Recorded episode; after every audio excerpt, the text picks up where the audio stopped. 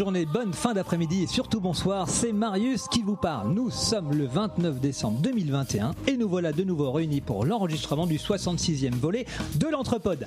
Alors, un Entrepode entre.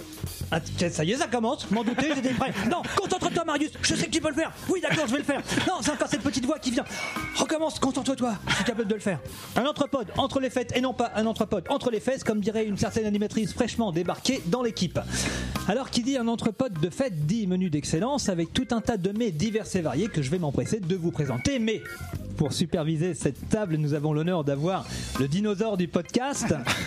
Le Mohamed Ali des ondes, il a commencé ses premiers podcasts sur des bandes magnétiques. Oui, oui, oui, c'est vrai.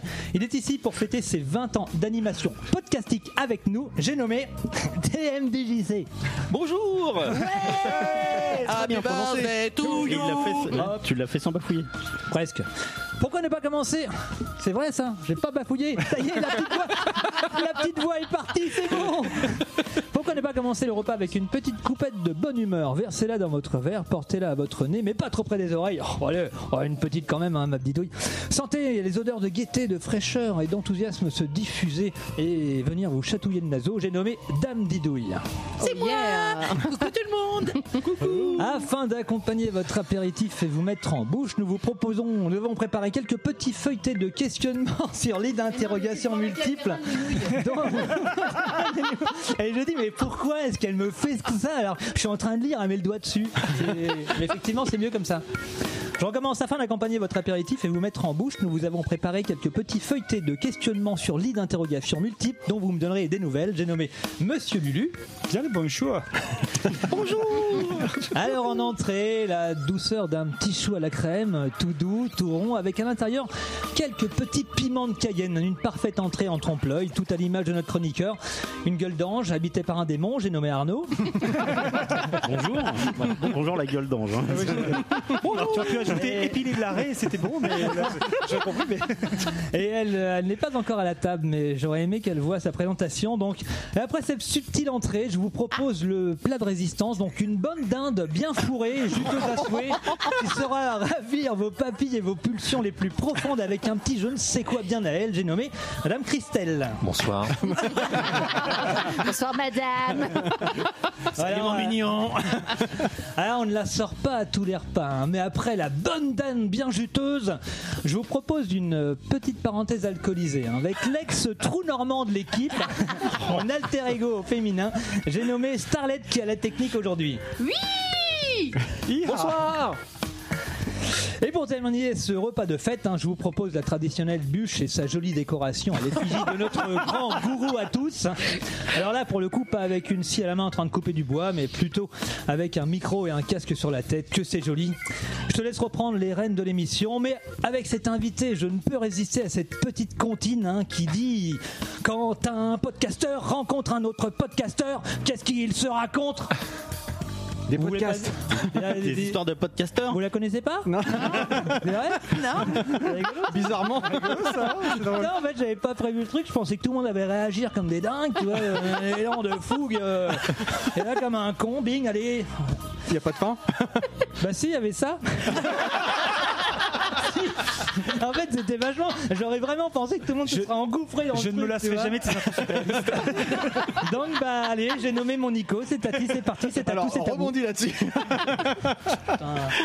Vas-y la bûche Bah oui, c'est vrai que voilà, ça, fait, ça faisait beaucoup de choses à encaisser d'un coup là. L'homme Même- poutre. Merci. T'avais Roy la poutre et maintenant t'as Merci, Nicolas Bûche Marius. Bah vas-y monte là ta bûche Bon, on l'a déjà vu dans Prends les toutes avec Rocco Siffredi. Très très bon film.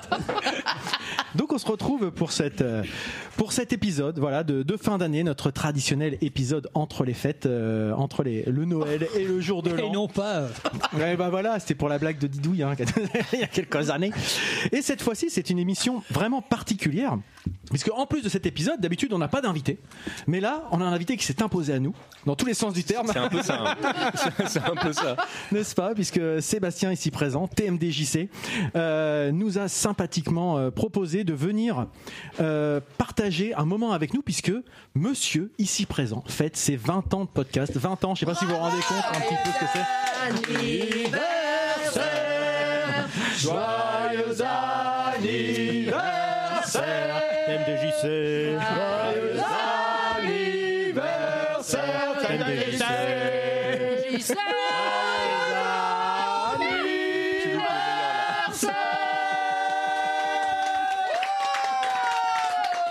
Quand un podcasteur rencontre un podcasteur, du, du coup, il se dit- qui se raconte. Ouais, moi, je veux savoir ce qui se raconte.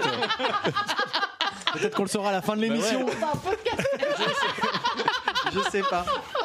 Je ne sais pas. En tout cas, c'est vrai que sans, sans- sans déconner plus que ça, c'est vrai que Sébastien euh, nous a très sympathiquement en tant qu'auditeur, c'est ça aussi qui est sympa, et de dire si euh, je, je- tu me diras si je trahis tes paroles, mais euh, déjà tu nous avais proposé de venir nous voir dans l'année Ouais. et euh, au, ça- ça fait, à en fait, l'automne, ouais. Laisse. le- L'Entrepode est un des podcasts que j'écoute depuis entre guillemets le 1. J'exagère parce que je crois que je vous ai découvert au cinquième ou au sixième épisode, un comme ça, et après j'ai remonté le, Oh, j'ai remonté le, le, le flux. Ouais, c'est ce qu'on appelait le, le, le, je sais plus comment ils appelaient ça. En fait, c'était le, le, le C'est parce que le, le gars qui écoute tous les podcasts. Ce que je, ce que je ne fais beaucoup, enfin, je fais beaucoup moins aujourd'hui parce que j'ai plus de temps, donc j'ai plus le temps de, de, de tout écouter. Mais avant, mon métier me le permettait, donc euh, j'avais beaucoup de déplacements, donc j'écoutais beaucoup de podcasts.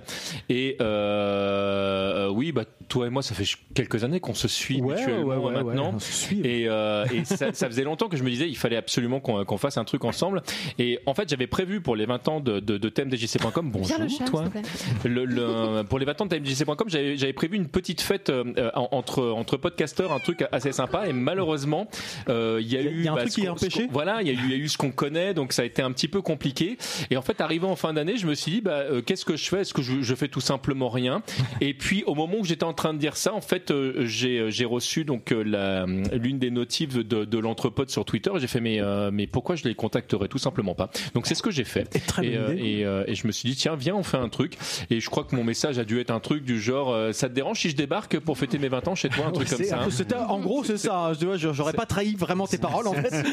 Il y a Terry Level Max qui dit bravo à TM- TMDJC, Cléo qui dit joyeux podcast versaire. T- Il y a beaucoup de choses compliquées là. Putain, Et- de là, Marius. Ouais. Je- je- Barge Magie dit TMDJC. On peut t'appeler Gérard. Euh, Ma ouais. grand-mère l'écoutait déjà toute petite. Gé- Gérard, Gérard, on m'a plein, mais Gérard non, donc oui, carrément. Pourquoi pas ouais. Gérard, Bah, moi, je. Ça peut changer.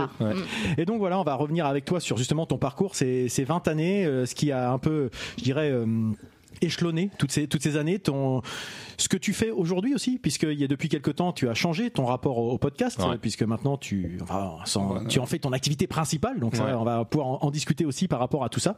Et euh, puis peut-être revenir sur... tes sujets d'intérêt, enfin, toi tu es à la maison depuis quelques Ouais. heures et on voit qu'il y a beaucoup de sujets d'intérêt qui peuvent intéresser des gens de l'entrepode. Vous m'a- Vous m'avez traumatisé avec vos questions, dire. Ah, ça, puis Ludo n'a pas encore parlé. Imagine. Ouais. Imagine. Mais finalement, avant justement, si c'était pas une bonne transition, ça, pour te mettre dans l'ambiance, on va commencer par une rubrique. Et ça va être la rubrique de Ludo. Ouais Comme par hasard. Maintenant, la madeleine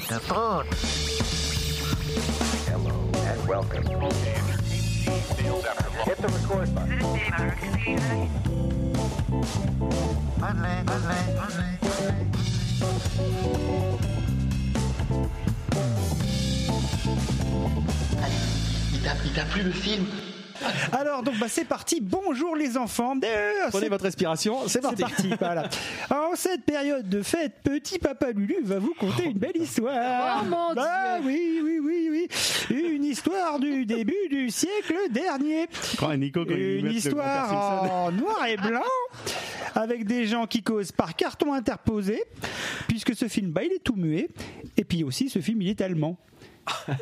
Je vais vous causer de Metropolis de Fritz Lang. Ouais.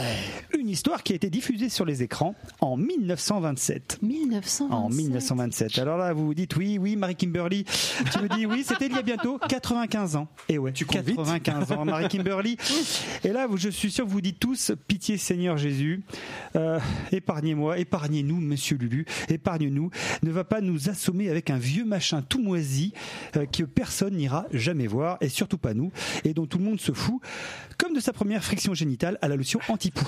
Et là, comme je suis d'accord avec vous, mais si vous pensiez ça, mes amis, vous auriez tort et vous auriez, vous auriez bien, bien, Bien tort, tort. bien tort. Et surtout, surtout, tout particulièrement. T-H-O-R. Voilà. Et tout particulièrement toi, Oui, toi, oui. toi, toi, toi, TMDJC, ABYZ, euh, cher, cher invité, toi, pour toi, ce serait vraiment dommage de passer à côté de ça. Merci. Car il ne m'a pas échappé à la lecture de, de- de tes réponses embarrassées à notre grossier questionnaire que tu étais fan de films de genre, fan de films de SF entre autres, et plus particulièrement de Terminator 2. Un joli film avec un robot, mais surtout, surtout, surtout, accessoirement, le film le plus cher de l'histoire du cinéma à sa sortie en 1991. Certes, faut oui. bien préciser, puisqu'en fait, à l'époque, ce film avait coûté pour les, pour les aficionados des chiffres, 102 millions de dollars à l'époque. C'était le, c'était en coût de production, c'était ce que ce film avait coûté. Bon, euh, depuis, on a explosé, hein. on a explosé les, les compteurs puisque C'est Euh, souvent Cameron lui-même d'ailleurs qui a explosé. Exactement, avec Titanic euh, et, Puis et puis Avatar. Avatar. Et puis après, bah, enfin, il a été comme dépassé là récemment, enfin récemment en 2018 par Allez, ch'ti non par Ave- Avengers Infinity War qui a coûté la bagatelle de plus de 400 millions de, de dollars, 420 millions de Attends, dollars. attends, qu'il arrive avec Avatar 2, Avatar 3, on va voir si. Alors euh, ah, voilà, c'est ça. Challenge peut-être- accepté. Peut-être qu'effectivement, voilà, challenge accepté. Peut-être qu'effectivement, il va dépasser, il va dépasser ce score. euh, L'histoire le dira. Mais en, en attendant, en attendant, effectivement, euh, euh, juste une petite remarque. Titanic, c'était euh, plus de 283 millions de dollars, Je- je- 25 millions de dollars pour le bateau, hein, rien que pour le bateau. Petite euh, petite anecdote qui, vous embrasse hein, d'ailleurs. Euh, Ja- James, James, il nous embrasse. Donc, donc voilà. Alors, euh, effectivement, pourquoi je vous dis ça? Parce qu'il faut savoir que Metropolis, euh, énorme film de SF à sa sortie, euh, aura coûté. Alors évidemment, à l'époque, c'était considéré comme le film le plus cher de l'histoire du cinéma à sa sortie en 1927, puisqu'il a coûté la bagatelle de 6 millions de Reichsmark. Euh, bon, je ne vais pas rentrer dans l'histoire du Reichsmark puisqu'il était l'ancêtre du Deutschmark. Ah bah tu l'as un Mais- peu fait quand même. hein. Voilà. Et, et- et- et celui, et le successeur du, du Papiermark, mais bon, on s'en fout un petit peu ici, c'est pas le, c'est pas le sujet.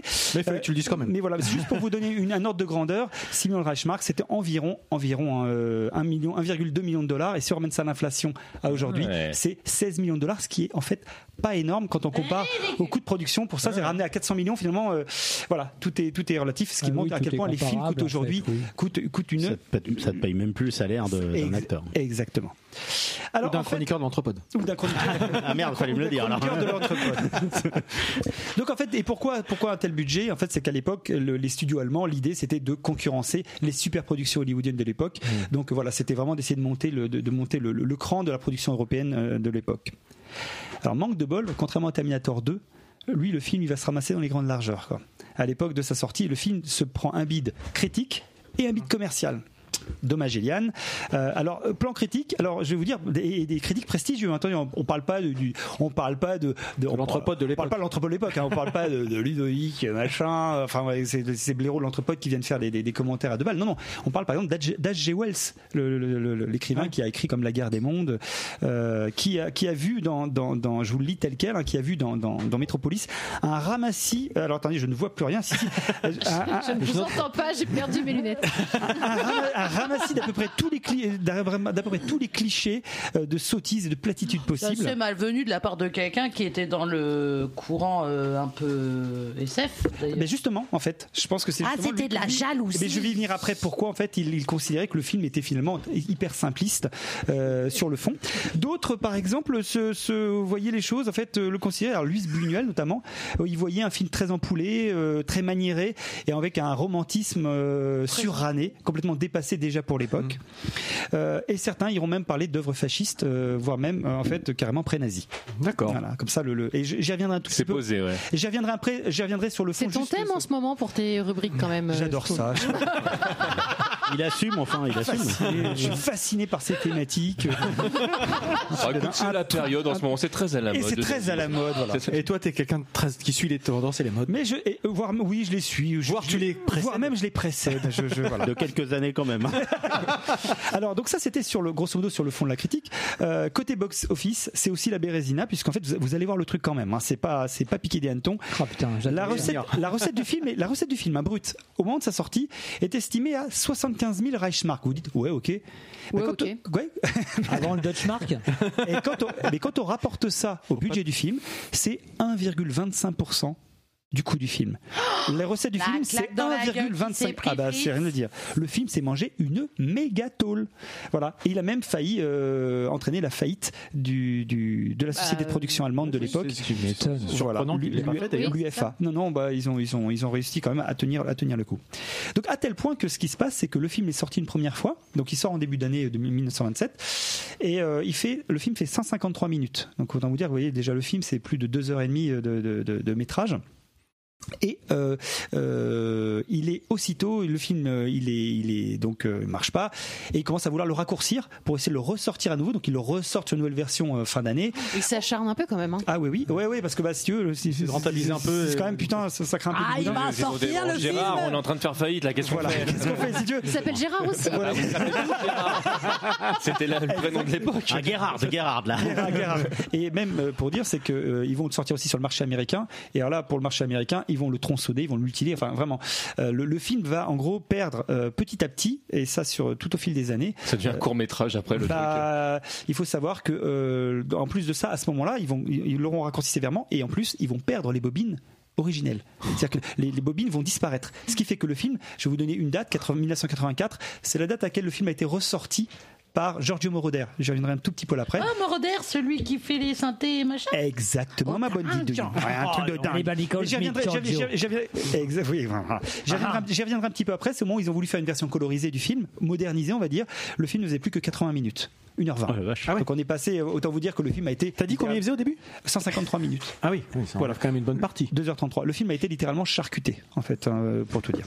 Donc, 2h33, ça devait déjà être un format exceptionnel, non, pour l'époque? Exactement, Ah, exactement. une des un, euh, c'était un film, c'était un film, euh, un film monument en réalité. Mm. C'était vraiment un truc, un truc, euh, un truc énorme. C'est pour ça aussi que je, le, le- le- le- comment dirais-je, euh, ils ont comme essayé d'en ressortir, de refaire des choses dessus, parce que je veux dire, l'investissement était tel que c'était, si tu veux, euh, ils pouvaient pas se contenter simplement de de de de, de, de leurs 75 000 Reichsmark à la con. Bref, donc, donc voilà. Et euh, ce que, donc voilà, ça c'est sur l'aspect, c'est sur l'aspect, c'est sur l'aspect donc euh, sur accueil, accueil critique, accueil commercial.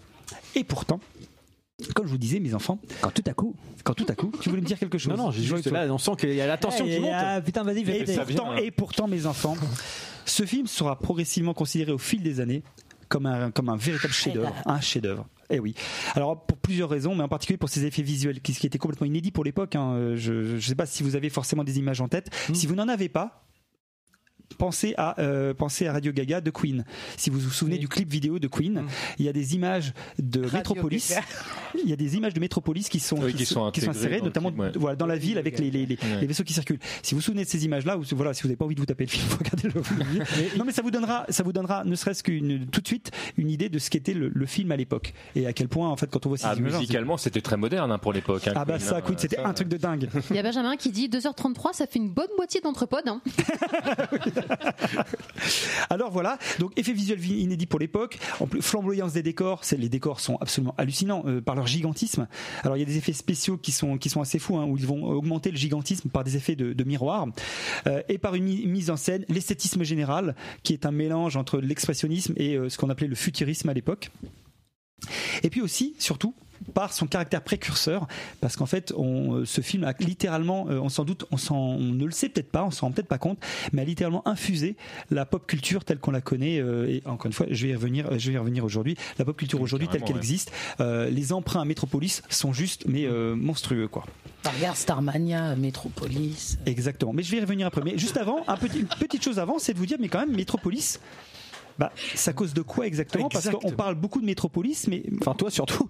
Surtout moi. Mais- exactement. N'hésitez pas à m'interrompre si vous avez une question, mais l'histoire, quand même, en deux mots, voire en un peu plus, c'est quoi Bah, En fait, l'histoire est assez simple finalement, l'histoire de Métropolis. Je sais pas si vous la connaissez ou pas autour de cette table un petit peu. J'ai vu le Non, film, je non, non, bah, je l'ai Pas vu à sa sortie. Ah, mais vu.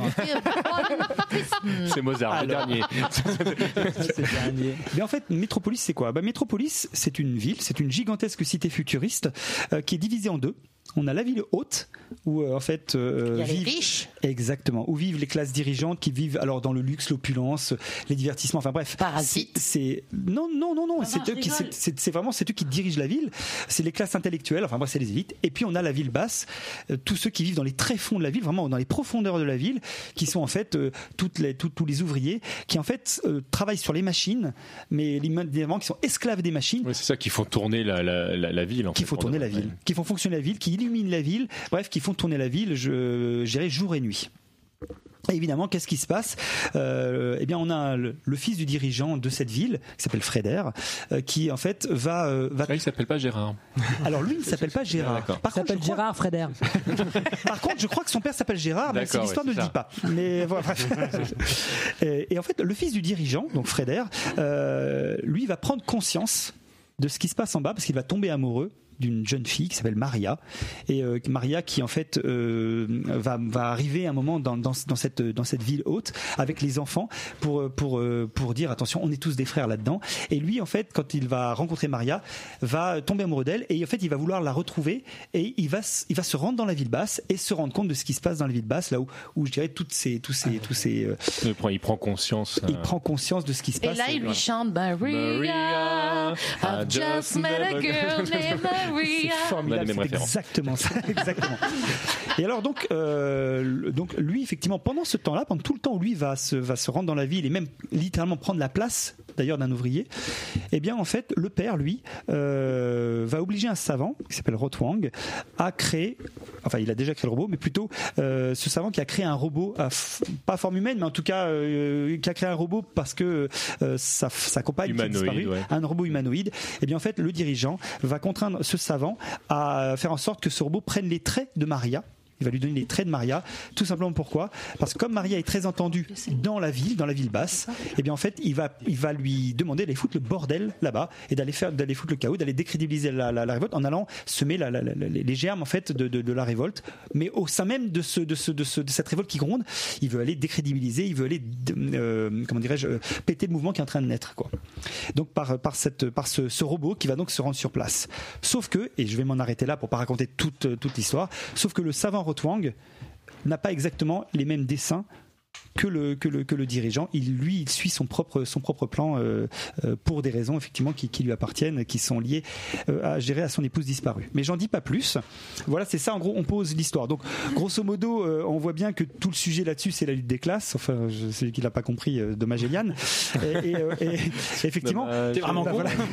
C'est-à-dire que effectivement, ça peut paraître, on pourrait se dire oui, c'est assez simpliste, c'est les- c'est c'est très, ça peut paraître très manichéen euh, et même voire même assez naïf à première approche.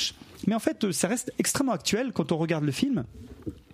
Et surtout, surtout, surtout, il y a un petit truc, c'est-à-dire au niveau du message final, et c'est là que je vais rejoindre les critiques qui ont été faites à l'époque, c'est qu'il y a le message final, sans dévoiler forcément la fin, mais le message final du film, ça prône quand même euh, l'ordre et la collaboration des classes.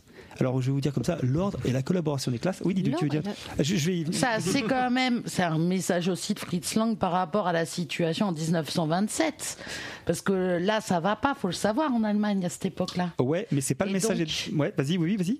Non, mais le problème des classes et tout ça, euh, l'Allemagne va pas bien en 1927, la- hein, faut ouais, le savoir. L'Allemagne va pas bien. Puisqu'il y a la montée du nazisme en 32 avec Hitler qui arrive. Donc Oui. est-ce qu'il il s'est pas servi de ce film-là pour euh, faire passer un message ou... Je vais te répondre justement. Alors c'est non, ouais, non mais ta remarque, elle- J'adore quand tu contextualises. Ta remarque, est super pertinente. Euh, Danke sehr, mein Oh. Liebling. Ta remarque est très pertinente à, une, à, un, à un élément près, c'est que le, le, le film n'est pas, enfin le film est évidemment euh, mis en scène par Fritz Lang, mais le scénario, le rom- parce que le film est un roman à la base, n'est pas de Fritz Lang. Ah, Voilà. C'est une est- adaptation. euh, alors voilà, c'est ça. De, de- de- alors du coup, c'est de, d'une la personne. Alors c'est Théa von Adour, je ne sais plus exactement son nom très précisément. une cousine à C'est elle, Théa ouais. von Adour, qui est en fait et qui était la compagne de Fritz Lang à l'époque, qui est romancière, qui a fait, le- qui a écrit le bouquin, qui a écrit le scénario. Et cette personne, euh, donc c'est elle, comme je disais tout à l'heure, qui qui qui qui, qui, en fait qui, qui porte tout le message jusqu'au message final. Et ce que tu expliques là sur la lutte des classes, c'était en gros le marxisme à l'époque, euh, la révolution qui avait lieu, la révolution d'octobre qui avait eu lieu en Mhm. 17 euh, en Russie, Euh, en Allemagne, ça bruit sa mort avec le, le- notamment la, la montée du nazisme. Et ben, faut savoir que, que la campagne de Fritz Lang, en réalité, elle, quand on dit qu'elle prône, euh, qu'elle prône la, l'ordre et la collaboration entre classes, c'est complètement opposé au, au discours. Excusez-moi, je fais un tout petit peu de, de, d'interprétation politique, oui, mais qui est- non, mais qui est, voilà, qui est complètement opposé au discours marxiste. Et en fait, euh, c'est même plutôt proche des doctrines fascistes de l'époque. Mm. À tel point même d'ailleurs qu'on apprendra que Théa von Hardour, euh, d'ailleurs, excusez-moi pour l'exprès, pour, pour le, pour le, je vais pas dire son nom parce que je, je vois pas l'article. Ouais, ouais, je me souviens plus bien de son nom. Mais en tout cas, cette, euh, oui, c'est ça, c'était Anne von Harbour, pardon, mais je l'avais noté en plus. Merci. Donc, faut savoir que elle, quelques années plus tard, c'est super bon, cette collaboration. tout Ah le non, va vous laisser. bluffant. Il faut savoir que cette personne-là rejoindra le Parti national socialiste quelques années plus tard. J'allais dire. Rien de bien grave donc. Non. J'ai envie de dire un détail. Bref, euh, donc donc c'est pour dire qu'effectivement, et c'est pour la raison pour laquelle à l'époque beaucoup de critiques qui se sont qui ont qui ont fait la critique du film, en réalité, euh, ils étaient fait la critique politique. euh, exactement. Ils ont fait la critique ah politique oui. puisqu'ils se mettaient dans un angle, un, un angle marxiste. l'auteur et l'œuvre. Voilà. Mais, mais voilà, enfin, donc c'est intéressant parce qu'à l'époque en Mais plus c'était comme on est dans un est-ce que contexte très Fritz Lang, politisé. il en avait conscience de Oui, ça quand alors- il l'a fait? Parce que là, ça devient dangereux, du coup. Alors justement, Fritz, Fritz Lang, euh, Fritz Lang, lui, a considéré, il a donné une interview d'ailleurs elle est en 1959 où il disait qu'il se désolidarisait du message final du film et que, alors voilà, il a, il a voulu, il a voulu prendre ses distances avec le message, lui expliquant qu'il avait, il s'était surtout beaucoup, euh, beaucoup, euh, beaucoup euh, euh, accent- axé pour- sur la forme et euh, tout, tout Et ce qui était sur le, le le fond, format, c'est moins sur le fond. Bon, Ouais, il aurait pu adapter en enfin, tant que réalisateur, ouais. il aurait pu adapter. un- Exactement. T'as des personnes qui lui ont dit quand même euh, ouais ouais ouais gueule. pépère euh, faut, faut- C'est facile alors, après. il faut il faut peut-être pas quand même euh, on peut on peut pas quand même l'absoudre complètement de ça cela étant maintenant pour vraiment être complet euh, Fritz Lang n'a jamais été accusé de compromission avec le régime nazi faut juste pour être il a été d'ailleurs approché à l'époque par le régime nazi pour devenir un des cinéastes officiels du troisième Reich ce qui n'a jamais ce qui n'a ce qui n'a pas été parce que d'ailleurs Fritz Lang est parti aux États-Unis il a fait sa carrière américaine donc voilà c'est pour ça qu'il faut mais effectivement il y en a qui disent bon on peut pas non plus euh, voilà il était quand même Enfin, euh, je- je- juste pour pour euh, répondre à- ce que je dis, enfin, il y, a- il y a pas, hum, c'est pas non plus un jugement de valeur euh, là-dessus, parce que très souvent on, on se dit bon, il aurait pu faire ça, il aurait pu faire ça, on sait pas du tout ce qu'on aurait fait à sa place euh, si Oui, euh, tout à fait si on avait été Et si soumis aux mêmes né en pressions. 17 à euh, Leidenstein Exactement, tout à fait. Pour citer les Tu grands. devrais, tu devrais en faire une chanson, toi qui es parolière. hein. Écoute, ouais. Ouais, moi, je pense qu'il y a- je pense qu'il y a un truc à faire. Mais effectivement, c'est tout à fait ça. En fait, on parle toujours, effectivement, il faut toujours replacer les choses dans leur contexte. Et on est encore en plus à l'époque 1927. Je veux dire, on est en 1927, on n'est pas en 1900, on n'est même pas en 1932. on n'était euh, pas chez Tantuguette. hein. vois, on on était et voilà. Donc quel talent. Donc voilà. Donc ça c'était euh, c'était l'interprétation politique. Mais au-delà de cette interprétation politique de Métropolis, ah ça a popé. Joyeux En fait- anniversaire. Non, c'était un extrait de Fritz Lang. parce que parce qu'on on ne peut pas on ne peut pas ne pas en parler. Pour moi, la force du film, elle est quand même euh, ailleurs euh, que sur ce, cet aspect-là. C'est surtout en fait, c'est ce que j'expliquais tout à l'heure, ce que je commençais à invoquer, c'est surtout que ce film a imprégné la création artistique et culturelle, euh, je dirais de, de, de toute- de- de- jusqu'à aujourd'hui quoi jusqu'à nos jours Euh, que ce soit les décors les costumes les visuels les effets spéciaux Euh, en fait un nombre incalculable de créateurs euh, ont été ont été ont été ont été euh, nourris euh, par Metropolis, que ce soit dans le ciné, que ce soit dans la mode, que ce soit dans l'architecture, que ce soit dans la musique. L'impact sur la culture populaire est juste simplement énorme. Je rebondis sur ce que dit Arthur, euh, Arthur Froment. Euh, salut Arthur, Euh, sur, Salut le, sur le Arthur. chat. Il y a une influence directe, notamment sur des œuvres que j'ai déjà évoquées ici, euh, en premier lieu desquelles Akira, que j'ai évoqué l'année dernière. Euh, on parle aussi du Metropolis qui a été repris par Rintaro euh, en 2001. Voilà. Et moi, ce que ça me fait penser, c'est le manga Gum. Oui, bah, c'est exactement la même histoire. Ah, Enfin, voilà. marrant parce que je voulais, j'attendais, j'attendais vraiment fini, cette, cette approche-là, effectivement. Ah, on reste que dans la culture manga, ouais. en fait, effectivement, mais euh, c'est c'est des choses, moi, qui m'ont. Gum est d'ailleurs une bonne partie de, de, de, de tout ce qui est euh, euh, euh, cyberpunk pour être euh, pour être très clair. Effectivement, cette différence de de niveau qu'il peut y avoir, justement les strates qu'il peut y avoir entre les gens qui ont du pognon et, euh, et ceux qui en ont pas. Et clairement, euh, dans Gum, en plus, t'as as vraiment plusieurs. C'est pas juste deux niveaux, mais t'as vraiment euh, euh, plusieurs strates, euh, entre le tout en bas où t'as les égouts et tout en haut, du coup, t'as Zalem. Et euh, et oui, c'est pour moi, c'est c'est complètement ça. hein. Et j'allais dire ce que vient de dire euh, Benjamin, c'est vrai qu'aussi dans le C3PO, C'est ni plus ni moins que. Pardon, je t'entends. Ah non, non, mais oui, c'est pas grave, bah c'est pas oui, grave. dans Visuellement, Wars, c'est bah oui, exactement ça en fait. Euh, le, le droïde euh, tout- ouais. tout doré, c'est ni plus ni moins que le voilà, robot de, c'est de ça. Metropolis. Bah, t'a- T'allais peut-être, t'allais peut-être le dire également, mais moi, ce qui m'a fait découvrir euh, Mais on va le dire mieux. Metropolis, Non, non, non, non, non, non, non, vas-y, vas-y, au contraire, au contraire. ce qui m'a fait découvrir Metropolis, parce que si j'en connaissais euh, l'imagerie, je n'avais jamais vu le film. C'est euh, Verhoeven via Robocop, euh, et c'est, euh, Voilà, le- exactement. c'est- je sais plus si c'est. Ah euh, bah, il allait y venir. Si, Non, non, c'est euh, euh, l'écran fantastique ou Mad Mais je crois que c'est Mad Movie qui, qui avait fait un article de, euh, dessus à l'époque, si je dis pas de bêtises, qui donc euh, avait fait les, les comparatifs, euh, euh, les inspirations, et m'a donné envie de voir le film. Et par contre, je ne savais pas du tout qu'il y avait une version longue qui a priori n'existe plus. C'est ça Alors, que je vais, tu, je tu vais, disais bah, je vais y venir après, justement. et, euh, et donc bah, pour le coup, je n'ai jamais vu parce que moi j'ai vu la version d'une heure et demie, je crois. Tu as, tu as vu la- euh, peut-être de Giorgio Moroder, alors. Ouais, c'est ça, ouais, tout à fait. Alors, je, je vais te faire plaisir, alors Et, peut-être. euh, et voilà, qui ont fait une petite dédicace parce que j'adore son, son album euh, Minute Express et Cat People, mais ça, on, on, on, Pour parler. Non, j'y reviendrai tout à l'heure. on là-dessus. Mais, euh, mais, mais très sérieusement, c'est c'est un film. Moi, j'avais pas euh, à l'époque parce que j'étais relativement jeune encore, j'avais pas toute la teneur politique qu'il pouvait y avoir derrière. Mais ce qui m'intéressait surtout, c'est effectivement l'imagerie qui avait, qui avait- qui avait autant. Je trouvais ça dingue. Puis il y a quand même, quand on le découvre euh, dans la, la fin des années 90, c'est euh, ça, ça fait vachement vieux. Mais il y a, il y a un côté presque surréaliste, en fait, presque féerique, euh, parce que les, les images sont à la fois tellement modernes dans ce côté vieux. C'est euh, et c'est là où, où tu parlais de ces trois PO. On peut on peut comparer à Star Wars où tu as l'impression d'un truc qui est à la fois vachement moderne et à la fois vachement vieux. Euh, c'est Exactement. tout, tout mélangé. C'est extraordinaire ce truc. hein. En fait, c'est exact. Enfin, bah, tout à fait. Je vais, je vais compléter en fait ce que vous avez dit, puisque notamment sur les influences, puisque j'allais citer quelques influences, et c'est celle que vous avez citée notamment, que ça va de Gun à Robocop. Robocop qui est aussi influent, il s'est, il s'est aussi inspiré de, du jour où la Terre s'arrêta et de Metropolis. C'est le, le- le- il y avait une combinaison en fait, euh, une, une combinaison dans, dans, dans- dans les recherches. Euh, mais il y a d'autres, d'autres par rapport à ce que vous dit. Il y a aussi, on pourrait en citer. Je vais pas faire un inventaire à l'après-vert, mais on pourrait citer par exemple Pink Floyd, The, Pink Floyd, The Wall, Oui, The Wall. la marche des ouvriers en fait, qui était, qui était la marche des enfants. C'est la, la descente vers les machines. Mm. Par exemple, j'en ai cité quelques-unes, Blade Runner euh, notamment. Euh, alors Blade- il faut savoir que Blade Runner, il y, a, il y a la ville, mais il y a également carrément la tour du commissariat Oui. euh, qui, est, qui, est, qui, est, qui est en fait une reprise à à l'identique au plan, au plan près en fait, à l'angle. Tu voulais dire quelque chose, Didouille? Oui, parce que je reste persuadée que Starmania, c'est c'est aussi un truc là-dessus. T'es encore là-dessus? Il y a Benjamin Mais qui écoute- balance sévère là aussi. hein. Franchement, Benjamin Benjamin, Oui, il dit euh, même dans les années 20, il faisait déjà des versions longues ou di- director's cut, tout ça Director's pour vendre cut. des Blu-ray. Oui, alors, voilà, dénonce, nous on dénonce aussi. En fait, effectivement, tu retrouves, Mais t'as raison, tu retrouves, tu retrouves, oui, tu retrouves ces thématiques-là, par exemple. Euh, tu peux. parce que t'as celui qui réussit. Faisant ça Starmania, t'a- c'était pas une vendeuse de tomates, non Automate. Ah pardon, autant pour moi. Ah, mais tu tu t'arrêtes euh, t'arrêtes de jeter les feuilles partout, toi. On pourrait citer encore, mais comme ça un peu, je dirais, euh, euh, Valérian, par exemple, avec les avec les villes et les voitures volantes, le cinquième élément. Enfin Mm. bref, de toute façon, le cinquième élément reprenant les qui Oui. reprend, Qui reprend Valérian qui reprend, des choses repris par Star Wars. C'est ça, une, une fois après c'est rentré dans la culture populaire et ça s'est complètement dilué, euh, c'est devenu même des, Complètement. des- des codes de référence quoi. Donc, euh, Ah, ah, et, et vous citiez en fait en dernier exemple l'exemple de 6, PO qui pour moi, alors pour le coup, est euh, c'est même, un hommage. C'est voilà, c'est ce- carrément emblématique de, de, de, de Métropolis. Bref, en, gros, on pourrait en citer comme ça, on, pourrait continuer.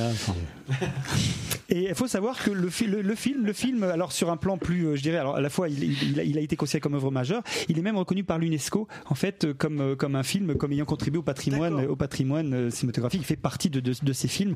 Euh, on parle de, ou- je, je vais vous dire, on parle de, alors j'arrive même plus à me relire, de modèle d'architecture cinématographique du futur. Voilà, je vais même en enlever mes lunettes. Voilà.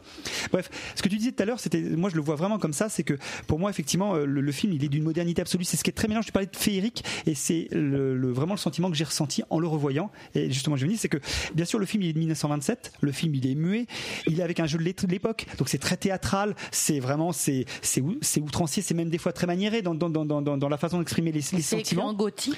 mais mais on, mais on peut qu'être fasciné par ça parce que c'est à dire qu'on retrouve des éléments de modernité et en même temps le- vraiment le terme c'est il y a cette espèce de, de côté euh, presque rétro-futuriste Hmm. et, et, et, euh, et féerique on est une espèce de conte euh, Mais même dans la luminosité, parce que oui. t'as as, des espèces de, de, de lumière parfois qui, euh, qui, est, qui est trop présent et en fait ça, ça vraiment ça appuie euh, le, le côté presque bah, bah, pas réel. Exactement. Hmm. Et euh, avec des scènes qui sont dantesques. En fait, les machines qui se transforment en une espèce de Moloch, de démon. En fait, euh, c'est le, le- le démon des machines. C'est juste, c'est juste hallucinant. juste, à ça- à- ce qui est à savoir, je sais pas si vous étiez au courant, mais tu, tu en- toi, tu en parlais en tout cas, Sébastien, c'est qu'il y a une version colorisée, donc j'en parlais tout à l'heure, qui a été donc montée en 1984 par Giorgio Moroder. Une version colorisée, donc avec les 80 minutes de métrage restant. Et alors, ce qu'il faut savoir, c'est que euh, la bande son a été complètement revue à l'époque. Je, je suis passé assez rapidement sur la musique. Il y a quand même eu tout un travail sur la musique qui a été fait à l'époque. C'était vraiment. euh, D'ailleurs, la musique avait été louée à l'époque. Il y avait un travail sur la bande son qui était hallucinant. Et Giorgio Moroder, lui, a décidé d'en faire en fait une version euh, années 80 avec euh, au programme Bonnie Tyler, Queen, etc. Et autant dire que bon, ça a Oui, été. c'était étonnant. Quel rapport Autant dire que la version était comme diversement, autant dire qu'elle était comme diversement appréciée, puisque évidemment il y avait un côté très flashy. euh, Tu, tu m'arrêtes si je dis une bêtise, mais elle n'était pas passée sur Canal justement cette si, version. si, si, elle est passée ça, sur hein. Canal, ouais, tout à fait. Et l'écran fantastique, euh, à l'époque, l'écran fantastique Man Movies, effectivement, on en fait les papiers. Et euh, alors avec la sortie Robocop, oui, mais en tout cas, à l'époque de, la sortie Starfix, et l'écran fantastique avait fait des paplards sur sur cette version colorisée de, de, de Giorgio Moroder. Et moi, à l'époque, ça m'avait marqué parce que j'avais pas vu le film à l'époque. Par contre, je j'avais pas eu l'occasion de le voir dans cette version-là. Euh, mais je me souviens de de, de, de, de, de- de- de tout ce qui en avait été évoqué à l'époque, qui m'avait qui m'avait marqué. Et euh, en tout cas, on est en- on peut être en droit de rester perplexe devant ça. Je serais quand même curieux de voir cette version-là, même si bon, bref, euh, ce serait vraiment pour la curiosité, tu vois. Je pourrais difficilement t'en parler parce que bah, ça, ça- ça remonte à il y a quelques années maintenant, donc euh, honnêtement c'est très, Ça, ouais. c'est très lointain. Puis l'image que j'en ai aujourd'hui, c'est plus les images qu'on voit régulièrement aujourd'hui, donc c'est plus du noir et blanc et. C'est ça, ouais. Toi, mais, ouais. mais ouais, mais ce serait, bon, voilà, ce serait intéressant quand même. Je me dis si, si un jour il y a une version comme ça qui repasse, euh, de cette version repasse, voilà. je Bah, ils quand ont même. jamais sorti un, un DVD avec les deux versions. euh, Alors c'est possible. Honnêtement, ça, je, je, je sais pas. Peut-être qu'il existe un- un- une, une version DVD de la version de Giorgio Moroder. ah. Par contre, ce qu'il faut savoir, c'est qu'à la suite de cette version de Giorgio Moroder, Moroder c'est en 84 et fin des années 80, donc du coup ça relance un petit peu, je dirais, l'intérêt sur sur sur Autour du euh, film. autour du film, et il décide de mener, euh, le- le- il y a tout un travail d'investigation qui est fait pour retrouver euh, les, les bobines manquantes, donc tout un travail d'enquête qui prendra 20 ans, euh, presque même plus de 20 ans, puisqu'en fait, euh, tout un travail de restauration de, ret- de- de- des négatifs vont être retrouvés dans un musée euh, euh, au fin, je crois que oui, c'est au parce que Brésil. disparu, quoi, un incendie, enfin, euh, non, volé, non, on non, non, puisqu'en fait ils ont retrouvé, ils ont retrouvé les- L'alcool, ils, monsieur. ils ont retrouvé les négatifs. Je- je- alors les raisons pour lesquelles ils ont disparu, je ne saurais pas te les dire, mais ils ont Eh retrouvé oui. dans un musée. Euh, euh, moi, c'est par Rio de Janeiro, pour te dire, euh, dans les années 2000. Ah bah c'est un nazi pu qui l'avait pris quand il bah oui, il cherche pas. Et en fait, et en fait, ils vont reconstituer le film sur sa durée et Pas quasiment jusqu'à arriver, euh, je dirais, euh, jusqu'à la version de 2010 qui va arriver quasiment à la durée presque initiale puisqu'elle va faire D'accord. 145 minutes au lieu des 153 minutes originelles. Et il faut savoir que c'est la version que j'ai vue puisqu'elle est diffusée sur Netflix aujourd'hui et c'est Netflix qui donc euh, et c'est grâce à ça que j'ai pu revoir et c'est pour ça que j'en parle, j'en parle donc euh, ce soir. Mais je savais même pas. C'est pour voilà exactement. Et tu vas Ça sur- c'était la bonne surprise. c'était la bonne Ouais, surprise, exactement. Et donc c'est comme ça que j'ai découvert moi en fait Metropolis, que j'ai vraiment pu le découvrir euh, il y a donc euh, une semaine de ça. Euh, Rien que pour ça, je suis super content d'être venu. T'es pas du tout rien. et alors, alors, Bon, on n'est pas passé loin. alors, évidemment, évidemment, et alors évidemment, je précise, hein, c'est pas Matrix. Quand on le regarde, c'est pas Terminator 2 encore que Matrix, mais on va pas s'appesantir sur le sujet. On pourrait en dire de, de long sur le dernier, dernier tome, dernier épisode, mais c'est pas le sujet. C'est pas Matrix, c'est pas Terminator 2. Je dirais que pour des jeux, pour, pour, pour un spectateur, euh, on va dire contemporain en fait, hein, quelqu'un qui regarde, qui découvre le film. Un forain? Ah non, mais il- le, le film, le, le film accuse évidemment son âge On vénérable. n'a hein. pas dit content, Et, forain. Effectivement, euh, je dirais son esthétique, sa durée aussi, hein, puisqu'il dure donc euh, aujourd'hui 2h25, peut rebuter. Mais si vous êtes curieux, vraiment, laissez-vous embarquer. C'est vraiment un vrai, c'est un trip, c'est quelque ça me chose de, hein. c'est quelque chose de, c'est autre chose. Il faut, il faut, par contre, il faut pas le regarder en gros en faisant avec le portable à côté, avec, bah. euh, avec, euh, avec, euh, je suis dérangé toutes les deux minutes. Pourquoi? Parce qu'il faut rentrer. Il faut rentrer dedans. Si vous, si vous avez, si vous êtes euh, sorti. Tu Bah, lises euh, la discours, narration. discours de vieux con, mais mais il y a plein de films qui méritent d'être Ouais, regardés sans, sans le dire, portable à côté. Mais Tous, à mon sens. C'est tous, voilà. Mais j'ai celui-là Comme on plus- regarde un film, quoi. Plus encore parce qu'il faut, une fois qu'on rentre dans son, dans cette atmosphère, on, re- on part en arrière, 95 ans en arrière. Eh bien, c'est un, c'est un vrai voyage, euh, voilà, euh, que, que moi en tout C'est cas, un, vo- un voyage à la fois dans C'est le passé cool, hein. et un voyage dans le futur. Waouh. Bah non, mais ça donne envie. hein. Voilà, voilà, voilà, messieurs dames. Bah, oui. Et, et là, tout ça, là, ça tient un sur métier, une hein. feuille? Non. Ça tient sur. Non. mesure, Putain, c'est- C'est sa nouvelle méthode. Maintenant, j'ai un petit peu dépassé un petit peu pour ce Je coup-ci. me dis, mais c'est pas grave, c'est un Non, épisode de Noël. Ce type devrait faire du podcast. Voilà. C'est Voilà, euh, moi, je me demande ce que je fais. avec vous. Merci à vous, dames. Oui, Starlet. Alors il y a Benjamin qui demande, mais du coup ça m'intrigue, par lequel commencer si on a le choix entre la version cinéma complète et la version Moroder Oh, La version longue. complète. La version complète. Ah, co- commence par la trilogie. direct. Directement. tu évites le tome 4, euh, ma- tu- Metropolis Résurrection, et, euh, et ça le fera bien. Mais- Mais de dire rien, je l'ai pas encore vu. Pardon, je suis désolé, je ne dis rien, je, je me tais, je me tais, je me tais complètement. Non, non, mais je, je voilà. Voilà. Mais en, tout cas, je- t'as t'as les merci de notre, de voilà, notre Benjamin- chatroom. Benjamin, ouais, ouais, Benjamin. ouais, faut, faut. Bravo. La version longue, voilà. Après, euh, Parfait. Eh ben, chose. écoute, Bah, en plus, qui est aujourd'hui est plus trouvable, euh, plus trouvable que, que l'autre. Donc, euh, oui, bah, en pour plus, le coup, ouais, tout à fait, tout à fait. Et donc, bah, merci, merci Ludo pour C'était- cette superbe C'était rubrique. génial. Très Ça vous a plu Bah oui. Ouais. Moi, en Ouais. plus, je l'ai jamais vu en Ah non. entier ce, truc-là. J'ai Ouais, juste vu le, le Rintaro vraiment justement ouais. en Ouais, ouais. 2001, qui m'avait beaucoup plu d'ailleurs. Le, j'ai le juste vu manga, le trailer. très très beau. C'est un peu ça en fait. Mais le Robert manga, Downey Jr. est très très cool. très bien dedans. Et euh, mais là, on va parler justement. on va- Mais non, bah, je- Puisque tu parles justement, euh, Sébastien. Monsieur TMDJC. Oh là là. Ah, Nous allons, bon arriver, transition, nous allons arriver à ton cas Oh là tout de suite là. et maintenant, mais d'abord un petit jingle. Est-ce qu'on va manger des chips? Oh là là, il connaît par cœur, c'est beau.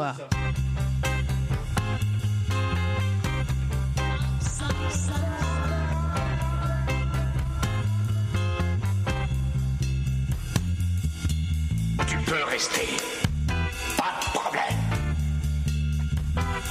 Suis même content que tu sois venu chez nous. J'aimerais bien que tu restes. On va manger des chips. C'est beau. Et donc, monsieur TMDJC, alors on a déjà commencé un petit peu tout à l'heure à, à parler de toi, à parler un petit peu de, de la raison vrai. de ta venue. C'est vrai, on a dit des euh, trucs. Travaille dans la toiture, non? cette, cette raison, Ouais, euh, je je dirais que tu as su euh, provoquer et tu as bien fait de provoquer la chance entre guillemets. Euh, en tout cas, merci d'être euh, venu parmi nous pour Oh, fêter bah, tu tes, rigoles, tes- mais tes merci. 20 ans de Mais oui, podcast. merci à vous. Euh, nous, ça nous paraît un peu dingue parce qu'on est nous on a commencé en Bah, c'est 2013. parce que moi j'ai 20 ans alors. Donc déjà ça c'est ça c'est dingue. Alors on a déjà commencé à présenter ton, ton vrai prénom parce que c'est pas toujours vrai. facile de prononcer. TMDJC, Hein, Marius, comment tu dis Gérard. MGC. TMDJC Ouais, moi aussi, je. UGTM, UGC. TMDJC. Alors on, va- C'est pour le cinéma. on arrivera tout à l'heure certainement à la raison de ce De cet acronyme. pseudo. euh, parce J'espère que- bien, je suis au Si taquet, là. Après, vous pourrez poser la question sans aucun problème. Mais ton vrai nom, c'est c'est donc Sébastien. Ouais, c'est ça. Sébastien, né. que mes pa- On mes avait parents dit Gérard, je comprends Bah oui, moi j'ai dit Gérard aussi. J'ai une anecdote comme ça à l'époque où, euh, où mon prénom était un truc to- totalement pas dit. Euh, J'étais, c'était au, je sais plus, c'était au Stunfest ou à, la World Game Cup, mais bref, il y a un, un de mes auditeurs qui était en train de discuter avec moi et j'étais attendu sur scène et là il y a quelqu'un qui, qui crie, il fait Seb, t'es attendu sur scène, euh, sur scène, pardon. Et donc le- il se retourne vers moi, il me fait Ah mais t'as un prénom. il y a eu un blocage. C'est C'était mignon, j'aimais bien. mais mes parents m'ont pas appelé TMDJC. C'est bi- bizarrement, Ils se sont dit c'est trop long. bizarrement. Et donc, bah, tu as fêté tes 46 ans il y a pas très longtemps, parce Ouais, que tu es de vrai. décembre, et tu viens de fêter tes 20 ans de podcast. Ouais. aussi. Il y a quelques, Toi, je il y a t'aime bien. quelques semaines. il y a quelques quelques semaines. Donc. euh, on a vu que tu avais pas mal de, de sujets, je dirais, en, en rapport avec euh, nous, ce qu'on peut présenter euh, en général, c'est-à-dire la, la pop culture, la culture Oui, au, a- sens, on au a- sens large. On a pas mal de trucs en commun. de sujets en commun. Ouais. Et euh, bah, un sujet en commun, c'est-à-dire, on l'a eu pendant un petit moment. C'était une anecdote, mais c'est un matelas. C'est vrai. matelas. C'est vrai. Puisque, puisque oui. Sébastien et Le sa teddy compagne bear, ont acheté le teddy bear suite à la présentation de Delphine. Pardon de ne pas suivre Ah, c'était vous, alors. Le euh, Avec FQPEH, si t'avais un écouté gros l'entrepôt de bisou. mon père. On fait un gros bisou à FQPEH, la compagne de TMDJC. Les pseudos à la con en 5 lettres.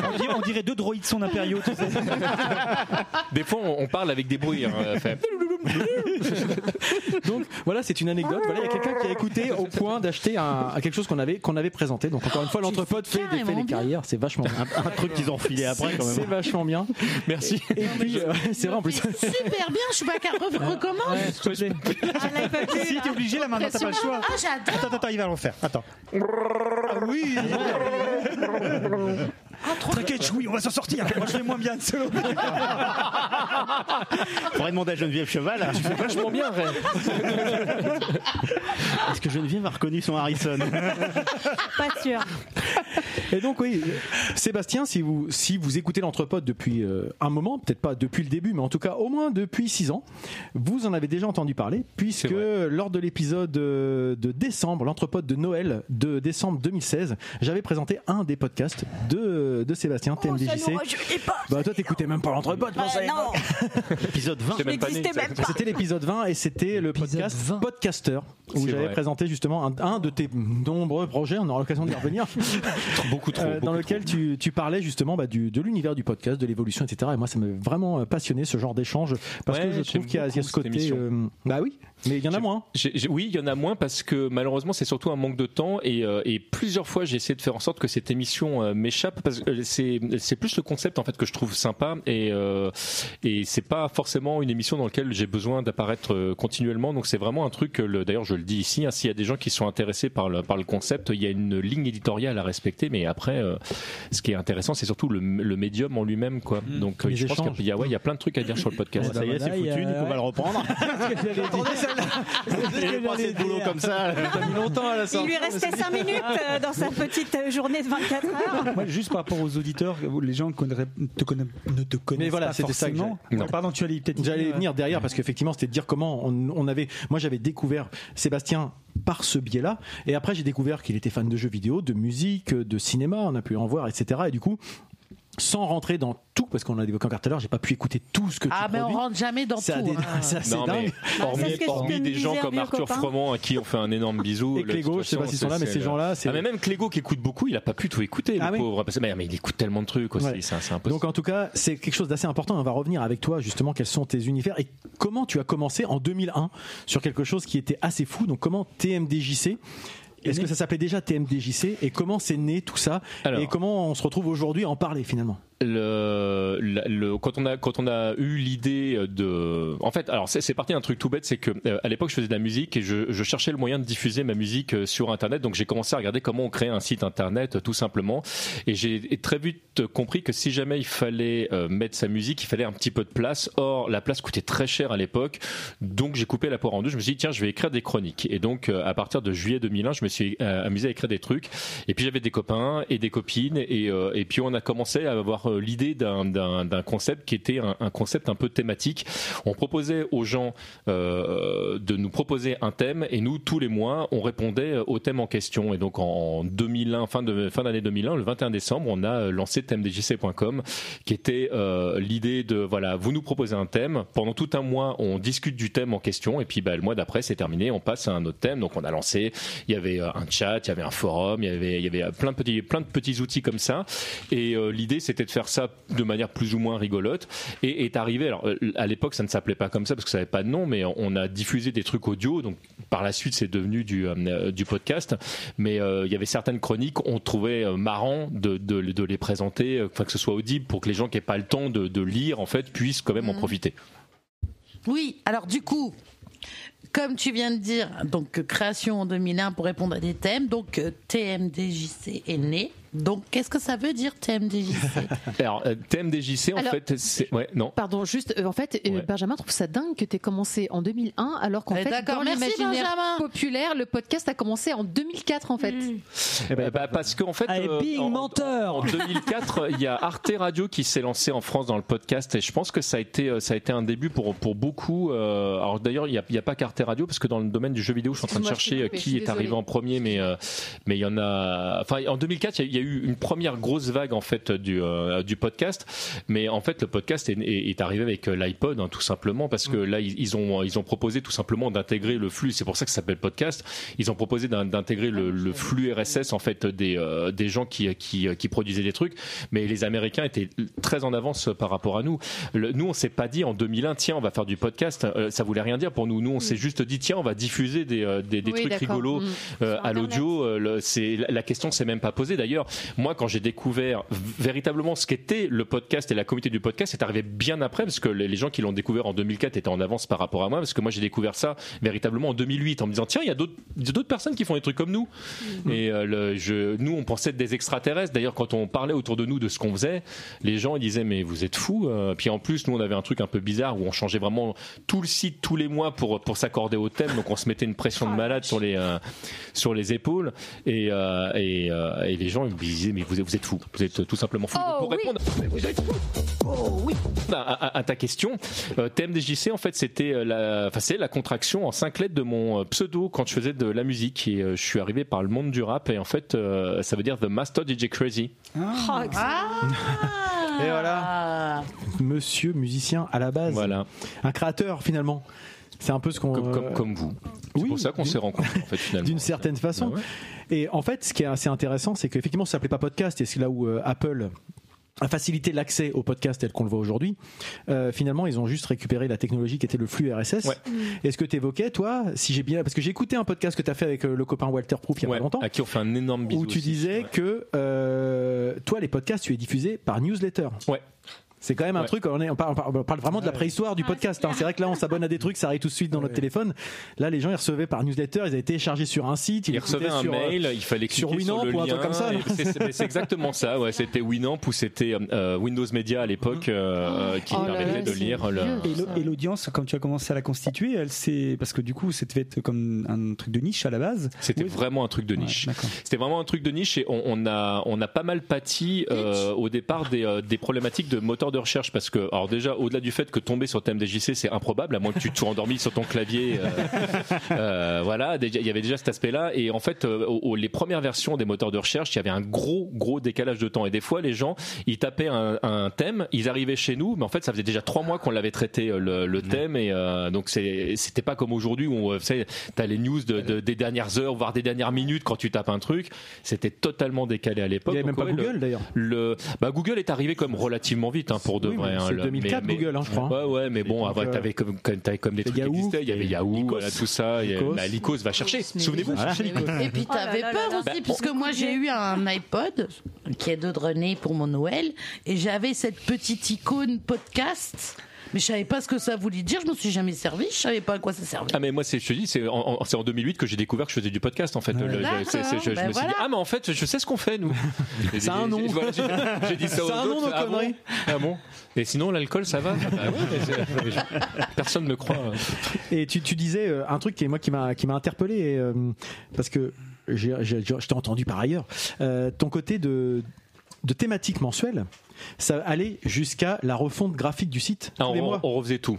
C'est ça qui est assez dingue, c'est-à-dire que la thématique, euh, on Ah ouais. nous parlait de telle thématique, bah, le site s'habillait à la couleur en 2001 de la thématique qui était traitée pendant le Quel- mois quel et vous vous mettiez quel genre de thématique dedans. Voilà, par quel genre de thématique par exemple en fait parce que Alors on a Si C'était traité. la mienne, je On- te dis pas. hein. On en a- partie, en on a partie, traité vraiment de, de, de, de- bah, je, je pense que oui, c'est arrivé parce qu'on a traité euh, la pornographie, on a, on a, enfin d'ailleurs, les- bah, euh, je vais être très clair, les, les, propre. les, euh, tous les thèmes qui touchaient au sexe étaient celui qui nous ramenait le plus de monde. Sans Et on, on on en faisait un par an. alors, on devrait On- en faire plus souvent. non On- euh, tous, tous les ans, on en faisait un parce qu'on savait de toute façon que c'était une porte d'entrée. euh, mais Bah, on a, à poil tout le on, monde là on a, euh, on a traité des trucs qui, euh, qui ont été aussi Qu'est-ce que très c'est que polémiques ce parce qu'on a parlé de la drogue, par exemple, ou ça, ça a été, euh, ça a été, parce que nous, on arrivait avec nos gros sabots et beaucoup d'humour, mais malgré tout, on a, on avait des chroniqueurs qui avaient des, euh, des points de vue qui étaient, euh, qui étaient très tranchés. Moi, je fais partie des gens, par exemple, qui ont un, un point de vue sur la drogue qui, qui n'est pas dans la moyenne. Moi, je pars du principe que euh, l'interdiction est, euh, est, euh, amène plus de problématiques qu'autre chose, et je pense qu'il vaut mieux un encadrement qu'une qu'une interdiction. Donc, euh, c'est vrai qu'un point de vue comme ça, putain, euh, en- encore un, en- encore de merde. c'est ça. en, euh, en, en 2001, quand, enfin, je sais plus à quel moment on a traité la drogue. Je, je sais plus, c'était en 2002. ou- Ça, ça- on a- le, le point de vue nous a nous a valu Bah quelques oui. quelques remarques assez euh, euh, assez en même compliquées. temps c'est un peu logique. Tu sais, il n'y Et, a qu'une euh, approche répressive hein, qui va. Bon, après, C'est tout à fait. c'est un autre. Non, mais- non, mais- en fait, je me rends compte aujourd'hui que je vieillis euh, et que je commence à avoir un point de vue. Mais, mais, euh, mais à l'époque où j'étais jeune, le- je, me, je me disais que. non, mais voilà. Ça c'était des débats quoi. C'était. Ouais, ouais, il y a, y, a, y a des trucs qui étaient, qui étaient plus rigolos que d'autres. Quand on traitait, on a, on a traité le délire, par exemple, tout le monde se marrait, tout allait bien. Mais on s'est amusé parfois à faire des thématiques sur une année. Donc il y a une année où on a traité les sept péchés capitaux. On a eu un, un thème d'entrée qui était le chaos et un thème de sortie qui était la foi. Et entre les deux, chaque mois, on a fait un des, des sept thèmes. euh, D'accord. euh, on s'est amusé à faire des trucs comme ça, mais très souvent on laissait la main aux auditeurs. Donc on avait un, un- un- une espèce de, de panier euh, avec plein de thèmes. Alors on disait bah, qu'est-ce que vous avez envie de traiter? Donc c'était au, au- à la majorité. Et donc on, euh, ce qui était marrant avec ce système-là, c'est que même les chroniqueurs ne savaient pas ce qu'ils allaient avoir à traiter euh, Oh, euh, avant. C'était sous intéressant, forme de débat ou c'était sous forme de chronique euh, Chaque auditeur à partir du thème, euh, je dirais, euh, pondait sa chronique ou... Cha- chacun fais- faisait ce qu'il voulait. Alors sachant que euh, il y, avait euh, il y avait peu d'audio à l'époque. J'étais d'ailleurs l'un des rares à en faire. C'était beaucoup d'écrits au, au début de, de TMDJC. Il y avait, il y avait aussi quelques vidéos. On s'est amusé à faire des animations en flash. Enfin, on a, on a, on a fait plein d'expériences différentes en fait euh, au début. On savait pas trop où on allait. Juste, juste faire une petite. euh, Je te laisse la parole, Didouille. Pour quelqu'un qui se dit humble, travaille en équipe, mais il a appelé quand même le site de son nom. Moi, j'aurais dû l'appeler euh, Alors, Nicolas Frébourg, le site de c'est- l'entrepôt. Alors, alors déjà, NF, déjà je tiens à dire que, ça, que NF en plus. un humble ne me représente pas du tout. Déjà deux. hein. Ah, pardon, excuse-moi, autant pour moi. Déjà de un, et, et de deux, c'était alors oui, parce que je l'ai pas précisé, le personnage que j'incarnais euh, euh, à l'époque, parce qu'on arrivait chacun avec notre masque entre guillemets d'internet. euh, le- on, on avait chacun nos, nos- nos- on représentait un petit peu un stéréotype et euh, le personnage que j'incarnais euh, avait la quasi-totalité des défauts qui euh, qui existaient. À cela près qu'il était riche et donc ça lui permettait de se, de, de se sortir de toutes les situations possibles euh, euh, et imaginables. Donc évidemment, le nom du site, c'était le nom du gars en question euh, parce que parce que c'était drôle. Donc on habitait dans un château, il y avait toute une Ah histoire. oui, d'accord. Ah, où, ça, euh, mélange fiction et oui, oui, oui, on, aspect, euh, mélangeait ça parce que même si effectivement nos points de vue étaient nos véritables points de vue, euh, on, se permettait des traits d'humour qui allaient très très loin et, euh, et, euh, et le TMDJC en question de l'époque, c'était un mec euh, qui euh, qui prenait euh, l'esclavagisme, qui euh, qui, qui, euh, voilà, qui euh, qui En, en quoi pensait que la place de du la- TMDJC d'aujourd'hui alors, c'est pas que je suis contre l'esclavagisme aujourd'hui, c'est que j'ai découvert que c'était illégal. Ah que bon, c'est plus compliqué en fait. Donc es pour une exploitation raisonnée, on va Voilà, dire. c'est ça. Durable, durable, dirait-on. Et, et j'ai appris qu'il fallait payer les esclaves aujourd'hui, Ah, alors qu'à oh l'époque, nous, on les payait pas. Donc, c'est- C'était mieux de l'époque de Ah là là, Métropolis, ça- hein, quand ça a même. beaucoup changé. Bien pour rester dans la. On appelle ça des salariés ou des consultants. nous, on appelle ça des stagiaires. Mais, euh, Didouille, t'avais quelque chose, tu Oui, voulais euh, euh, par rapport à, à la- à la création et euh, le fait que tu te sois pas fait entourer, mais tu t'es entouré plutôt. Euh, c'est des personnes de ton entourage, des potes comme ici à l'entrepode où on en est venu au fur et à mesure, ou c'est des personnes qui ont entendu. T'as, t'as, t'as- t'as demandé à des gens, euh, est-ce que ça vous intéresserait? Est-ce qu'il fallait ce, ce, ce, ce- cette relation affective pour le mettre en place? Ou, ou tu te serais lancé quand même tout seul C'est une bonne question. Je, je, je pense Ah, que merci. je, non, mais je, pense, pense que si la- la- l'aspect euh, l'aspect affectif était important quand même dans, dans le groupe et c'est vrai que quand la première fois que j'ai écouté l'entrepote, moi ça m'a rappelé les débuts de, de TMDJC.com. Le, le- on Ah, quand il n'y avait pas encore euh, Arnaud et Christelle? c'est- bah, à l'époque, il n'y avait pas encore. C'était quand on a commencé à se professionnaliser. Quoi? Oui, non, donc ouais, le, le- ouais, c'était c'était ça. On était vraiment entre copains. Le, le- Ouais, il y a les pros, on- puis il y a les copains. On, on- on- on se connaissait tous très très bien. Nous au moins on sait pourquoi on est là quoi. Et donc, est-ce qu'ils Toi parce que tu fais de l'audience visiblement. Est-ce qu'ils avaient donc euh, une appétence sur un, une rue, enfin sur un thème particulier? Quand tu disais il y avait un thème et on se lançait dedans, est-ce que vous vous partagiez euh, Ah, Il y, a- il en avait le certains qui étaient plus à l'aise dans certains thèmes que d'autres. Euh, mon frère faisait partie des gens de, de, de l'équipe, par exemple, et, euh, et c'est un mec qui, euh, qui a une culture musicale assez dingue. Tous les sujets qui, tou- qui touchaient autour de la musique, forcément, il c'est quelque chose qui, euh, qui prenait plus d'espace. D'ailleurs, on a commencé euh, vers la fin de, où on faisait vraiment un truc tous ensemble euh, à, à marquer de manière un petit peu plus euh, euh, concrète les différences entre les, euh, les, les podcasteurs et, euh, et Nicolas, donc mon, mon frère, lui avait vraiment une chronique qui était à la fin purement musicale. Et d'ailleurs, le- elles sont, enfin, il y en a encore quelques-unes que j'ai que j'ai partagées il y a peu là pour les euh, pour les 20 ans. Et on- sur la fin, on faisait même des, des vidéos. C'était assez rigolo de, de, de les revoir aujourd'hui ces images parce que bon, forcément, c'était fait avec les moyens de l'époque, avec nos connaissances de l'époque de, de la vidéo et euh, pitié quand vous regardez, ne, ne- criez pas au scandale. Mais c'est marrant par contre de le revoir de, de l'époque et de, de partager les albums qui qui partageaient. Ouais.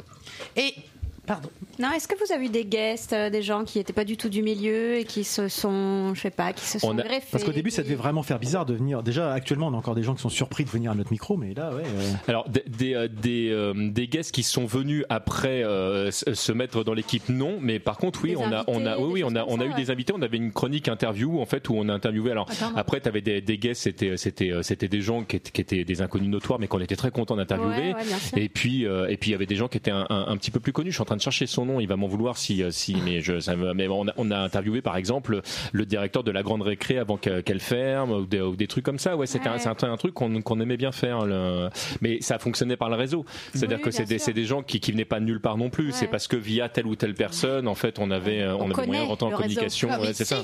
Bah, C'est ce qui fonctionne le mieux pour de vrai. hein. Ouais. Ouais, on sait ce que c'est. ouais.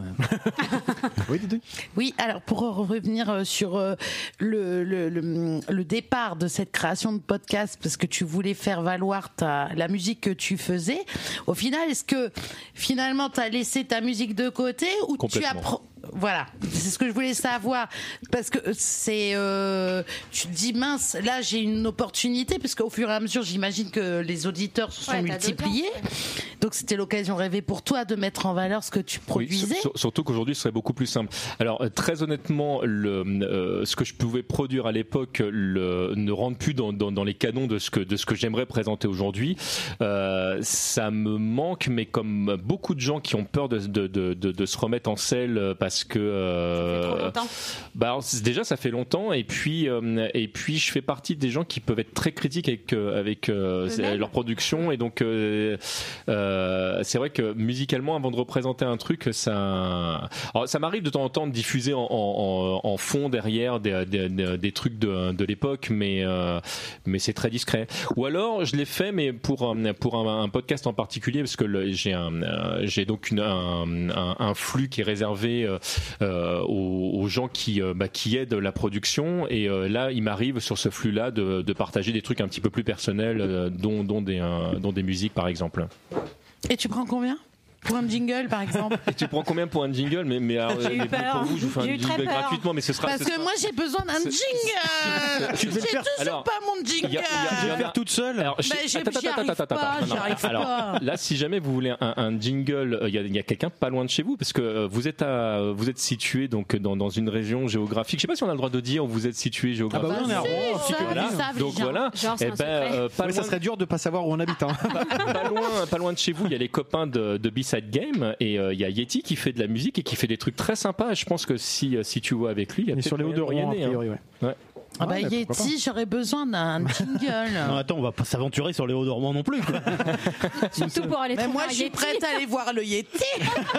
En même temps, Christophe euh, nous a fait Surtout des, des beaux jingles. super sympa. l'équipe. En Bah oui, non, mais ils sont plus, très bien euh, nos jingles en même temps. Mais Didou, il voulu un truc avec Moi je voulais il mon changer. jingle, je voulais changer. euh. Bah, Pourquoi surtout pas qu'il y aura De le toute mot façon, cabinet dedans. euh, J'ai un peu peur. hein. Donc, euh, non, mais vas-y, vas-y, Didou. Non, non, j'allais dire après tu as du, du coup euh, moi ce qui m'intéresse c'est de savoir après quand tu as dans ton évolution euh, comment tu en es venu à te diversifier dans tout un tas de podcasts très différents finalement. Bah, c'est la bah, drogue. Alors, je voulais pas en parler, mais, euh, Là, on peut le dire. mais ça aide clairement un peu, la quoi. drogue. hein. La drogue. Ça, une drogue dure, le podcast. Voilà, peut-être peut-être je devrais arrêter de dire qu'il faut tout légaliser.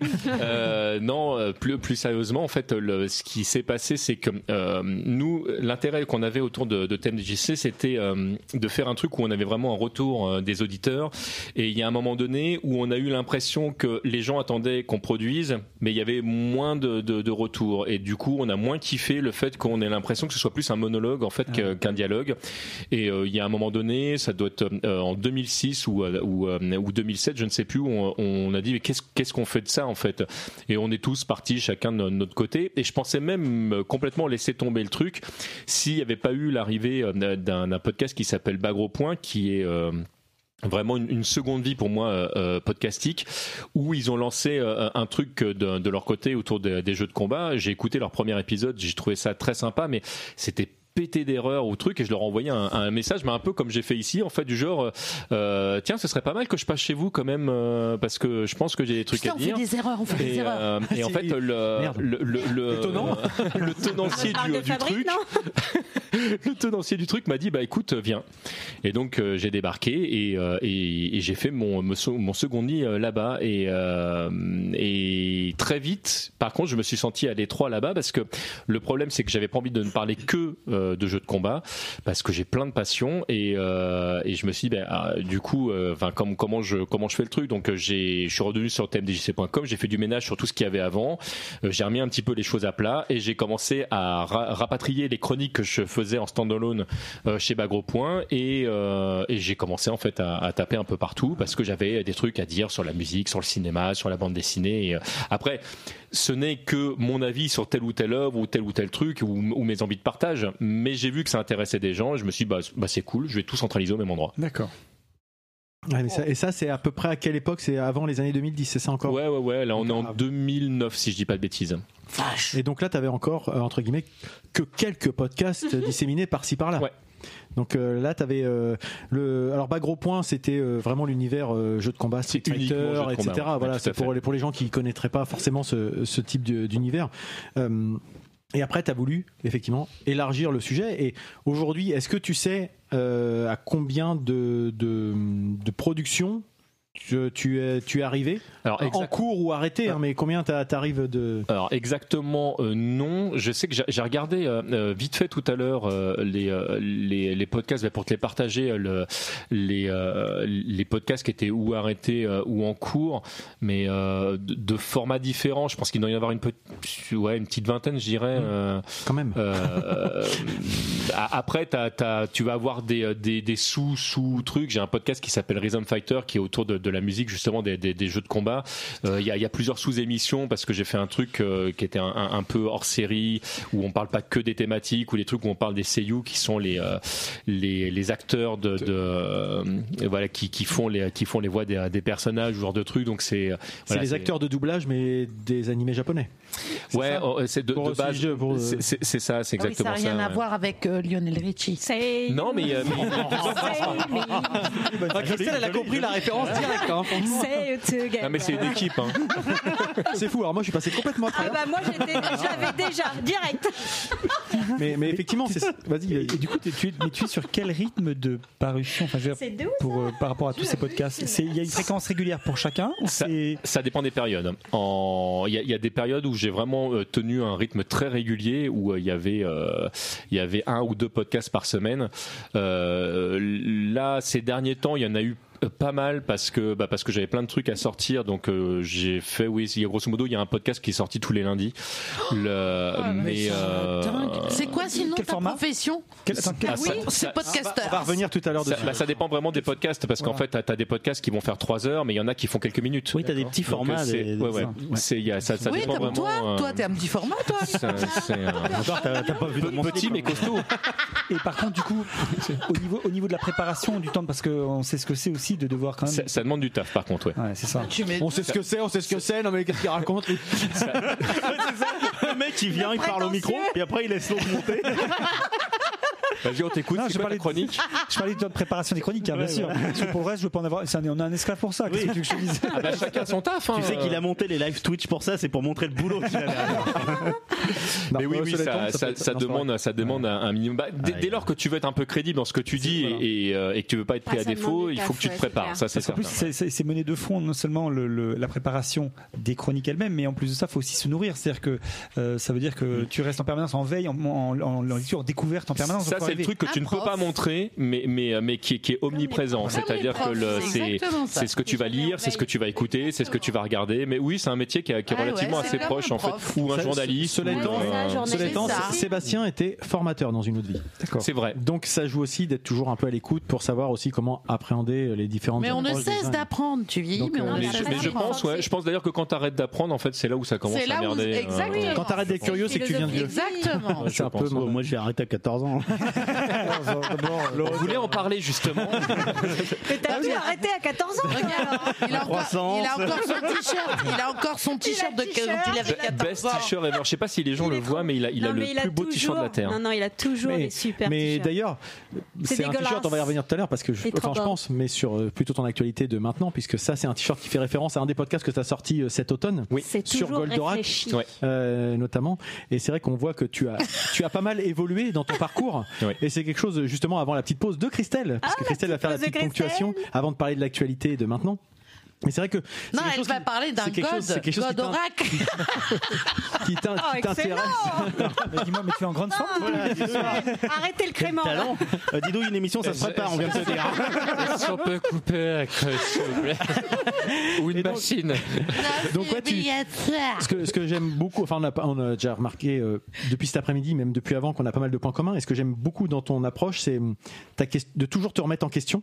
Euh, peut-être euh, un peu trop, beaucoup de gens se posaient beaucoup de questions, mais de te dire, par exemple, ce que tu as fait à une époque, est-ce que c'est toujours d'actualité, etc. Et de remettre en perspective ton travail sans pour autant le renier, mais en se disant, voilà, moi j'ai évolué, aujourd'hui je veux présenter ça, à l'époque je présentais ça, mais j'ai évolué dans mon parcours en tant que podcasteur et finalement le, le format audio se prête pas mal à ce- cet exercice trouve, finalement de, de miroir. Et comment toi tu le, tu le vis justement depuis 20 ans? Parce que c'est quand même quelque chose d'important. Entre il y a 20 ans et maintenant tu as certainement changé.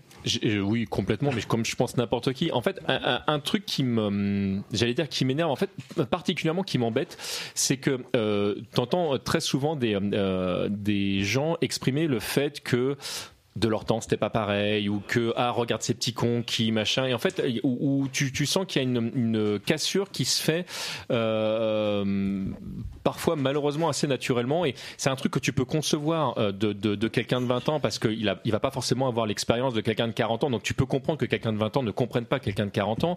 Mais ça me semble plus étonnant de la part de quelqu'un de, de Merci. 40 ans qui, voilà, qui a déjà vécu ça et de dire mais t'as déjà oublié du coup Ouais. et c'est vrai qu'on a la chance en tant que podcasteur de pouvoir ressortir entre guillemets les vieux dossiers. En disant euh, tu te rappelles là tu dis que t'as toujours pensé ça mais en fait euh, non parce qu'il y a quelques années ne serait-ce que 5 ans en arrière euh, regarde ce que t'as balancé. Et de temps en temps alors moi j'ai fait ce constat euh, finalement relativement récemment c'est que euh, on a la chance via des, des outils euh, je pense à, à Podchapter de, de, de Bigaston et, euh, et de Puff Magic Finger euh, de, de l'équipe de PodCloud qui, qui ont fait un produit qui est, qui est vraiment génial, qui permet de chapitrer en fait tout simplement les, euh, les podcasts. Et donc j'ai dû réécouter certains de mes anciens podcasts pour les chapitrer. Et je suis tombé sur des trucs en disant ah ouais mais ça pique un peu du coup, euh, ça fait un petit peu mal de C'est savoir gage qu'on de a- fraîcheur, ouais, C'est ça. Alors on se dit tant mieux, j'ai évolué, mais on se dit bah en fait euh, bah, on n'a pas toujours été la même personne. Et de temps en temps ça fait du bien, juste ne serait-ce que pour l'ego en fait de, de, de, de- de remettre les pendules à l'heure. Que tu ne sois pas la même personne puisque tu évolues avec la société qui évolue avec ce qu'on t'amène en plus. Ouais, mais c'est bien de ne pas l'oublier. C'est-à-dire, Ah c'est- oui, c'est- c'est ah, bien. là je te rejoins. Oui, oui, c'est bien de juste. Bah, on, parlait justement pense de, de- toujours, de- de rester un petit peu humble, de, de, de se dire, bah, finalement, euh, bah, déjà, euh, on n'est pas parfait aujourd'hui, mais on l'était d'autant moins euh, avant, et c'est peut-être pas la peine de, de, de balancer des, euh, des, des fions sur, euh, sur des gens qui pensent pas pareil, parce que déjà, bah, ce qu'on pense aujourd'hui est forcément amené à évoluer, et que bah, le fait de communiquer certainement plus intelligent que de balancer des, des trucs en disant, de toute façon, ce que tu dis, c'est de la merde. Ah bon, bah, fin du débat. Ouais. Bah, euh, oui, le problème il est là. Oui. donc c'est vrai qu'il y a tout un épisode là-dessus qui, qui était euh, informel hein, moi qui m'a que j'ai Ouais. beaucoup aimé que tu as fait il y, a, il y a quelques semaines justement où tu tu revenais sur un, un projet d'il y a une dizaine d'années à peu près Ouais, c'était c'était une conférence du Stunfest euh, qui datait de 2012, si je dis pas de bêtises. Euh, Stan. euh, Stunfest. Alors le Stunfest, euh, Stunfest, oui, c'est voilà. euh, C'est pour les J'ai pas de auditeurs et pour moi pas compris. le Stunfest en fait c'est un, un comment comment définir le Stunfest? Parce que c'est tellement de choses aujourd'hui c'est un rassemblement ouais de, de à la base de, de, de joueurs de jeux de combat mais en fait c'est devenu par extension plein de trucs parce qu'il y a de la musique parce qu'il y a des euh, il y a Un grand festival, a- en oui c'est un énorme festival il y a il y a des euh, il y a des conférences euh, il y a de- ce qu'on appelle des pro gamers donc des, des, des gens qui vont faire des, des, des- des- du, de ce qu'on appelle du speedrun par exemple où ils vont présenter un jeu qui est joué à toute vitesse des trucs qui sont irréalisables pour le commun des, euh, des de la- mortels.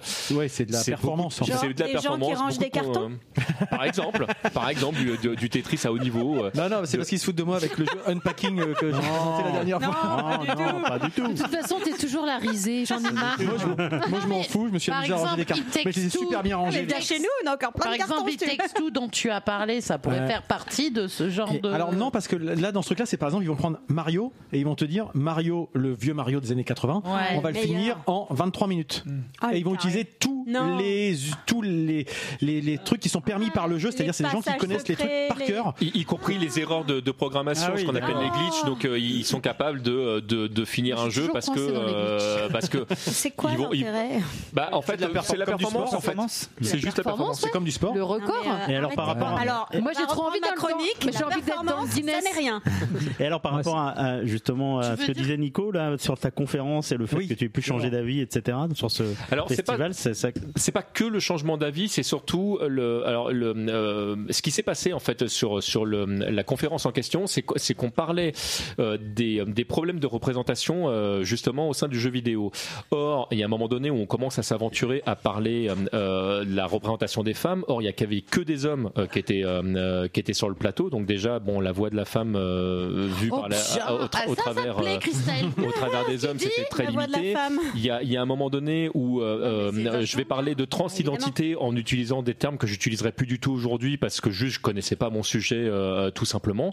Et, euh, et quand je réécoute le truc euh, derrière, euh, bah, dé- déjà c'est bah, très- désagréable parce qu'on c'est moi quelqu'un j'entendrais quelqu'un parler comme ça aujourd'hui, j'enverrai un message en disant non là juste tu C'est sais top, pas ouais. tu sais pas ce que tu es en train de dire en fait le- voilà ju- juste tais-toi.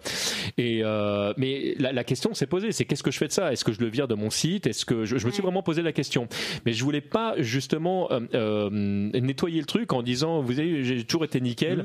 Euh, je voulais pas que ça disparaisse, mais par contre je voulais pas que les gens puissent l'entendre en se disant tiens c'est ce se pensent, c'est ce qu'ils pensent aujourd'hui. Donc Ouais. j'ai eu besoin de, de, de l'argumenter en disant voilà euh, c'est ce que j'ai dit à un moment donné, ça ça a existé. Ma parole a évolué, mais non seulement ma parole a évolué, mais mais si jamais vous pensez comme j'ai pensé à l'époque, voilà pourquoi je pense que vous vous trompez aujourd'hui et donc de pouvoir expliquer Tu pourquoi et peut-être éventuellement de se tourner vers les personnes qui savent tout simplement. Plutôt que de faire de la cancel culture, Exactement, plutôt remettre en c'est en fait. C'était un je- crois que c'est vraiment aussi quelque chose euh, d'historien. Alors euh, finalement, je trouve que alors je suis pas très podcast. Je, je suis vraiment une novice dans ce dans ce dans cette C'est les écoute. meilleurs les novices. Mais je trouve que c'est c'est quand même historiquement et, Ah bah, et les sociologiquement c'est quelque chose d'intéressant. C'est-à-dire qu'il y a une trace. Oui. C'est-à-dire qu'on est dans un monde où tout est devenu très virtuel, où on écrit finalement très peu sur du papier. Mais en fait, non. En fait, on écrit toujours sur un autre, euh, Sur un autre support. un autre ouais, support. Mais je pense qu'on n'a pas à effacer. Justement, si on a ce support-là, il faut qu'il reste. Et contextualiser ce support, c'est ce qui va faire progresser euh, l'humanité. Alors avec euh, voilà les gros guillemets, mais mais, mais c'est une trace de ce qu'on vit dans notre histoire très très courte de ce 20e, 21e siècle. Je pense qu'on on est en train de vivre des évolutions justement de supports euh, et de médiums qui, qui qu'il faut pas effacer. Parce que sinon euh, on, on va finir dans une génération où dans 50, 60, euh, 100 ans les gens se diront mais qu'est-ce que c'est que cette génération qui ne qui ne Qui ne retient pas rien, en ou plus, qui ne retient rien. Mais ju- alors juste- qu'en fait non. Juste une, une précision par rapport à ce que tu es en train de dire. Le- le- le- L'évolution de, euh, de la société a l'unique condition que les gens euh, euh, acceptent de jouer le jeu. C'est-à-dire que là, aujourd'hui, euh, je, je prends un réseau comme, comme Twitter euh, qui euh, parfois est, est un nid à embrouille plus qu'un moyen de communication. Ou euh, où malheureusement des fois il y a des gens qui, qui vont ressortir des tweets qui datent de, bah, Ouais, de 2012 pareil. par exemple Ouais, en disant euh, t'as dit ça dit ça ah oui, effectivement, Oui, oui. factuellement, Oui, euh, j'ai dit sûr. ça, mais enfin, si tu regardes tous les tweets qu'il y a eu entre temps, bah, il y a eu une évolution, Bien etc. Et, et, et- et ça fait partie du propos du, du podcast en, en- en question, le- où j'explique que euh, moi, je demande cette liberté de ne pas être enfermé dans, Mhm. dans, dans une case, parce que d'abord, moi, j'ai besoin de pouvoir évoluer à convenance, euh, mais, euh, mais dans l'absolu, euh, si jamais on m'enferme dans cette case, c'est tout le monde qui s'enferme en fait finalement dans, dans quelque chose.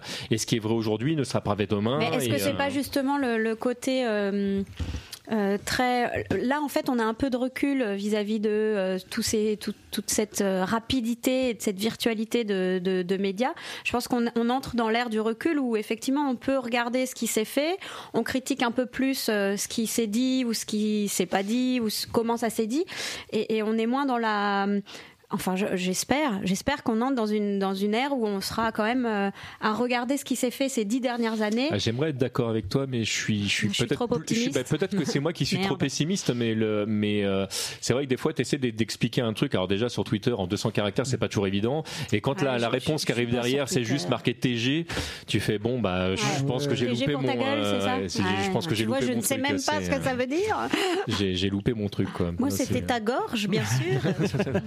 Qu'est-ce ben- qu'il essaie de, qu'essaie de me dire cette personne Et ben justement, et ben justement, c'est une très bonne, Très bon euh, enchaînement. très bonne transition. Justement, on va, on Ah, c'est va, un métier. on va faire une petite, euh, une petite parenthèse enchantée avec Christelle. Avant de, on va te laisser reprendre ton, ton souffle et, euh, Et te, réhydrater. Euh, je, je, je me réhydrate. Se réhydrate Alors, très bien. Mais en plus, j'avais pas vu il y a la caméra là, donc tout le monde voit que je suis en train de. Ça fait. ça, je suis bien. Et, et tout à l'heure, on va, on va revenir justement sur ce qui fait maintenant ton actualité finalement depuis ces quelques années, ton- le maintenant et le- et l'avenir. Mais avant ça, on va laisser la parole à Christelle. Je me fais sucer la friandise. Je me fais briquer le casse-noisette.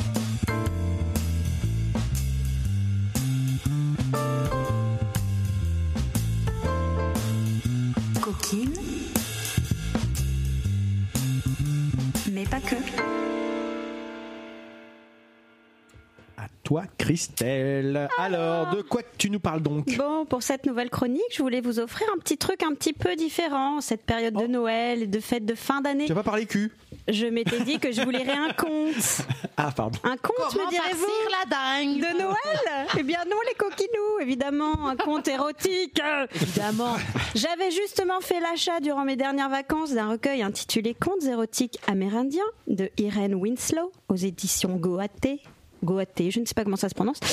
Goethe. Goater. Goater. Doit tu aider Eh bien, eh ben, en fait, j'ai décidé de vous épargner parce que entre des récits de femmes fleurs au vagin denté qui déchiquettent littéralement le pénis d'un pauvre air, ou celui de fripon C'est un film, non? Il n'y a pas celui de Fripon qui s'enfourne un picardant dans l'anus pour le punir de ne l'avoir pas réveillé en trompette. Lorsque des renards lui volaient le butin de sa chasse alors qu'il dormait. Eh bien, figurez-vous, je n'ai vraiment rien trouvé d'émoustillant à l'affaire. Allez, ça dégage. Oh bah dis merde, carrément. Donne-toi la granulée. Allez, hop. Violence. Allez. Tiens, nique Ludo tout, avec nique sa- les. Américains, quoi. Un Ludo avec sa chronique. Ouais. Je me suis tournée Alors en mode ensuite. Jean-Pierre Coff du livre érotique. là. C'est de la merde Je me suis tournée ensuite. roman polyphosphaté Je me suis tournée ensuite vers ma bibliothèque un peu plus universitaire érotique, entendez les lectures, les lectures érotiques de littérature plus classique qui faisaient l'objet de mes études de lettres. Et je me suis dit qu'un bon petit conte grivois de Maupassant pourrait faire l'affaire. Ah oui, je les ai en BD. Ouais, mais non. Alors le machisme flagrant et suranné des Bah oui, contes si tu, racontant- si tu à l'époque, c'est clair. hein. racontant la lubricité des femmes comme étant plus perfide qu'un jeu d'égal à égal en Des matière de galipette m'ont très vite agacé dans ma lecture.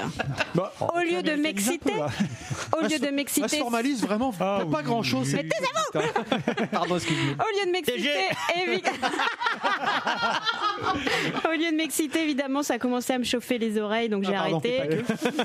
Alors quoi? Alors quoi? Bah, Je ne vais pas pouvoir vous lire un SAD en entier. La longueur de ma chronique ne me permet pas de développer. Et il me c'est faudrait, pas trop dérangé. Non, mais c'est connu. il me faudrait tout un podcast à moi-même pour emmener, vous emmener sur les chemins de la sensualité et de l'érotisme littéraire. Un pod cul alors? Ah, Ah, Attends, mon invité Elle sait pas par contre. Qu'est-ce qu'ils se disent un podcasteur quand Ah, j'ai loupé une blague, Enfin, c'est ça Merde. alors, Bon, que- j'écouterai l'émission alors. Il va te chanter sa comptine après. Donc voilà, mon invité ne serait-il pas un grand ponte du monde podcastique? Mais alors, c'est donc là que ma chronique doit s'orienter Bon allez, euh, bon, je vous avoue, je fais un peu ma maline avec ce teaser euh, alambiqué et le jet de livre. J'avais évidemment le lien tout trouvé entre mes sujets de prédilection et l'invité de cet épisode, mais j'avais vraiment la trouille à cause du syndrome de l'imposteur. Je ne connais que très peu le monde du podcast. Mais je connais un petit peu le monde du sexe. C'est vrai. Alors, imposteuse. je ne vais pas vous la jouer, j'ai tout écouté, je vous conseille ça, mais plutôt je vais vous parler de quelques podcasts qui me paraissent intéressants d'aller découvrir quand on veut entendre parler de cul. Alors en réalité, je distingue trois genres de podcasts. Des podcasts cul. Le premier, les premiers sont ceux qui suscitent le désir. Qui quoi Elle a bien dit. hein. Suscitent le désir. Les pornos auditifs, quoi.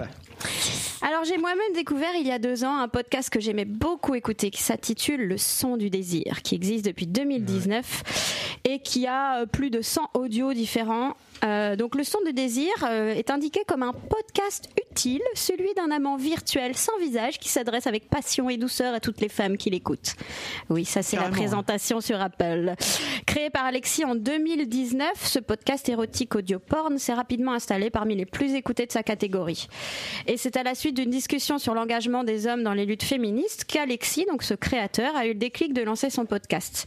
Et il dit Il me semblait qu'il était temps de militer à ma façon pour porter l'expression d'une sexualité positive, saine égalitaire devant le plaisir. J'adore. Son Le idée. Casanova audio. Alors son idée, c'est d'offrir euh, aux auditrices, parce que ça s'adresse quand même beaucoup aux femmes, euh, la voix d'un homme romantique, doux, à l'érotisme à fleur de peau. Et en fait, peut c'est aussi s'adresser donc aux hommes. alors oui, mais c'est quand même. Alors on en parlera. Il faudra vraiment jouer le truc. C'est que en fait, c'est un amant qui vous laisse un petit message sur votre téléphone. C'est l'idée, c'est le point de départ. Les- Comme les le gars qui les- nous les appelle termes un qui sont employés dans, le- dans le podcast. euh, C'est quand même très pour les femmes. projeter. c'est- il y a- Salut, moi Voilà. c'est Robert. Je voulais te laisser un message. Je te trouve très joli et Alors tu moi, me fais j'ai- beaucoup envie. C'est Gérard, c'est pas Robert. J'ai eu la chance, moi j'ai eu la chance de découvrir le podcast au tout début quand les écoutes étaient encore gratuites. Aujourd'hui, donc j'en écoutais pas mal. Aujourd'hui, il faut s'abonner, mais l'offre du site est tout à fait correcte et le créateur fait aussi entrer un peu euh, tout ça dans une démarche euh, de militantisme féministe parce que euh, quand vous prenez un abonnement euh, sur une année, un euro est reversé à l'association de Sorority qui lutte contre les violences conjugales, familiales et toutes les formes de harcèlement. Donc je trouve que voilà, c'est plutôt quelque chose à saluer. euh, voilà. C'est comme le sac à sapin, quoi. Tu payes, payes, 10, tu payes 10 euros, mais tu donnes un euro pour une bonne cause. Voilà. Et tu remplis ton sac. Le sac à tapin, quoi. JR commence à arriver. là là, JR. Un deuxième podcast que j'ai découvert pour faire la chronique, c'est le podcast qui s'intitule Les aventures érotiques de Mademoiselle Car Hot. Très drôle. Euh, donc chronique sexe de Radio Campus 2019-2021. Il y a 38 épisodes et c'est les histoires, euh, les aventures sensuelles d'une jeune femme libérée, libérée, pardon. Euh, ça s'écoute comme une nouvelle littéraire un peu haute pour s'évader, voilà, bon, des, On ne sent pas enthousiaste Ouais, plus que ça. alors, moi j'ai écouté Secret d'initié, 5 élèves, leçon fellation. Franchement, c'est très littéraire. Tout est explicite. hein, Il n'y a pas de a voilà, il a pas de détails. Enfin, ici, au contraire, il y a beaucoup de détails. Mais ce qui me gêne moi, c'est la voix féminine. Et je me suis posé cette question en, en écoutant les podcasts, parce que mon premier podcast sexe étant le son du désir avec une voix masculine, Ouais. j'ai été bien plus excitée en réalité avec une voix masculine qu'une voix euh, féminine de celle de Mademoiselle Carotte. C'était c'était une de mes questions d'ailleurs, euh, en- par rapport à ce que tu disais tout à l'heure, le fait qu'un un homme parle pour une femme ou pour quelque chose comme ça. Est-ce que justement, comme c'est un homme qui écrit pour des femmes, est-ce que finalement il arrive à, à- est-ce qu'il projette pas son propre euh, désir ou comment Alors, ça se passe en bah, fait, Moi, je me, je me- C'est exactement me la question que je me suis posée. En Alors, me mettant à la place d'une nana, moi, pas me- forcément dans l'érotisme d'ailleurs, Je me en pose général. cette question euh, quand euh, je lis des livres audio. Je déteste les livres audio lus par des femmes. Je ne sais pas pourquoi. Ah ouais je ne suis pas emportée. Je ne, je ne, ça ne me fait pas vibrer. ça- Bah, Peut-être que c'est des mauvaises lectrices que j'ai entendues, c'est possible. En Non, tout cas, quand, quand j'ai eu mais- des, des audiolivres, j'ai j'ai eu beaucoup de plaisir à écouter, à écouter des voix plus graves, plus posées. Et je pense que c'est c'est une, c'est- je pense que c'est une question aussi de, de vibration sonore. pour Moi, le je suis coup. d'accord avec. euh, Salut, d'accord c'est Robert. Je pense même que c'est une- c'est tout simplement une question de sensibilité Exact. parce que il y a- j'ai, euh, pour, pour avoir quelques personnes qui lisent des livres audio autour de moi, il y a des gens qui ont plutôt une préférence pour les voix féminines Ah ouais, et d'autres euh, pour vois, les voix c'est- masculines. Je crois Moi, que c'est vraiment une question une de. C'est un peu comme le GPS. Moi, j'aime Certainement. Non mais c'est vrai. Il y a des voix qui t'énervent. Tu dis mais. Moi, j'aime les voix graves. Donc, Alors, c'est vrai que dès voilà. qu'il y a une voix masculine, je préfère mille fois. Après- Ah, Amezen, tu peux me lire n'importe Ah, quoi. bah oui, mais c'est clair. Mais oui, pour y lire le bottin, Ou ça Ludo marche, quoi. Mais Ou oui. Et encore, tu vois, mes enfants, ils supportent pas. Euh, Ludo, je suis pas sûre que tu kiffes, toi, Jean-Claude Amezen. Je sais pas, je ne Sur les épaules de Darwin. Il s'éloigne un peu le- du cul, là, non Oui, complètement. oui. je ne vais pas plus loin sur les épaules des géants. Bon, toujours est-il que, bon, bon, personnellement, je préfère les voix masculines et j'aime pas trop les minauderies féminines. Ça ne m'excite pas. Et euh, je me demande alors. plus l'interprétation que la voix finalement. Alors, est-ce que est-ce que c'est est-ce que est-ce que c'est l'excitation qui est provoquée par la voix ou est-ce que c'est seulement une question de scénario? Et là, j'en reviens à ta question, c'est que est-ce que le scénario euh, c'est un peu, c'est pas tant la voix que la façon d'interpréter le côté. Oui, oui, Bah, Alors, non, non, c'est pas gnangnan. C'est le côté euh, sensuel, un peu exagéré. Ouais, tu vois, c'est plus dans ce côté-là qui me. Le téléphone rose quoi un peu quoi. Ouais, qui, Bah, me- je- je vais qui me charme peu- pas en tout cas, Bah, qui ne me charme pas. Mais après voilà, euh, je suis aussi dans ma dans ma dans, dans mon corps quand j'écoute oui, dans, et dans- euh, dans ton entièreté. Est-ce voilà. est-ce que tu as, est-ce que t'as eu l'occasion d'écouter les lectures érotiques de, de Charlie? Alors j'en ai d'autres, pardon. Alors Charlie non. Euh, Quoique, que- si, j'en ai écouté une, mais j'ai écouté la- la- une autre chronique justement, euh, enfin un autre podcast qui est euh, raconté par une femme qui s'appelle Colette se confesse Oui. et qui est un, un podcast pareil, euh, érotique, sensuel et, et qui raconte les confessions de cette fameuse Colette. Et alors, si j'ai testé, en fait, j'ai voulu tester aussi, et le premier que j'ai testé, c'était là où un- une voix d'homme participait, parce que voilà, je suis plus attirée par une voix d'homme. Il se trouve que c'était un homme qui racontait l'histoire de sa rencontre donc de mec de 45 ans avec une jeune femme de 25. Déjà, ça m'énerve, Mm. mais bon. Euh, autour Bah là, on est dans les stéréotypes. voilà. hein, du coup, là, c'est- Autour d'une sombre histoire de fellation dans une ruelle abritée. Ok, Ouais, ça ça, peut m'exciter. hein. Si, si, ça, ça peut m'exciter. Par contre, j'ai trouvé vraiment le récit chiant, en réalité, dans la bouche du gars qui faisait des allusions faussement littéraires alors qu'elle est en train de le sucer. Enfin, j'ai- J'aime pas du tout la manière dont tu parles de Nicolas Hulot. Alors par contre, pour le coup, j'ai enchaîné sur un, un autre épisode où c'était Colette qui racontait. Et pour le coup, j'ai trouvé sa voix très sensuelle. Sans minauderie exagérée. Enfin, quand je dis minauderie, c'est même Oui, pas fait, ça. En c'est- fait, ce que t'aimes pas, c'est l'exagération. en fait. L'exagération du téléphone rose, quoi. Donc franchement, le, je répète, hein, Colette se confesse, c'est à tester, euh, mesdames et messieurs, parce que je pense que du coup, ça peut, ça peut marcher euh, pour, euh, pour les deux. Je pense que c'est pas mal. Mais là, on est bien d'accord. Tu, tu parles de, de lecture érotique. Euh, non, je pense que c'est plutôt des pornos auditifs. Enfin, je veux dire, c'est pas un podcast dédié euh, à l'érotisme. Alors non, puisque là, Non, ma première que- partie de la chronique, c'est les podcasts qui suscitent le désir. Ah non, mais d'accord. plusieurs, Non, euh, non, mais parce Mais que après, il y en a d'autres. Ouais, c'est vrai euh, que moi, à l'époque, euh, c'est hein. Nico, et il y a un moment, il m'avait suggéré d'écouter Plaisir de rougir, Mais je sais pas s'il existe toujours. qui était un. Non, c'est fini. C'était un euh, excellent podcast sur le Et c'est de la littérature ou c'est quoi? C'était tout mélangé, la condition de la ouais, femme et tout. Et franchement, c'était magnifique. C'était vraiment bien, ouais. Je Ah, pas moi, j'ai adoré. Ah, adoré j'ai- encore jamais eu l'occasion, mais oui, mais Arnaud Doucet, oui, c'est un peu une référence Et- aussi et dans le monde du podcast. je sais pas est toujours, si le podcast est toujours disponible, mais c'était, je trouvais que c'était intéressant parce que Ah, ça, confrontait génial. le rapport masculin-féminin parce qu'ils étaient deux à, à aborder leur, euh, justement, Ouais. c'est intéressant d'avoir justement, tu avais une interaction avec comment que- euh, les interprétations de l'un, Oui. les interprétations de C'est tout l'autre. l'intérêt justement, Sur le de ce qui tatouage, fait aujourd'hui. Ah ouais, Ah, c'était génial. Moi, j'ai adoré, adoré. Arnaud. Alors, toujours dans le dans le ceux qui suscitent euh, l'excitation et le désir, euh, c'est euh, un des un des principaux qu'on retrouve. Ça s'appelle Vox, V O X X X, qui est créé depuis 2018. euh, donc euh, plus de 125 épisodes, avec un nouvel épisode chaque semaine. Et les dix derniers épisodes sont écoutés gratuitement. Et tout le reste, c'est sous système d'abonnement. C'est 3,99€ par mois. Alors, alors, sachant que si jamais vous avez une, une appli type Podcast Addict etc., quand vous téléchargez les podcasts, vous les, pouvez les garder à Tu peux les hein, garder, donc, ouais, c'est ça. Donc l'idée, en fait, c'est pareil, c'est de l'érotisme auditif avec des séances de plaisir solitaire guidées pour l'exploration des fantasmes, pour découvrir son, son corps, les imaginaires, les envies. Pourquoi tu me regardes comme ça Donc en fait, Vox a été imaginé spécialement pour le plaisir féminin, Mhm. tandis que Cox C-O-X-X-X-X, Ah, s'occupe des prostates, des pénis et des périnées. Ah bah enfin Je te le prêterai. Euh, non, c'est pareil, c'est sur un abonnement. Mais c'est fait par la même équipe, hein, donc. euh, Ouais, c'est hyper bien fait. Alors j'ai écouté rapidement un épisode en libre accès. Euh, ça dure une vingtaine de minutes, donc c'est parfait pour se branler. Euh, ça fait, ça le fait tousser. Il y a des, il y en a qui, enfin des formats plus ou moins courts Oui, après. voilà. euh, Alors après, c'est comme mais- des petits pornos, quoi. C'est ça, mais, C'est- mais c'est clairement masturba- masturbatoire. Ouais, Ouais. c'est c'est vraiment orienté. Alors pour le moment, enfin pour le coup, avec mon vaccin, tout ça, j'étais pas vraiment dans le mood pour euh, mesurer l'excitation. Pour me masturber. hein. Ouais, c'était pas le moment. Mais Ah par bah, ça contre, demande un minimum d'investissement. oui, voilà, c'est ça. Il faut se mettre en condition. Mais euh, ceci dit, apparemment, les retours, les, les, les notes sont hyper positives. Les gens ont carrément beaucoup aimé, surtout dans la période de pandémie et de confinement. Et c'est ce qui me permet d'enchaîner avec d'autres podcasts que j'ai découverts. Donc j'avais dit que les premiers podcasts, c'était plutôt pour susciter le désir. Et les deuxièmes, la deuxième classe de podcasts autour du sexe, c'est plutôt pour analyser le sexe et ses pratiques. Et euh, j'avais découvert, mais Nico m'avait aussi rejoint.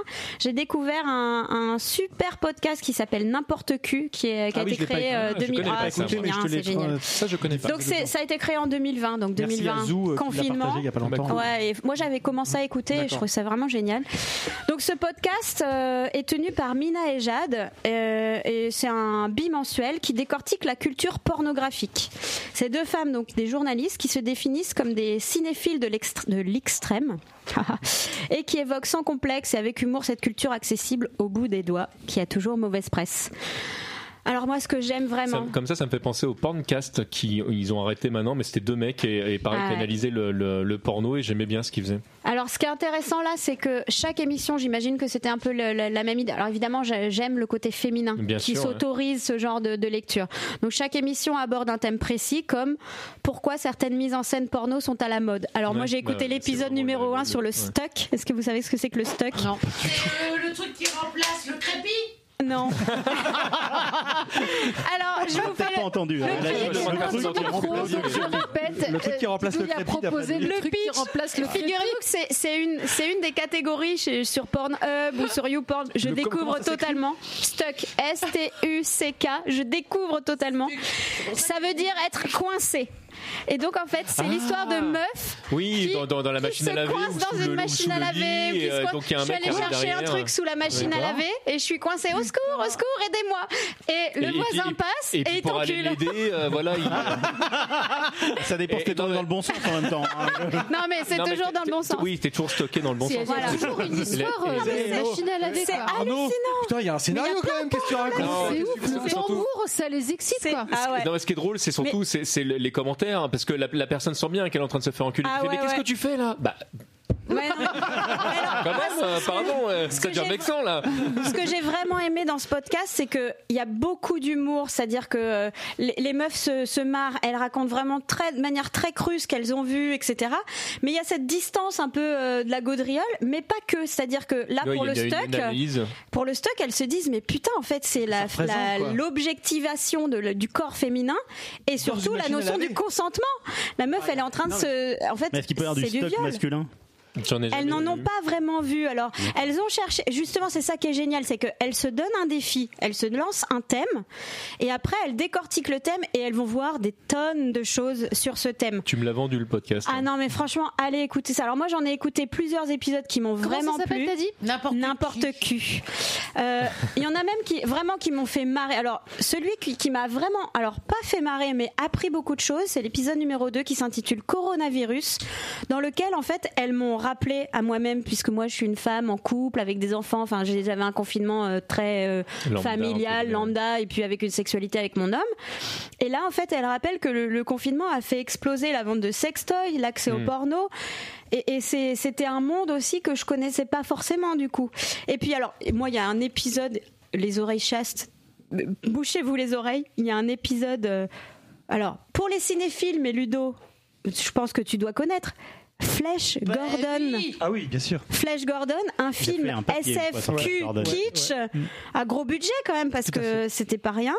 Donc euh, écoutez cet épisode là pour pour le côté cinéphile, c'est vraiment bien. Moi, je conseille le porno de Star Wars. C'est l'un des meilleurs pornos. Non, mais, c'est- non, mais pour, pour de vrai, il existe une version même sans les scènes de cul, tellement les scènes euh, Ah ouais. de non cul sont drôles. Ah mais voilà, mais euh, on est sur on est sur cette bah, parce qu'on est sur la, la- la parodie cul en fait. ça. Donc on est entre ce- entre les deux. Pour le coup, moi ce qui m'a vraiment choqué et émerveillé de la nature humaine, c'est l'épisode sur les Pokémon. j'adore. Oui. C'est mort. Parce qu'en fait, les petites créatures que mes filles Adore. adore sont détournés en personnages ultra sexualisés. Et, et je, je vous parle pas de, de meufs déguisées en Pokémon qu'on encule, non. Je vous parle de Salamèche et de Pikachu qui s'enculent. Je- j'ai C'est pas- mignon. C'est mignon. Alors, tu l'as jamais fait avec les oursons Haribo et- Entre, entre nous, entre nous, eh, c'est tou- c'est toujours, mieux que c'est toujours mieux que- qu'une qu'une certaine, c'est toujours mieux qu'une certaine pratique qui consistait à se mettre des rats dans le cul. Oh, hein. Arrête Delphine, Oui, d'ailleurs, pas euh, C'est un truc de l'apéro du Capitaine, ça. il y en a qui s'en souviennent. Moi aussi, je l'ai fait avec les oursons. Haribo. Bon, euh, il y a eu les générations avec les schtroumpfs. Ah, bravo. Bon, alors moi, j'ai pas été voir. J'ai, franchement, je suis pas allée voir. J'ai pas eu le courage d'aller voir sur les sites porno. Mais la façon dont elle raconte ça, mi-amusée, mi-choquée, parce qu'on touche vraiment à l'univers de leur enfance aussi, ça m'a beaucoup fait marrer sur les délires sexuels que l'on peut trouver sur le net. Donc, Bah euh, bon, allez écouter. Ouais, Franchement, je suis- n'importe qui. euh, complètement passé à côté de Eh ça bah, parce que alors moi ça, déjà hein. Pokémon je suis passé à côté Génial. parce que c'est pas ma génération et que et que Mais c'est vrai coup, que je suis arrivé je suis arrivé trop tard mais euh, le, le ouais la pornographie via les Pokémon qui est déjà pas un Ouais, truc qui, c'est qui me fait chelou. chelou, hein. Ouais. Je suis pas sûr C'est j'irais me masturber Ouais, dessus. Quoi. C'est, euh, Alors, Pikachu, alors, alors, on sait jamais. Il y a, plusieurs, catégories. On te propose euh, bah là Pokémon. Ouais, c'est chelou. Hein. Alors qu'un bon si Goldorak c'est en une meuf en plastique, Pokémon, quoi. Voilà, voilà. Autant imagine Chapi Chapeau. se faire ramoner par un Goldorak. Attends, c'est un peu. Ouais. Imagine, t'as Avec les cornes, avec les cornes. Je savais que ça durerait pas 20 minutes. Alors Arthur là là. Froment nous dit Pokémon, Pokémon c'est l'un- l'une des pires po- par- porno-parodies. Oui, parce qu'il écrit pas Ouais. porn pour pas se faire ce que. Euh, Ah oui. Voyez plutôt les parodies de Star Trek hétéro et gay. Voilà. Petit Ok. conseil. Mais oui, il a raison. Mais merci il a pour les petits Alors conseils et les autant, petits ouais, autant Pokémon m'excite pas, m'excite pas mais euh, Pokémon Stock, par contre, je pense que ça- Tu veux dire le Pikachu crépi coincé dans une machine à laver. Pikachu qui est coincé. Saviez pas Oh, bah il relève la queue le Pikachu. Christelle, je me permets juste de faire une petite. euh, par rapport à. Je vois les échanges qu'il y a eu depuis tout à l'heure. Yes. Les échanges sur le, le porno et l'érotisme, mais c'est vrai qu'il y a des sujets par rapport au. Alors, moi, des mondes que je ne connais pas non plus, hein, euh, gay, bi, etc. etc. Est-ce que tu sais s'il y a des, des choses de cet ordre-là ou qui existent ou pas? Parce que là, on est vraiment dans, dans du, dans Ouais, du, format en fait un peu hétéro classique. Alors, je comprends dans, pas. je crois que dans les Vox et dans les Cox, il y a Oui. vraiment des, des Il y a- possibilités on- on- ouais. multiples qui, sont offertes à des sexualités, euh, on va dire différentes, mais pff, ça veut plus rien dire. Mais euh, je pense qu'il y a des. chevaux. euh, je veux dire. Alors là, c'est plutôt dans. Là, ça va être une autre sexualité. Là, j'ai jamais trouvé. Il a pas cherché. moi, un ami proche. en même temps, Christelle a un conjoint qui s'intéresse aux chèvres. Je t'avoue ne jamais avoir cherché, mais, le- mais par contre, pour de vrai, il existe des podcasts pour, pour toutes les catégories euh, le, Oui, euh, plus, plus Ouais, ouais, LGBT, ouais, il y, a, il y, a vraiment, euh, il y a vraiment de tout. Mais c'est vrai que ce que tu disais tout à l'heure, il y a quand même aussi beaucoup de barrières qui, sont, euh, qui tombent tout doucement. Et alors, je, je dis pas que la communauté euh, podcastique est, est, euh, est meilleure qu'une autre communauté, mais c'est vrai que euh, il y a, hum, on trouve plus souvent des trucs plus ouverts que, que euh, dans d'autres domaines. Donc c'est vrai que euh, même, même quand tu es dans, dans quelque chose de plus hétérocentré, tu as toujours une petite porte ouverte vers euh, tout ce qui est bi ou pan. Mm. Donc euh, c'est. Ouais, il y a- Ça il y a- peut se trouver. ouais. C'est Ouais, l'avantage finalement du format podcast, c'est que n'importe qui ouais. qui a un peu d'expérience ou de, de sujets qu'il veut aborder, peu, et déjà tu tu- ouais. peux toi-même t'improviser oui, voilà. à aborder des sujets qui n'existent pas. Ouais. C'est ça. Y- y ça n'existe pas, je le, je le crée moi-même. y compris Ouais. les asexuels parce qu'on en parle Ah, très mais très oui, peu mais ah il existe aussi sûr. des, des, des on podcasts parlé. euh, On en a non, parlé mais ici. on a- On non, mais parlé. je précise dans le monde du podcast alors j'ai j'ai pas de podcast français euh, qui, qui me viennent mais je sais qu'il y a des podcasts euh, canadiens euh, le, euh, et tout ça, ouais. Sur- alors je pense pas au polyamour mais je pense vraiment euh, Ah, aux personnes qui sont qui sont asexuelles et je- c'est c'est pas toujours évident de, de parler de sexe quand on quand on on on n'aime pas ça ou qu'on n'a pas envie de le pratiquer quelle que soit la raison Euh, et il existe vraiment des, euh, des des gens qui en parlent et qui euh, et qui expliquent justement la problématique que c'est de rencontrer euh, et de vivre avec quelqu'un euh, qui n'a pas les mêmes problématiques que, que les vôtres. Parce que c'est vrai que si jamais euh, bah, on n'aime pas le sexe et qu'on se met en couple avec quelqu'un qui, aime- qui adore ça ça peut devenir très très vite bah là, euh, c'est- Un compliqué. chiant, ouais. Je Euh, suis aussi sur les, les autres réseaux, on va dire sur Instagram, je suis aussi pas mal de sites euh, sur le cul et je trouve qu'il y a une, une ouverture d'esprit aussi qui est très grande et justement une, une façon de dédramatiser euh, euh, Ouais. Asexuel, bah ok, c'est bah, c'est cool. Euh, t'es euh, voilà, t'es- un chaud de la bite ou un chaud de la chatte, et ben ok, c'est cool et, euh, et euh, j'en parle, moi j'en parlerai après dans ma minute euh, de, de, De coup de cœur? de coup de cœur parce que j'ai j'ai- j'ai fait des découvertes qui dédramatisent et qui font du bien, je ça- trouve, ça, à beaucoup de important. gens. Quoi. C'est vachement important parce qu'il y a tout un moment, il y a donné justement, euh, parce qu'on avait peur d'une certaine forme de, de censure, on était, on Mm. était tous en train de dire ouais c'est important de jouir, c'est important de ça, mais en fait Ouais. du coup tu mets, tu mets au banc de la société des, des gens dont, dont c'est pas le délire. Et dans une société Et- et- où on est ultra sexualisé. Mais Voilà, c'est surtout, c'est que euh, t'empêcheras pas non plus les, les, les conflits euh, générationnels. C'est-à-dire que euh, tu peux euh, assumer toi-même ta sexualité et pour autant euh, être dans une famille qui assumera pas ta sexualité et tes choix sexuels. Ouais, mais pas- c'est ça la chance- difficulté. T'as la chance de pouvoir au moins t'exprimer dans d'autres Et sphères c'est que ta famille. Non, mais c'est pour ça. C'est pour était ça que je dis que c'est important ce genre Mm. de de de de de Alors, son petit jardin, de un peu, euh, Dérivatif, pour- en fait, pour pouvoir pour euh, que extérioriser. ça se dise. Avant, Enfin, ça se dérivatif, disait c'est pas pas. le bon mot, mais ça se disait pas. un- Non, mais une chambre d'écho ouais. en fait Ouais. par rapport à ton Exactement, euh, ce que exactement. quand t'as pas de de- de- d'effet euh, Mais t'empêcheras jamais ces, ces- problèmes générationnels Ah bah, et de d'in- d'in- d'information et même même pas d'information. C'est enfin le but du jeu, c'est que tu sois heureux. Point barre. Ouais, c'est ça. Après, c'est beau ça. C'est beau. Elle a raison. Moi, je Vous êtes bien sur Radio Poncif. Porte ouverte. 2022. Didouille 2022, ouais. Alors, un autre podcast que j'ai découvert aussi pour euh, faire Tu parles pas bien dans ton micro. Eh ben, moi, j'ai découvert en inox. Oh. Ah oui, je l'aime bien, lui, il est rigolo. Ah. Resservez-lui un peu de- d'eau plate. Je pensais que tout à l'heure, il a dit qu'il venait de Marne-la-Vallée, mais avec ta rubrique, Oh putain. je commence à me demander comment il l'écrit. Mais- Je te montrerai tout à l'heure. Un autre, Oh mon dieu. Puisque tu demandes, il y a, une- il y a un after. hein. Ah, merde, après tout ça, ça va être chaud. On- on un autre podcast qui s'intitule S'explorer. Euh, bon, alors, c'est hyper intéressant. La, créatrice cherchait des informations. En fait, elle cherchait elle-même des informations sur le sexe. Et elle ne reconnaissait ni dans le porno, ni dans les scènes érotiques du cinéma des choses qui lui, qui, qui lui paraissaient être vraies. Et donc, elle explique avoir eu le sentiment de faire partie de cette génération où le sexe est omniprésent et euh, où c'est un peu une sorte d'injonction à avoir une vie sexuelle active sans pour autant avoir une ouais. véritable éducation sexuelle et se sentir libre d'en parler. Et donc, c'est ce qui lui a donné envie de créer ce podcast. Euh, elle, elle décide de le produire elle-même. Elle invite des femmes et des hommes pour échanger librement, librement pardon, sur leur sexualité. Et c'est ces hommes et ces femmes qui nous racontent euh, leur expérience. Donc, au programme, bah, les zones érogènes, la masturbation, les bruits du sexe, le corps, la libido, l'orgasme, en bref, tout ce qui peut se passer dans notre lit. Un Ah, ça me dégueule. C'était me dégueule. Alors, pour rester dans l'univers de la découverte que j'ai pu faire sur les pratiques liées au confinement, moi j'ai écouté un, un inti- un épisode qui est intitulé Les sextos, littérature Oui. au porno, dans lequel quatre personnes racontent leurs sextos et les histoires qui les accompagnent et leurs Ouais, le sextos contexte, durant le ouais, confinement. Et alors, vivre le sexe à distance, puisqu'il y avait le confinement, s'exciter vraiment via le texte uniquement, en fait, moi, ça m'a rappelé réellement les échanges épistolaires que j'ai pu lire dans les études que je faisais sur le XVIIIe siècle. Et je me suis dit à ce moment-là que l'histoire de l'humanité allait perdre énormément de choses du fait de la virtualité des échanges.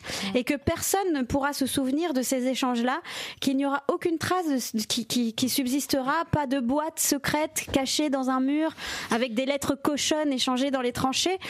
Et en fait, je me suis rendu compte à quel point les podcasts étaient une vraie richesse sociologique et historique dans les pratiques du XXIe siècle. C'est une nana d'ailleurs qui a mis ça en place. Bah, parle dans Il y a ton un micro, du coup. On sait que t'as la voix qui porte, mais quand même. A- Alors, le euh, principe du podcast. Elle est con. Elle est con. Mais c'est parce que je ne sais plus le nom de cette fille, mais t'as une nana justement qui a lancé ça. Et ah ben ça arrive, bah vas-y explique. Je pense qu'on parle de la même personne. Vas-y.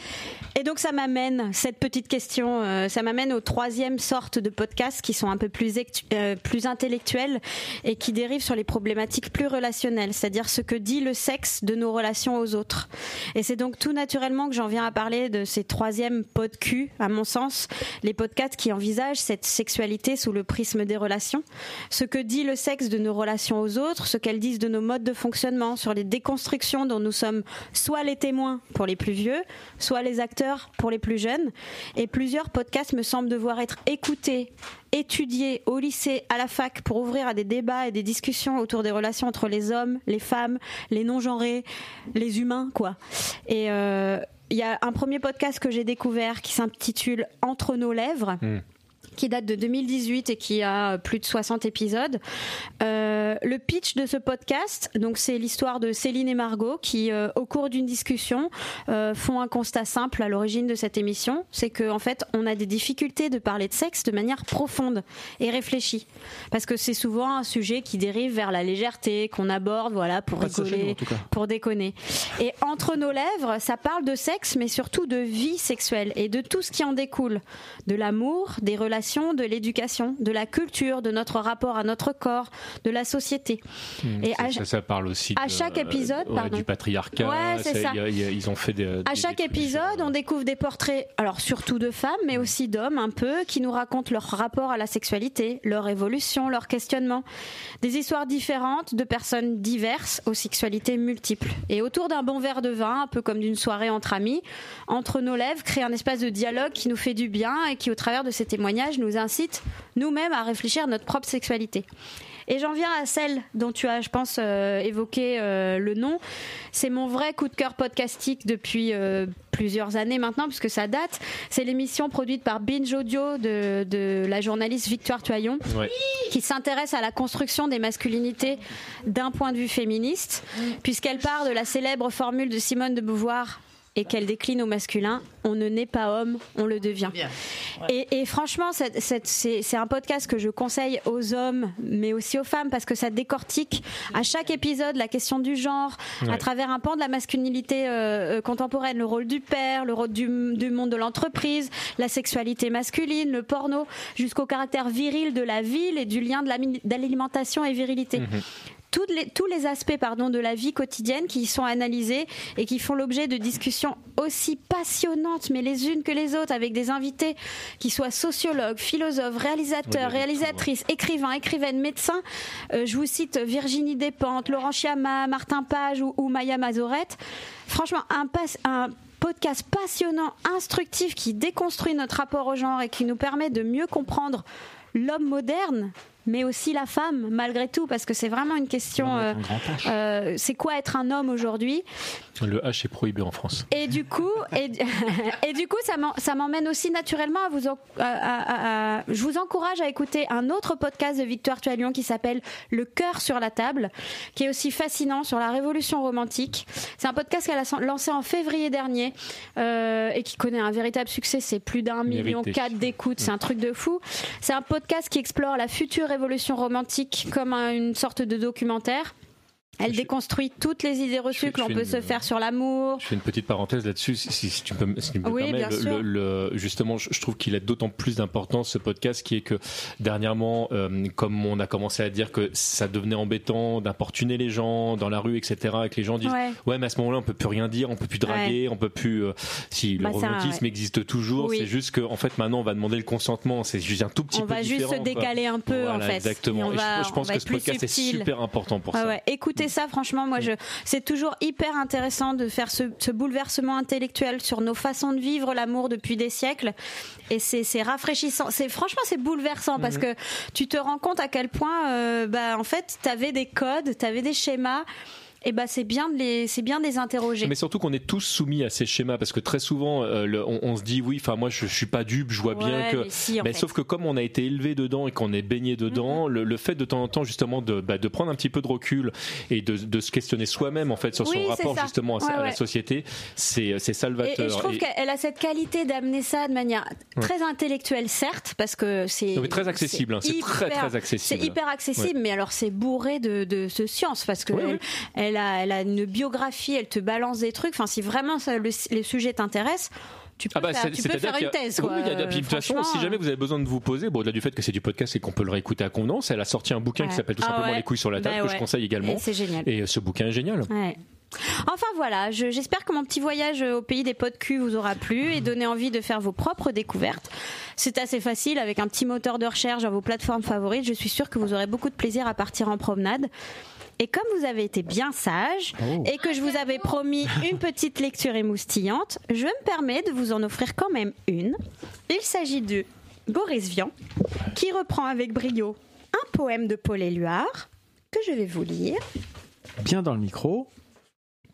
Attention, je vais faire la voix euh, euh, téléphone rose. Oh là Celle que je déteste. Donc. Minaude. Ouais, c'est ça. Non, je vais le faire sérieux. Sur le seuil de ta demeure, sur le plancher reluisant, sur le boîtier du, piano, j'écris ton nom. Sur la première des marches, sur la seconde, les autres, sur la porte de chez toi, j'écris ton nom. Sur les murs de notre chambre, sur le papier vipérin, sur la cheminée de cendre, j'écris ton nom. Sur l'oreiller, sur les draps, sur le matelas de laine, sur le traversin jauni, j'écris ton nom. Sur ton visage tendu, sur tes narines ouvertes, sur chacun des seins aigus, j'écris ton nom. Sur ton ventre bouclier, sur tes cuisses écartées, sur ton mystère à coulisses, j'écris ton nom. Je suis venue dans la nuit pour barbouiller tout cela. Je suis venue pour ton nom, pour l'écrire, avec du sperme. Liberté Je suis tout dur. Bisous. Eh ben, merci Christelle. Bah, c'est c'est bien parce qu'il y avait vraiment beaucoup beaucoup de sujets. Tu m'as jamais écrit liberté avec du sperme. Eh bien, ce soir. il a écrit elle, je crois. Tu t'en es pas rendu compte Tu t'en es pas rendu compte, tu t'en avais plein les yeux. en fait. Il a écrit. T'as t'as bien fait T'as bien fait de. Il avait fait un cœur, c'est parce que t'as pas vu. Il s'est pas dessiné. Le, le mec il se fait chier avec Jacques Facial. Mais dans le miroir, tu l'as lu à l'envers, du coup. Ah putain, mais voilà. Bah, bravo.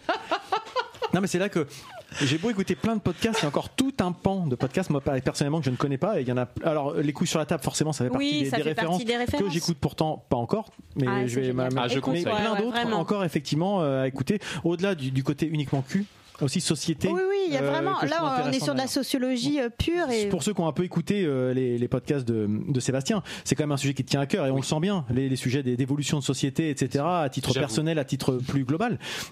Mais justement, euh, on évoquait tout à l'heure ton, ton parcours jusqu'à euh, une certaine période, et puis il y a le maintenant en fait. Finalement, comment euh, aujourd'hui euh, le, le podcast maintenant avec euh, 20 ans de recul sur euh, sur sur des formats audio, peut-être on va peut-être pas parler de podcast, mais en tout cas de formats audio.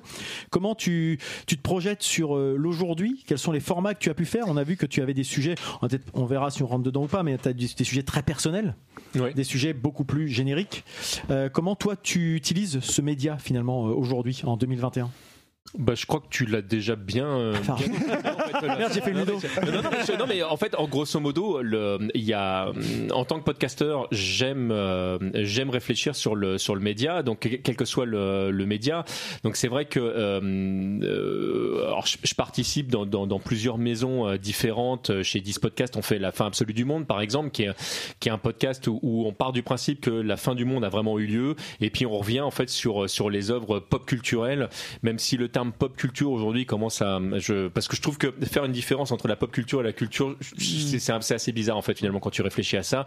Mais on revient sur sur des œuvres qui ont qui ont marqué euh, plusieurs générations, et puis on décortique parce que bah du coup on a le temps parce que là ça y est la, la fin du monde et qu'on n'est plus que trois ou quatre maintenant parce qu'on a, on a été les heures euh, et, euh, et c'est un moment où euh, ouais où on profite vraiment. Il y a un aspect politique qui, qui, est- qui est, euh, qui est clairement établi dedans parce qu'on a on a des points de vue qui sont euh, qui sont parfois euh, euh, clairement exprimés mais pas en mode euh, euh, euh, on pense ça et euh, pensez comme nous mais mais plus en mode questionnement en fait c'est euh, pourquoi la pensée du moment c'est ça alors que bah, dans telle œuvre on met ça en lumière et que ça pourrait être très intéressant et, euh, et là on brosse vraiment très très large puisque on, on, on prend n'importe quelle œuvre qui, qui est l'excuse pour parler d'un sujet euh, pour de vrai.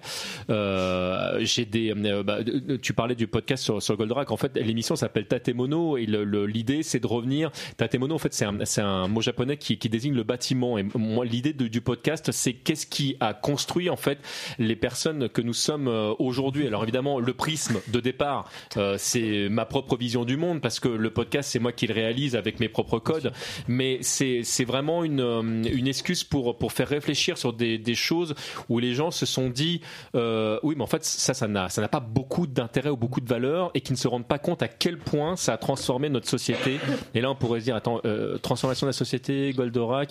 Et en fait, sur là, il y y a un premier épisode qui est sorti, mais pour de vrai, c'est un, un triptyque là-dessus. Puis après, j'ai d'autres sujets euh, qui viennent se greffer derrière, mais où on se rend pas compte à quel point de, de, de manière presque euh, silencieuse. En fait ça a réellement euh, révolutionné euh, le, le monde dans lequel euh, on vivait. Et ça c'est un aspect de, de la culture qui me plaît en fait de, de, de, de pointer du doigt en disant c'est marrant qu'on n'ait pas remarqué ce, ce truc là Et un avant et après, c'est ça ouais. Et, et alors que c'est euh, que c'est vachement après, important. Et des fois ça a été fait c'est presque des accidents. C'est-à-dire que les gens se rendaient pas compte à quel point les choses allaient bouger grâce à telle ou telle œuvre. Euh, tu parlais d'Alien tout à l'heure euh, le, le même même contextualisé il y a eu un avant et un après il s'est passé plein de trucs et, euh, et c'est des choses. D'ailleurs je trouve que c'est un truc que tu fais très très bien dans, dans tes chroniques euh, le, le- on parlait de, de l'entrepode tout à l'heure mais c'est ça fait partie des choses moi qui, qui me plaisent dans l'émission. C'est euh, à un moment donné comment tu arrives sur une œuvre et de dire bah tiens euh, je, je vous- passe quelques chiffres mais en fait l'excuse c'est de raconter aussi le contexte et de montrer à quel point euh, il s'est passé des choses après euh, cette œuvre là et ça c'est un aspect qui, qui me plaît beaucoup. Et puis oui après de manière personnelle euh, on parlait d'informel tout à l'heure et j'ai j'ai d'autres formats où euh, l'idée c'est euh, de, partager avec les gens qui me suivent euh, mes pensées du moment. Et là encore je répète que moi, je détiens pas la vérité et, euh, et je ne demande pas ce qu'on pense comme moi, mais c'est important pour moi des fois de partir de là où j'en suis maintenant pour expliquer pourquoi euh, j'en suis là et pourquoi je pense ça aujourd'hui.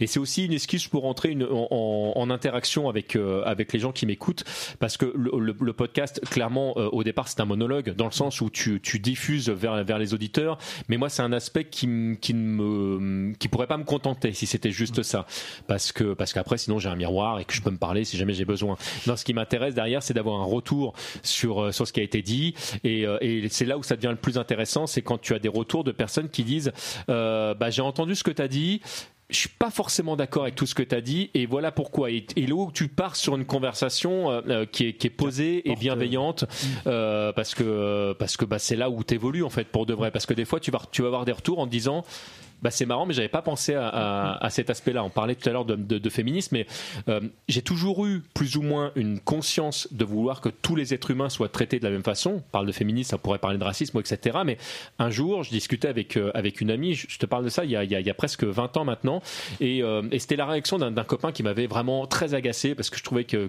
le, le curseur avait vraiment été poussé trop loin, et j'étais en train de me lâcher son copain en question en disant mais t'as vu, il a dit ça, il a dit ça, et très gentiment, cette personne me dit tu sais Sébastien, euh, euh, tu te rends pas compte, mais des fois toi-même tu as des réactions, euh, bah c'est ouais, c'est c'est quand même, euh, enfin, on vit dans un monde patriarcal, etc. Et sur le coup, je l'ai super mal pris en me disant mais attends moi, mais je suis toujours en train de défendre les femmes, tu te rends pas compte, le, le et je suis parti mais, mais vraiment vexé en fait. seulement le- besoin d'être défendues? C'est, Merci, euh, ben voilà, et, et on en exactement, on en revient à ça. Et en fait, sur le moment, j'étais vexé, et puis euh, le lendemain, je l'ai rappelé en disant bon, euh, j'ai réfléchi, il y a deux trois trucs, je suis peut-être peut-être un peu d'accord avec ce que ok. tu as dit, Je euh, mais, mais pas tout. hein, le- Et puis au fur et à mesure, en fait, je me suis rendu compte en fait qu'elle essayait juste d'essayer de me- de m'expliquer en fait tout simplement que euh, que j'étais à côté de la ouais, c'est déjà pour ça. commencer que j'étais à côté ça. de la plaque sur certains trucs parce que juste je connaissais pas le sujet en fait et, et, et comme beaucoup de mecs euh, bah, j'ai fait du, du mansplaining c'est-à-dire vraiment de, de prendre toute la place qui, qui, qui- qui m'était offerte parce que la société m'a élevé comme ça et, euh, et ça a été bah, le début d'une réflexion globale et, et grâce à elle et je lui dois énormément c'est c'est de me dire mais euh, en fait il y a des moments où je pensais avoir compris je pensais avoir été au bout de quelque chose et, et, et puis bah pas du tout et, euh, et c'est une remise en, con, euh, en, en cause continuelle et, c'est parfois très difficile parce qu'il y a des moments où tu as l'impression d'avoir compris un truc et tu te dis Hum, là là je tiens un truc et c'est en général à ce moment-là que tu commences à dire n'importe quoi parce que c'est le moment où tu dis là c'est bon là maintenant je sais Maintenant, en fait, laissez bah, parler. Voilà, voilà. je sais le, je sais le Ouais, truc. c'est ça Mais ça, ça peut être aussi euh, de femme à femme, c'est-à-dire que ce, perpétuel questionnement sur euh, bah, d'où je pars et d'où je parle. euh, finalement, quand on est une femme, euh, enfin quand on est un humain, on peut pas se, détacher d'une éducation, d'une société, d'un- d'une histoire. Et c'est ça qui est difficile, c'est que, mais c'est ça qui est beau dans la possibilité qui est offerte actuellement, je trouve, c'est de se dire, ok, j'ai été éduquée comme ça, je suis telle et telle personne à ce moment-là. Maintenant, j'essaye de prendre un peu de recul sur moi-même, sur mon éducation, sur l'éducation sociétale, parce que on peut pas être, on, on ne naît pas hors d'un microcosme. C'est- ce qui est compliqué, d'ailleurs. On- on, est, on est perméable et Voilà. heureusement d'ailleurs Et puis il faut, il faut, il faut que tu aies l'expérience de la vie aussi pour savoir ce que tu veux, ce que tu ne Mais veux pas. Bah, bien sûr. Oui, Si tu ne mais sais je pas tout pense, ça, je pense que c'est on est difficile vraiment dans un moment, euh, dans, dans un moment historique où au moins on peut se poser la question. Et avant, en fait, je pense que la génération de mes parents ne se posait pas cette question. en tout cas pas, pas les mêmes pas les Oui, parce Euh, je pense, non, vraiment. Enfin, Malgré- là, je parle de mon point de vue. Je pense que mes parents Mais ne après- se sont après, posés il y, a du contexte. ça, aucune question. ah t'as Ah, t'as ah, quand même t'as parce quand même eu le mouvement 68 féministe, enfin, quand il y a- il y a- il y a- ouais, Bah, c'est 70, Il y a la- il y a non l'après-guerre, il y a plein de choses aussi. On n'a Après, pas, vécu- on vit pas le même contexte. Après, encore ça une fois. mais ça dépend des familles, ça dépend des Oui. Ça histoires dépend des personnelles, familles, Ça dépend un tas de ouais, choses que ouais, tu ouais. disais tout à l'heure. Ouais, finalement. ouais, ouais. Une- comme je considère encore aujourd'hui qu'une femme ne peut pas parler au nom de toutes les Non, femmes. mais On évidemment. la dernière fois de Ouais, sexualité, on parlait ouais. de sexualité, de Ouais, regard masculin ou féminin. Ouais, je ouais. pense que Mais- c'est une question de Ouais, ouais, un personne point de et pas vue. forcément une Ouais, question c'est un de de sexe vue. Ouais, ouais. Moi, je parle pas pour l'anthropologue Par en contre, général. là, C'est- arrête, tu fais tout le tu temps, arrête, tu fais tout le temps. Là Je- où je- je- rigole ou quoi Tu passes ton temps à ça oui, c'est vrai, merde. Je projette mon interprétation de l'anthropode, mais vous avez vous-même votre propre Non, mais interprétation. là où je tu rejoins Arnaud, Ouais, parce que tout le monde, parce que tout le monde ferme sa gueule, c'est que des cons. Ouais, des fois, j'en ai plein les mais, yeux. mais, par contre tu, tu n'écris pas bien apparemment Christelle projettes beaucoup, mais tu voulait me rejoindre. on je voulais rejoindre Arnaud, s'il vous plaît, laissez-moi le rejoindre. C'est que euh, effectivement, c'est une question c'est de point de vue. Pour beaucoup de choses, c'est toujours une question de point de vue. Ce que j'aime dans l'actualité, c'est que les points de vue se multiplient. Oui, et puis d'essayer de comprendre le point de vue des autres. Ouais, c'est ça. Et, et, et, et plus il y aura de points de vue, et plus on sera euh, juste en train de se dire ah bah ouais, lui il pense comme ça, et puis moi je suis pas comme ça, mais c'est pas grave. Et, Éviter l'entre-soi un peu, ce qu'on se disait aussi. Qu'on peut oui, retrouver dans le podcast des fois. mais hein, qu'on peut retrouver, exactement, hein, mais même fois. entre nous. Enfin, je veux dire, euh, on est, on représente une génération. euh, On Après, est blanc, on est, enfin, il y, a- il y a tout un tas de Après, choses. c'est toute la qui, euh, difficulté, c'est-à-dire que là, on est sur des discours, on est des, on a des discours, enfin, on est, on est, je pense, on est entre gens euh, entre guillemets euh, relativement bien élevés, tolérants et euh, Bienveillants. et, euh, bienveillants, et bon où sens. la conversation est possible et même le débat d'idées, et même si on n'est pas d'accord, est possible. Je- moi, c'est toujours un truc, le, le TG que tu dis tout à l'heure, c'est encore une fois, c'est là où il faut faire gaffe, c'est les chasses aux sorcières, les, les justement les, les, les, les, les- les positions caricaturales, Qu'elles soient de droite ou de quel- Peu gauche. importe, oui, en bien sûr, je, je m'affranchis de Oui. tout ça, bien Ouais. évidemment. C'est là où je trouve que des fois, ça, il, faut- il- voilà, il y a des discours, faut, faut faire gaffe. Et je trouve que on est, on est aujourd'hui dans une, une actualité que je trouve qui, qui, qui a tendance à se polariser sur des extrêmes. Ah, j'avais pas remarqué. Voilà. Oui, et, et- et de fait, et justement, et justement, je, je trouve que c'est là que c'était le Merde. sens du propos tout à l'heure. Euh, c'est c'est, euh, de trouver justement ce juste, euh, ce- le, le- pas un juste milieu, mais au moins que. Non, puis les gens de droite et de gauche ont des points communs. Enfin, on peut discuter. Non, c'est des, c'est des- des gens déjà. Oui, bah, bah, on peut discuter en fait. Mais heureusement, de- tout doucement, il commence à avoir de, de- de- des chroniqueurs de, de qualité. Je pense à un mec comme, comme Zemmour, vraiment qui apporte euh, de- de- vraiment de. Les amis, ça fait 2h25 qu'on je, est en je- ligne. je trouve, je trouve que tu es américaine. Ah ouais, il, a, il a- il a- il a vraiment posé. euh, On, on peut discuter. Maintenant, on n'est plus dans les stéréotypes. Mais merci beaucoup, Eric. euh, le- Tu as, tu as énormément apporté au débat. euh. Bisous, Eric. Et, euh, et du coup, Sébastien, ton, ton actualité actuelle et future, puisqu'en fait, Actualité. maintenant tu es. Enfin, actualité, actualité actuelle, pardon. Oui, pardon, la prof de français, Pardon. désolé. Non, c'était joli. C'était c'était une formule littéraire.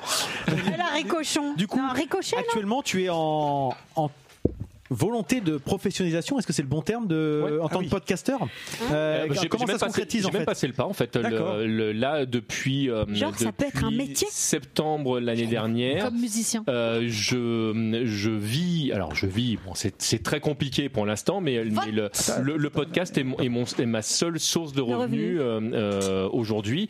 Sous quelle forme? Pour les auditeurs qui pourraient être intéressés d'ailleurs. Combien? Bah non. Sous quelle forme? Eh ben, En fait, ça dépend parce que alors, des fois, je produis pour des euh, pour des sociétés privées et dans ce cas-là, en fait, c'est c'est juste un contrat, tout simplement. Ça peut être euh, des séries de podcasts, ça peut être tout simplement une, une production euh, unique avec des, des tarifs qui sont plus ou moins variables suivant en fait qui me le demande et pourquoi on, on me le demande. C'est-à-dire que si jamais tout d'un coup euh, il y a une, une association qui a très peu de moyens et qui a besoin d'un truc particulier, si j'ai le temps de le faire, parce que le, le temps est important aussi, le, je peux très bien faire un effort pour euh, pour un truc parce que la cause me plaît ou euh, euh, ou, ou que c'est quelque chose qui me semble important. C'est sur les coups de cœur un peu Sinon, marches aussi. Ouais, je, je, je- Comme bah, le jingle de Didouille. c'est comme le jingle de Didouille par exemple. mais non mais, je te- mais pour de vrai, je vais te mettre en communication avec Yetazi. Je pense, je pense que non mais Yeti Lui, il va te faire payer, je, je sens, je sens qu'il y a des trucs qui, euh, qui, qui vont. Mais moi, je vous êtes fait pour vous entendre. Le, le, mais, euh, mais sinon, euh, après, j'ai effectivement des, des, des auditeurs. Alors, les, les podcasteurs disent souvent des, des, des poditeurs, mais moi, j'aime bien pas forcément faire cette tranche-là. J'aime bien en fait mettre les auditeurs dans. dans enfin voilà, c'est Auditeurs de global, Voilà, les gens qui ça. écoutent quoi. et, euh, radio, et qui, qui souhaitent participer euh, euh, entre guillemets à l'effort de gamme. Je, je le précise parce que euh, la, la quasi-totalité de mes productions sont gratuites et je, je continuerai à faire comme ça parce que le podcast pour moi est quelque chose de, de- c'est un partage et, euh, et je, je ne me voyais pas arriver de dire tiens maintenant je me suis professionnalisé donc à partir de maintenant tout ça c'est payant. Ça c'était il n'était pas du tout question que, que, que je fasse ça parce que le ça ça irait exactement contre tout ce que je pense et, euh, et je voulais pas faire ça. Par contre je voulais qu'il y ait quelque chose de plus pour les gens euh, qui euh, qui bah, qui qui donnaient donc il y a un podcast qui s'appelle Tipeee qui est un jeu de mots parce que c'est vraiment le, le, Ah, le, un le podcast, Tipeee, euh. On est dessus où- aussi, on où connaît. là le Il y a des pubs d'ailleurs. là les, euh, les, De les qualité. gens euh, des, des pubs de qualité le, où là les gens en fait euh, euh, vont pouvoir aller de l'autre côté du, euh, du tableau en disant bah, tiens bah, comment ça comment comment tu produis tes podcasts?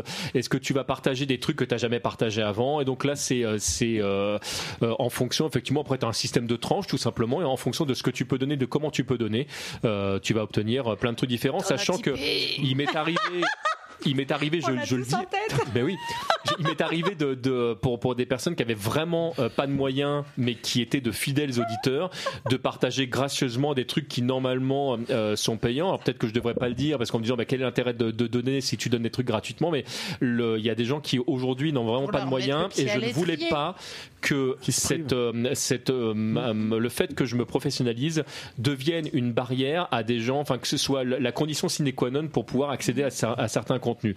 Donc ça, cette partie-là, elle est très importante pour moi. Donc aujourd'hui, très clairement, je suis dans une société qui, est- qui est, enfin dans une- dans une situation pardon qui est compliquée parce que bah euh, je gagne pas des masses, mais euh, je suis content de le faire parce que euh, aujourd'hui, je suis en accord avec ce que je pense et que j'ai aujourd'hui la chance de pouvoir tenter cette expérience. Tout le monde ne peut pas se, per- se perm- se permettre parce que je, je le dis ici, moi je suis, euh, je suis un, un homme blanc dans une, dans, dans- en France et c'est beaucoup plus facile, euh, enfin socialement parlant, là où j'étais, de pouvoir tenter l'expérience que si jamais bah, tu es en train de, de, de travailler à la chaîne et que tout d'un coup tu dis ah tiens je ferais bien du podcast, euh, le- mais tu manges quoi ce soir? Bah je mange pas, je, je fais du podcast.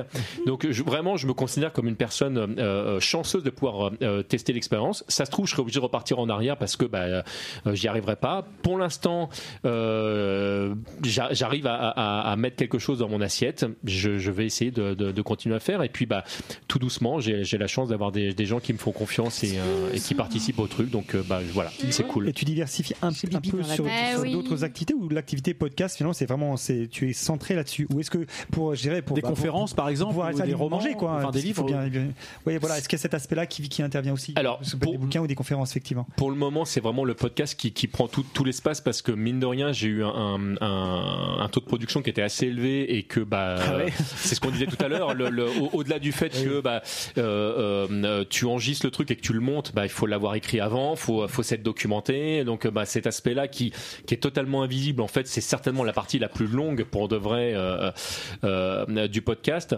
Et puis aujourd'hui, c'est vrai que la présentation est quelque chose de, de très important pour moi. Là, je parlais de Rhythm Fighter tout à l'heure, qui est, qui, est, qui est un podcast où, où je fais toute une partie qui, euh, qui, qui s'est racontée comme une histoire. Euh, donc euh, là, le, le, le dernier numéro qui sort le, le, le, le 31, là, incessamment sous peu, euh, qui, donc qui sera probablement sorti au moment de la sortie de l'émission. Euh, c'est c'est vrai, c'est vraiment une une ça a été fait avec beaucoup d'intervenants différents. Il y a, il y a une spatialisation parce que quand je, quand je, que je- quand les gens l'écoutent au casque, j'ai vraiment envie qu'ils qu'ils soient au centre de l'intrigue. Cette partie-là, elle prend énormément de temps à faire, mais je, je me régale à le faire. Par contre, je suis. euh, mais par contre, oui, il y a des, il y a, il y a des, hum, des conférences. J'en ai déjà faites euh, à, à plusieurs reprises. Euh, euh, des, des conférences pour lesquelles j'ai déjà été rémunéré pour pour le faire. Et oui, ça fait partie des choses qui, qui sont toujours euh, toujours dans, dans cette possibilité. Il y a toujours un bouquin qui, a, qui, a- qui est en cours de, de, de rédaction, que, que qui est une espèce d'arlésienne pour l'instant, parce que c'est un truc qui, qui, qui date de, de, de beaucoup trop longtemps et, euh, et que bon, il s'est passé plein de trucs dans ma vie qui ont fait que c'est des choses qui ont été, qui ont été qui ont été mis en pause. Mais 2022 normalement devrait être le moment où je devrais pouvoir, si je- si j'y arrive en tout cas, me, me remettre là-dessus et, euh, et pouvoir le faire. Donc euh, oui, l'idée c'est de se diversifier un minimum parce que euh, d'abord d'une, tu peux pas mettre sur le sur les épaules des, des, auditeurs toute cette pression là parce que j'ai pas envie d'arriver dans dans je peux- j'ai pas envie d'être, la personne qui, qui chouine à la fin de chaque podcast en disant euh, vous n'oubliez pas que euh, si jamais vous êtes pas là je, je mange pas et tout ça c'est, c'est- et moi quand, en tant qu'auditeur quand j'ai quand j'entends ça en fait Alors ça, ça que me- Marius, euh, ça ne. ça- moi, ça, ça ne moi, même pas. ça me ferme donc, Oh, euh, Natty P. de l'entrepode. voilà, donc je, voilà, que ce soit fait de manière rigolote que, hein. que ce que, On que sait le pas le faire. moi, je me, suis, je me suis amusé à, à- à proposer à, à des podcasteurs de, m'enregistrer une formule toute faite qui est en fait euh, juste mis à la fin de chacun des, euh, des, des podcasts. Une pub. ouais, c'est, c'est, c'est clairement de la pub, ouais. Mais c'est vraiment, c'est voilà, si t'as envie. Bah c'est là et, euh, et mais par contre voilà euh, comme je le disais tout ce qui était gratuit reste gratuit et euh, et et t'es heureusement pas du tout obligé C'est du de, de donner, sponsor. Ouais, Sinon, ça. euh, je crois Nico pour pour 20 euros là les, les tipeurs qui paieront 20 euros pour cet épisode Ah. auront un débat sur le, le, le cancel culture. on va enregistrer juste après Eh ben, Qu'on- dis- qu'on vient dis-toi, d'enregistrer. On va partir en live. 99 Oui, c'est ça, exactement. 119 pardon, Arnaud, tu t'es, engagé à le faire. Je te super, le- Il y aura de la boue. En plus, je pense qu'on Je crois qu'il existe ce débat. On pourrait le prolonger encore. Ben, merci Sébastien, Bah, en tout cas. merci à vous. Euh, Ah, mais merci il n'y a merci pas assez de 2h30 pour parler avec Sébastien. Ah, Ah, mais non, mais- toute la soirée Puis attends, nous, on est- nous, on est arrivé. euh, Moi, je le, le côtoie depuis euh, cet après-midi. hein. on se côtoie depuis quelques temps mine de C'est rien, vrai, parce en que plus. le- Non, mais c'est bien sûr. Non, mais a là, tu l'as vu en chair et il y a en plein de os. sujets à se Et pas de mais- rouille et d'os, mais- en chair mais- et en os. Pour l'instant, il est encore content De d'être là. Marre de la Tu vois, Vallée, les t'as rien écouté. Mais non, Mais mais elle était là, pas là, elle pas était là. pas là. l'émission. Je lui ai dit tout à l'heure. était pas là. Elle était pas là. Pardon, mais lui Mais en- ah oui en tout bah cas, oui bah alors t'écoutes pas Écoute pas. Jusqu'à présent, il était content d'être là, euh, Sébastien, euh, monsieur TMDJC, mais là, euh, de maintenant je crois qu'il y a monsieur JR qui va arriver là. Alors, mon je tiens, je tiens à dire que j'écoute les chroniques de Monsieur Gire et que je suis très content de le rencontrer en vrai parce Oh, qu'à chaque fois je me demande mais quelle tête il a. Eh ben, Ah bah, tu vas pas être déçu du voyage.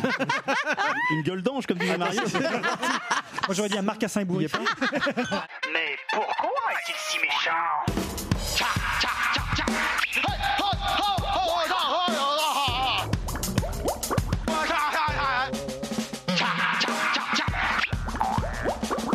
JR, m'appeler JR, m'appeler JR, m'appeler JR, m'appeler JR, M'appeler JR, m'appeler JR, m'appeler Je l'imaginais pas du tout avec cette tête-là, je tiens à le dire. Bah, en même temps, euh, qui l'imagine avec cette tête qui imagine cette tête Bah, bo- Bonjour à toutes et à tous. hein. Euh, Bonjour à la sympathique petite équipe de l'Entrepode. hein. Euh, Bonjour à la femme du patron qui s'est encore incrustée. Bonjour à vos auditeurs. Un, un coucou tout particulier à certains d'entre eux. Hein. Jacques Arnaud Doucet et Dr Zaius qui ont eu l'insigne honneur de me croiser à Saint-Maur-des-Fossés dans l'atelier de Jacques Caude à l'occasion du spectacle Marketing du rire de Monsieur Arnaud en salle et chez l'habitant. Bah, bah, bonjour Monsieur Sébastien. La promo bien placée. Euh, discrètement en plus. Euh, bah, bonjour Monsieur Sébastien, Euh, je me présente Jean-Robert Frégin, En- enchanté. Enchanté. Mais vous pouvez m'appeler JR. hein. Mais vous connaissez JR, bien ça, vous les acronymes, hein. même si le vôtre est un peu plus compliqué. Hein. TMDJC. Bon, JR c'est quand même plus simple. Bah désolé Monsieur Sébastien, mais côté portrait, j'ai déjà tout donné avec notre invitée précédente, Geneviève Cheval. J'ai donc décidé que je m'arrêtais là pour 2021, certain d'avoir ainsi conclu mon année d'entrepode en beauté. Au C'est revoir. vrai, c'est vrai, c'est vrai. Bon, en fait, euh, faut dire que ça se bousculait pas au portillon pour travailler sur l'émission d'aujourd'hui. Hein. Ce serait un doux euphémisme. Pourquoi tu regardes Ludo particulièrement? Quelle, quelle idée, monsieur Nico Je pourrais regarder un peu n'importe qui. Quelle idée, hein, monsieur Nico, de nous imposer un entrepode avec invité entre deux fêtes? D'habitude, un entrepode de fin d'année, il n'y a pas d'invité, on prépare rien et on picole. Ah, monsieur Nico, pour la prochaine fois, retenez l'idée. Faites comme tous les grands médias, un best-of de l'année écoulée. Ouais, c'est clair. C'est vrai, pourquoi serions-nous les seuls à nous enquiquiner, à nous astreindre c'est pas à produire con, hein. du, du contenu original en cette période déjà si éprouvante pour nos organismes? Bon, et puis quitte à nous trouver un invité, euh, autant en trouver un qu'on connaisse un peu, quoi. Ah, TMDJC. euh, dé- Déjà qu'on sait pas ce que ça veut dire. Appelez-moi Temchik. On sait pas ce que ça veut dire. En plus, on sait pas ce qu'il fait. Hein. Non, faut savoir qu'ici, à part le patron, hein, le podcast, euh, tout le monde s'en tamponne la coquille Saint-Jacques. hein. Bon, pas de portrait, donc c'était décidé. Mais je sentais bien que votre venue, je sentais bien que votre venue était importante pour Monsieur Nico, hein, Monsieur Sébastien. Alors du coup, comme même Christelle nous a concédé avoir un petit coup de fatigue sur notre espace de travail virtuel, hein, le workplace de l'entrepode, et qu'elle renonçait donc à la lecture érotique qu'elle avait un moment envisagée, j'ai décidé de prendre le créneau. Euh, surtout entre nous, pour éviter que même Didouille n'ait la folle idée de s'y engouffrer elle-même. Euh, voici donc un extrait d'Unbroken, un best-seller romantique et torride, Je vais écouter d'une main. conseillé, conseillé par Femme Actuelle en 2014. Dieu, quelle Ah bah écoutez, j'ai tapé littérature érotique sur Google euh, et j'ai pris ce qui me tombait sous la main. Je copié-collé l'extrait et je vais vous le lire tel que nous l'aurait lu notre, notre Maya Mazorette du 7-6 hein, si elle avait été en forme. Bon, pour situer un peu l'histoire, l'héroïne est amoureuse du jeune Emerson et lorsque je commence ma lecture, ils font l'amour un soir d'ouragan. Ah, je vais essayer de le faire sans minauderie. hein. Alors, mon cœur s'accélère quand il se place au-dessus de moi, ses muscles luisants comme de l'or à la lueur de la bougie. Dieu, je pourrais le regarder comme ça toute la vie, juste à admirer les courbes fabuleuses de son torse, telle la statue d'un dieu grec de chair et de sang. Ah bah c'est troublant, on dirait la description de Monsieur Arnaud. Je reprends. Et et puis il me pénètre lentement, divin supplice, centimètre par centimètre. C'est ici que je suis le mieux au monde, dit Emerson. Juste là, en toi. Sa voix est profonde et lourde de désir. Ah, je vous ai mis 2,5 kg de désir, je vous en mets un peu plus. Non je suffoque en le sentant glisser en moi, me remplir, faire bouillonner mon sang et allumer dans mes veines un désir brut et velouté. Je gémis, écrasé de plaisir, mon corps enveloppant le sien, submergé par la sensation. Je découvre la puissance et l'hygiène sans effort avec la gamme d'aspirateurs Samsung Jet TM. Ah bah zut alors En copiant-collant le texte de haut vol, hein. j'ai en même temps copié-collé la pub sur le site internet. Non bah je sens bien que ça a cassé l'ambiance story des moites qui commençaient à s'instaurer. Hein. Oh oui, encore. Bah, je sais pas vous, mais moi qui étais tout excité, bah, ça m'a tout refroidi. Bon, voilà, monsieur Nico, j'ai fini mon papier. hein. Merci de votre attention. À quoi, monsieur Seb, il a fait de la route? Bah, c'est pas parce qu'il vient de Marne-la-Vallée qu'on doit se prosterner devant lui. Hein. J'ai pas prévu de papier, j'ai pas prévu de papier. Bon, c'est vrai que j'ai bien pensé à faire un papier sur le podcast en général, hein. mais j'ai épuisé tout mon stock de blagues sur le sujet lors de trois passages à Podren. Pourvu qu'on soit pas invité une quatrième fois. Ah, Alors j'avais une autre option, c'était de décliner à l'envie l'acronyme TMDJC. Monsieur Lulu avait commencé à le faire sur notre suscité, suscité workplace avec un très fin touche madique joli cœur. Il faut dire En québécois. québécois. Touche madique joli cœur. Ah, il, est beau, il est beau celui-là. Euh, J'avais pour ma part songé que vous aviez été marqué par vos années d'enfant de cœur, où livré au curé de votre paroisse, vous fermiez les yeux et offriez votre corps à Dieu. Tripote-moi donc Jésus-Christ.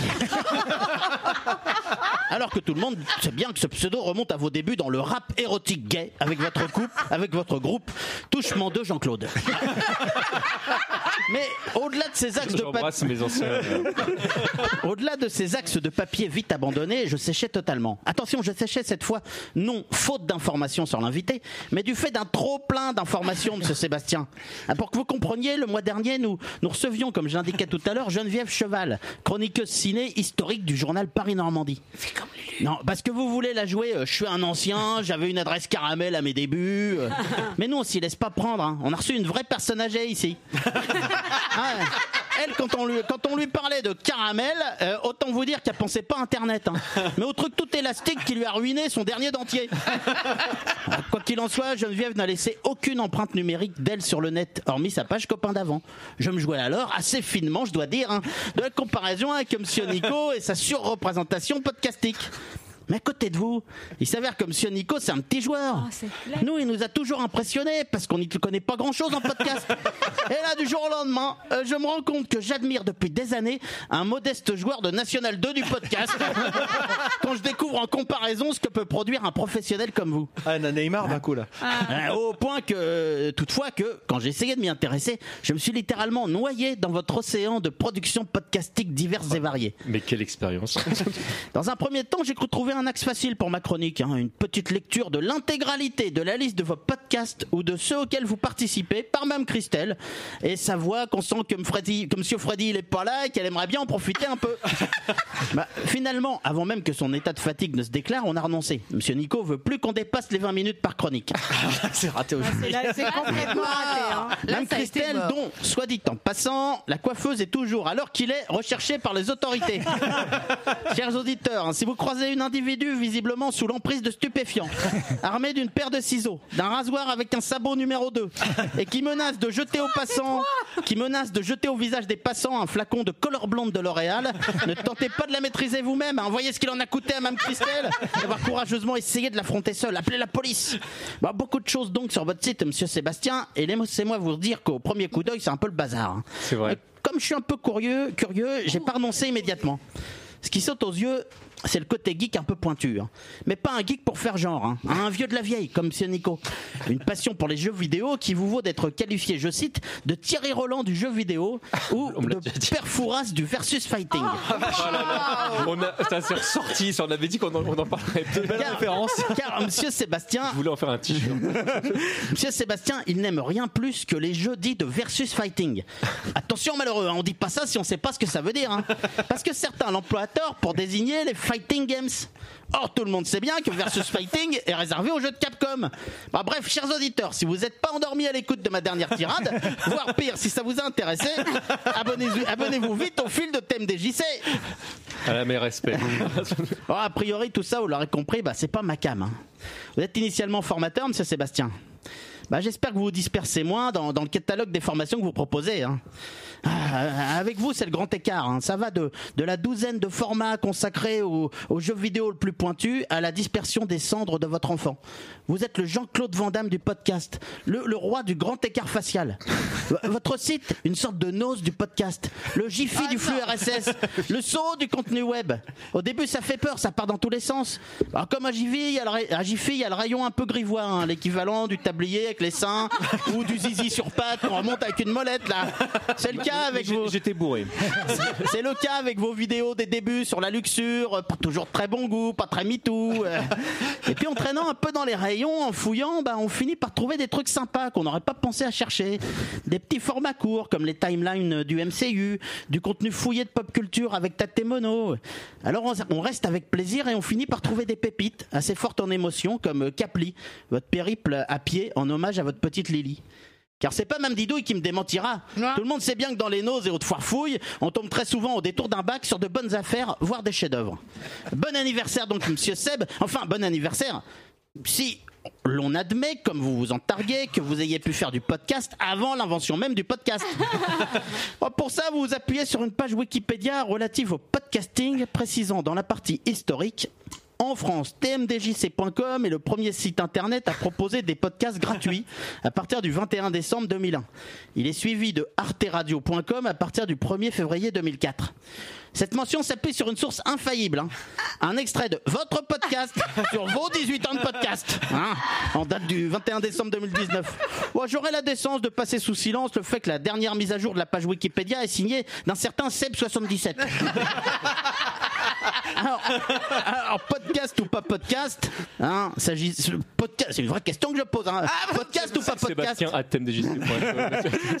alors, podcast ou pas podcast, hein, s'agissant de mettre à disposition des, des fichiers web sur le net via des newsletters. Ah, dans ce cas, Monsieur Lulu, qui aimait se tripoter devant la vieille caméra Super 8 de ses parents et envoyer les bobines par la poste à sa petite correspondante aux États-Unis. Bah, si on va par là, il a inventé YouPorn.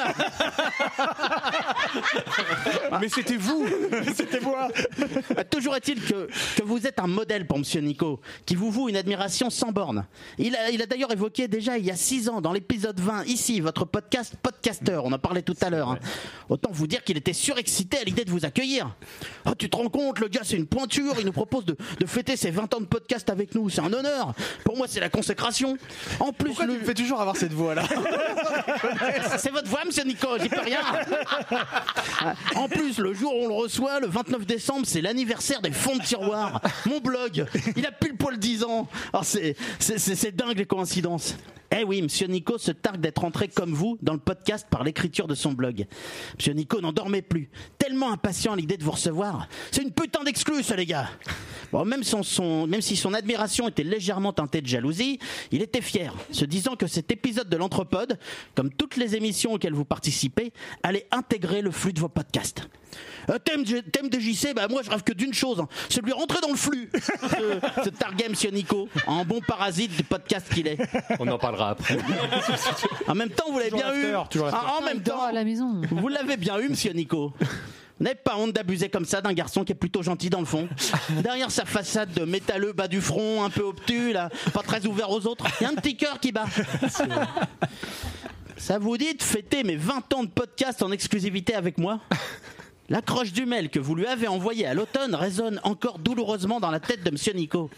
Parce que vos 20 ans de podcast dans les fêtes, vous les avez fêtés avant, comme un grand, avec la fine fleur du milieu, c'est-à-dire euh, sans l'équipe de l'anthropode.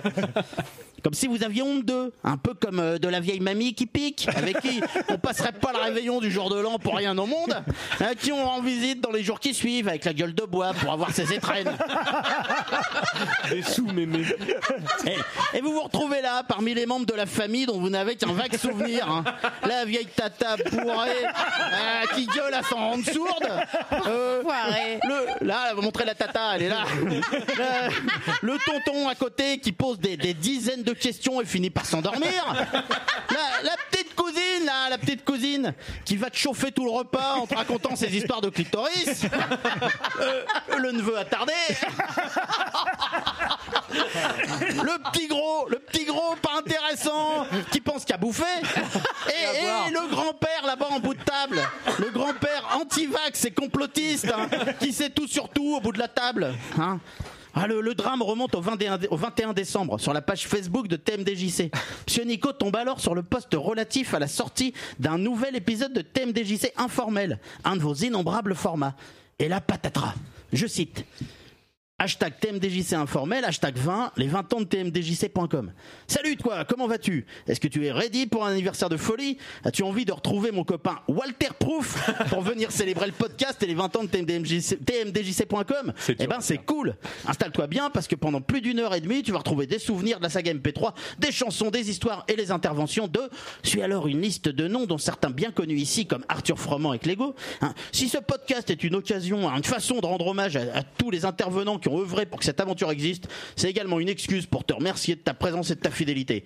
Allez, fini les blabla écrits et place à la fête. quand c'est dit par quelqu'un d'autre.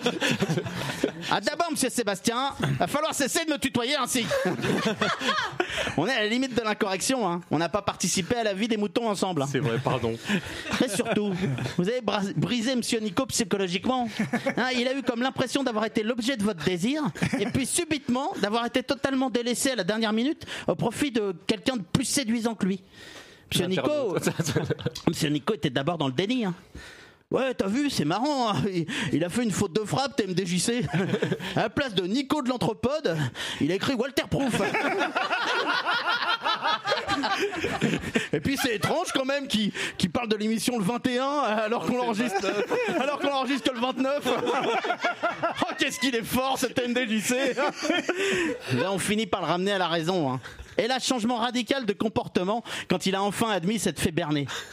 Ok, ok, on va la faire cette émission, hein. comme si de rien n'était. Mais tu vas voir la soirée et la nuit qui va passer après. On va lui faire bouffer des huîtres périmées, on va le saouler et il va finir la nuit à la cave entre les mains de Monsieur Freddy. Et on lui pèlera.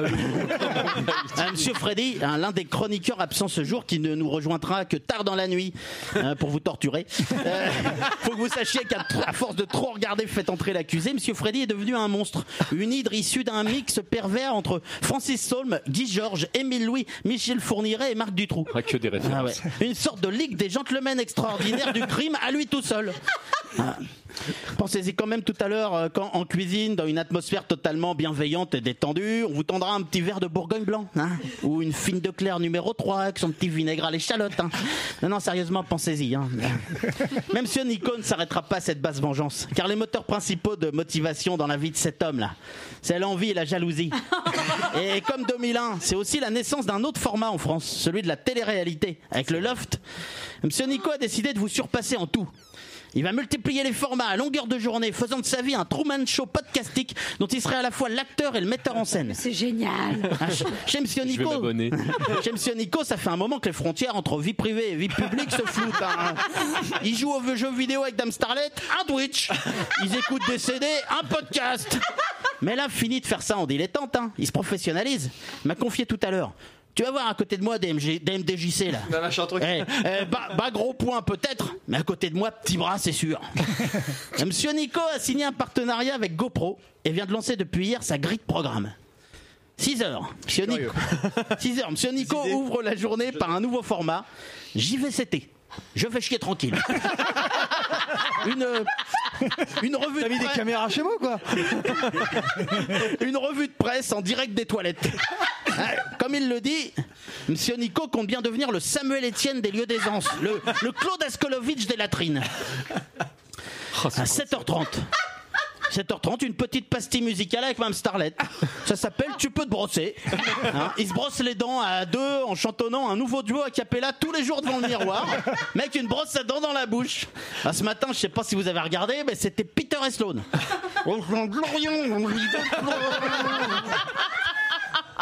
7h45, l'émission Dans ma douche, hein, à la découverte de l'anatomie, euh, destinée à un public prépubère, curieux de découvrir les secrets de son corps. Ensuite, à 8h commence le marathon. pas sale. Ensuite, à 8h commence le marathon quotidien. De l'huile dans les rouages, le live. Nico lance la GoPro et c'est parti pour 12 heures de direct non-stop. En immersion au travail, que ce soit dans la préparation de dossiers chez lui, dans son espace de coworking ou dans le monde merveilleux des entreprises auxquelles Monsieur Nico offre ses services. Les gens l'accompagnent toute la journée dans ses pérégrinations où il est question de normes ISO, de lean management, de route deming. À midi pétante, un petit intermède culinaire d'une m'abonne, en demi-heure. fait, hein. à midi pétante, un petit intermède culinaire d'une demi-heure, hein, dont l'idée lui est venue en jouant au jeu vidéo Unpacking, dont il a parlé à ce micro. Un jeu où on déballe des cartons. Ah, bah. et ben là, et ben là, c'est avec des trésors d'inventivité et de précaution qu'il livre chaque jour les secrets de sa boîte à lunch et ouvre consciencieusement la Nico Box. Ouais, c'est comme ça qu'il a appelé l'émission. Alors je peinerais à restituer ici l'émotion qui se dégageait de l'épisode où même Starlet lui avait réchauffé avec amour une petite boîte de cassoulet William Sorin. Ça lui rappelait son en- ça lui rappelait son enfance, il en avait les larmes aux yeux. Puis il en a profité pour produire bien involontairement une petite émission d'ASMR tout l'après-midi. Bon, c'était pas tout à fait le son du désir, hein, mais À 19h, fin du live de l'huile dans les rouages. Vient l'heure des devoirs, hein, pour laquelle il a monté un partenariat avec Efficience, petite entreprise rouennaise de cours à domicile. Il leur fait faire les, les devoirs de ses enfants devant la caméra.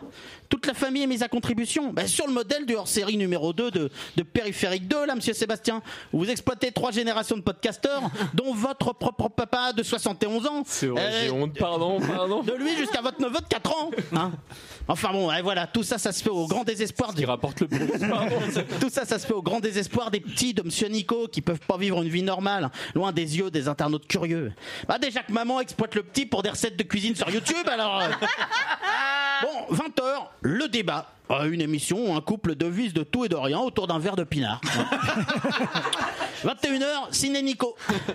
Monsieur Nico diffuse sur une chaîne Twitch, toujours avec sa GoPro fixée sur le front, le film qu'il regarde à la télé. Bon. Oh, du C'est coup, chiant au niveau des droits. eh, du coup, la Y a pas que qualité, ça, y a pas que ça. du coup, la qualité est assez médiocre, hein. mais l'internaute peut profiter de ses téléchargements illégaux en toute quiétude. Bon, parfois, il vous faudra subir les commentaires plus ou moins pertinents de Monsieur Nico, euh, ou les soirs de fatigue, ses ronflements. Non, tu confonds là. C'est quand tu invites Ludo, ça. 23h. 23h. Un format très spécial. hein. Même Christelle parlait tout à l'heure de podcast érotique. Monsieur Nico a lancé euh, un, un format très pointu pour les amateurs d'ondinisme. C'est le terme élégant pour Golden Shower, monsieur Marius. Hein, pour les gens qui aiment suriner dessus, quoi, si vous préférez. Bah, c'est l'heure de la pipifothèque. Et puis après, bah, c'est la fin des programmes. C'est la fin des programmes. Même si monsieur Nico remet un peu d'huile dans les rouages de Mme Starlet, c'est sans la GoPro. Et tout ça, c'est que pour la semaine. hein. Pour le week-end, il a plein d'autres idées, comme cette émission de casting euh, pour trouver un nouveau batteur à son groupe Wisdom. hein. Bah, celui que je vous ai présenté la dernière fois, convenait pas, monsieur Nico. Bon. Monsieur Sébastien, n'en déplaise à monsieur Nico. La façon dont vous parvenez à partager vos passions, votre vie, même dans ces épisodes les plus douloureux à travers les podcasts, est assez remarquable. Au final, je regretterais presque d'avoir renoncé à écrire pour votre venue et de m'être contenté de cette médiocre lecture érotique que Mme Christelle aurait même diminué, bien mieux portée que moi. Monsieur Sébastien, quand vous avez débuté, TMDJC était justement l'incarnation d'un personnage concentrant toutes les tares, hein, tous les défauts de l'humanité. Un personnage exécrable, raciste, misogyne, violent. hein. Un bon moyen de justifier rétrospectivement tous vos excès. C'est vrai. Vrai. Non, mais c'était pas moi, c'était le personnage. Ouais. Ah, c'est marrant, ça me rappelle quelqu'un. hein. Ah bah ouais, comme tout le monde autour de la table, moi aussi, j'ai tout de suite pensé à Monsieur Nico. hein. Merci de votre attention. Merci. Il, est, Ouais, mais qu'est-ce que je t'ai fait il est amoureux, je pense. Mais, mais si, je, si je peux me permettre de, de, de ponctuer, euh, Vas-y, vas-y. euh, je, je suis vraiment, c'est pour moi un honneur en fait d'être euh, d'être à l'entrepode. Ça fait vraiment partie des, des podcasts que j'écoute depuis euh, depuis un long moment. Et le et voilà, si j'ai démarché ici, c'était pas un hasard. Si j'avais envie d'être là, c'est parce que je me, je me suis fait C'est plaisir. gentil. Non, mais c'est mais je- c'est sans flagornerie aucune. le- C'est voilà, c'est un- Mais c'est très sympa en tout cas, même si euh, voilà, t'as eu le mérite pri- enfin pas même si, et t'as eu le privilège, pardon, justement, de croiser JR en chair et en os. C'est. Euh, c'est impressionnant. Ouais. Surtout en chair. C'est impressionnant. Ça, ça- ça mérite une bonne bourriche d'huîtres, ça. Non, par contre, a effectivement, toute la soirée, je vais me poser la question de savoir si je mange ou pas. Ça, c'est. euh, Ah, il y a un petit doute. Hein. Alors, Puis puisque tu manges pas, non pas j'avais justement, il- nous avons eu un message sur le répondeur. Oh. Et c'est pas qui vous pensez. Joyeux anniversaire, t'es musée. Joyeux anniversaire, t'es musée. Joyeux anniversaire. Joyeux anniversaire, t'es musée. Ouais, bon, on m'a dit que j'étais pas assez présente euh, en squattage de l'anthropode. Donc, euh, bah, me voici. Voilà. Bisous, C'est bisous. toi, Arnaud. À plus. Ciao. C'est toi Arnaud Je crois que c'est G-Code. Donc c'est exactement G-Code qui nous a laissé un petit message pour ton, pour ton anniversaire. que, que j'embrasse très fort et, et je, je, je découvre que finalement euh, son, son studio est pas si loin que ça de, de là où je crèche, 94, c'est ça? Ouais, c'est un mort. C'est c'est un mort des fossés, je connais très très bien. ouais. Donc voilà, c'était euh, l'occasion effectivement pour toi de rencontrer des podcasteurs et, donc, euh, et poditeurs. Donc, Donc, enfin, euh, non, auditeurs, pardon. Grâce à toi, j'ai- j'ai j'ai obtenu une information importante. Le stalker. Non, non, Ça fait bizarre, ça fait bizarre, c'est ça. Grâce à toi, j'ai obtenu une information importante. Ah, zut, je suis filmé. Très bien. Et ben on arrive à la fin de cette émission et on termine l'émission avec nos coups Oh, de mais ça cœur. fait et nos que coups de gueule. 4h30. Ah non, pardon, je dis une bêtise. J'avais complètement zappé puisque Didouille m'avait demandé un instant spécifique en cette période particulière. Et Les donc, cadeaux Didouille. Les cadeaux Les cadeaux Ça fera un deuxième épisode pour le Tipeee. hein. le cadeau de Didouille. vas-y, mais Mais vas-y. vous savez tous, attends, l'année dernière, on l'a pas fait. On, a était covidés, On a rien on, fait l'année était dernière, c'était confinés. Là, on a encore un petit Covidé, espace-temps. confiné. Et normalement, à Noël, c'est mon moment. C'est mon best euh, C'est time vrai. of my life, Noël. chaton. Et donc, j'offre des cadeaux. Oh, mais c'est trop mignon. Bah, merci. Bah, bah, vas-y. Oh. On veut aller bouffer là maintenant? J'hésite à ouvrir, moi. Mais oui, c'est vrai en plus Mais oui Ah, bah, Oh tu- là là Ah bah oui, Christelle, toi t'as pas connu les entrepôts de, de Noël. Mais qu'est-ce qui se passe? C'est pour moi ça? Ah bah visiblement. mais, mais pourquoi? Ouais. Soyez fiers, il y a tout le salaire de décembre qui est passé. Et puis la- la- Oh là là Oh là là J'ai pas de musique de Noël, j'ai complètement oublié de mettre musique de Noël pendant petit la distribution des cadeaux. Bah je l'ai même pas.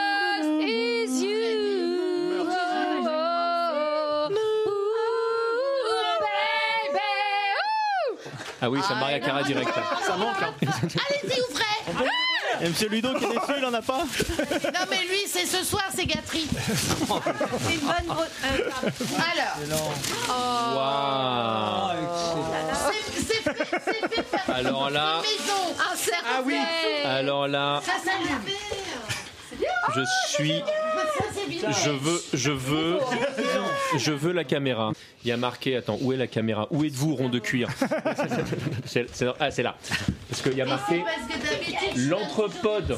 C'est trop la classe Là-haut. du douille. C'est trop beau. C'est ton marque, c'est un marque-page. Alors Didou, je tiens à dire que je vais le mettre derrière moi pour comme ça quand euh, je ferai du stream, on, on verra savoir, euh, on veut derrière. pas savoir, si. tu le mets derrière toi non, Tu je- remarqueras c'est- C'est quand même. que euh, c'est une maison en accord bellement, Ouais. typiquement de Rouen. Ouais. Super En joli. accord bellement. On a- Bah oui, c'est Avec ça les qu'on 20 ans s'appelle. marqués. Et- Accord bellement. Ouais, Je suis 20 très très très flatté, je suis très touché. Et je suis très nul pour, euh, pour montrer à quel point, par exemple, vraiment, je, ça, Mais ça non, me, ça me attends. touche beaucoup que tu aies pris ce temps pour moi. Petite, Très joli. C'était Vraiment. une petite, fait. c'était une petite chose. C'est parce que C'est une petite chose. Noël. L'autre, elle, a- elle a- elle a passé, elle a passé ça. Attends, Non mais, non, mais attends, mais. c'est- c'est tout, c'est tout elle. ça. Ah non, non, mais, non, mais c'est. non, non, mais- C'est de la merde que j'ai fait. Je suis désolé. Et pour les garçons, j'ai pas je suis super touché. Voilà. Cool. Ah, euh, je, je connais pas ça, c'est bien ou pas Ah, les Shadok, mais Moi j'ai un marque-tapage, attends, hop. Oui, c'est marque capable, c'est fait par ma sœur, par Ah oui, les marque-pages. Oh, J'adore. Ah, c'est excellent. C'est marque tapage de Oh, Noël. trop mignon. Non mais attends, mais attends, mais c'est pas récupérer la caméra, faut que les gens voient. Ah ouais, c'est Ouais, trop. Del- Delphine, elle peut le mettre par là, elle a une caméra aussi là. Ah, ça bon, t'as montré. Ah mais, mais dans mais dans le pour montrer que c'est extensible ça s'adapte à tous les livres. Non mais ce qu'elle vend ma sœur. hein. Ça peut être un sextoy aussi. Non, un raison. petit sextoy un peu coquin. Et tu peux tu Ça peux, vibre ou pas? tu peux placer Oh, les tu peux bois chercher. comme tu veux. hein. Les bois En plus, en du plus, tout le monde n'aime pas forcément quand ça vibre. euh, ça En plus, tu as raison, tu as c'est- raison. Tu as raison. Mais oui. Cliché, so cliché. Exactement. Voilà. Ben, merci beaucoup Didouille. Mais écoutez, ça, me- beaucoup, ça me fait plaisir. Très sympathique, Ah bah, ça me fait surtout plaisir à moi, je vais te dire. C'est un amour de toute façon, tout le monde le sait. Ouais, oui. hein. Mais, C'est- ça- mais il faut le j'ai hâte dire d'avoir mon cadeau ce soir. Mon amour. Eh ben c'est parfait. Moi, je vais vous lancer les derniers jingles, les dernières musiques pour finir en beauté cette Eh oui. émission.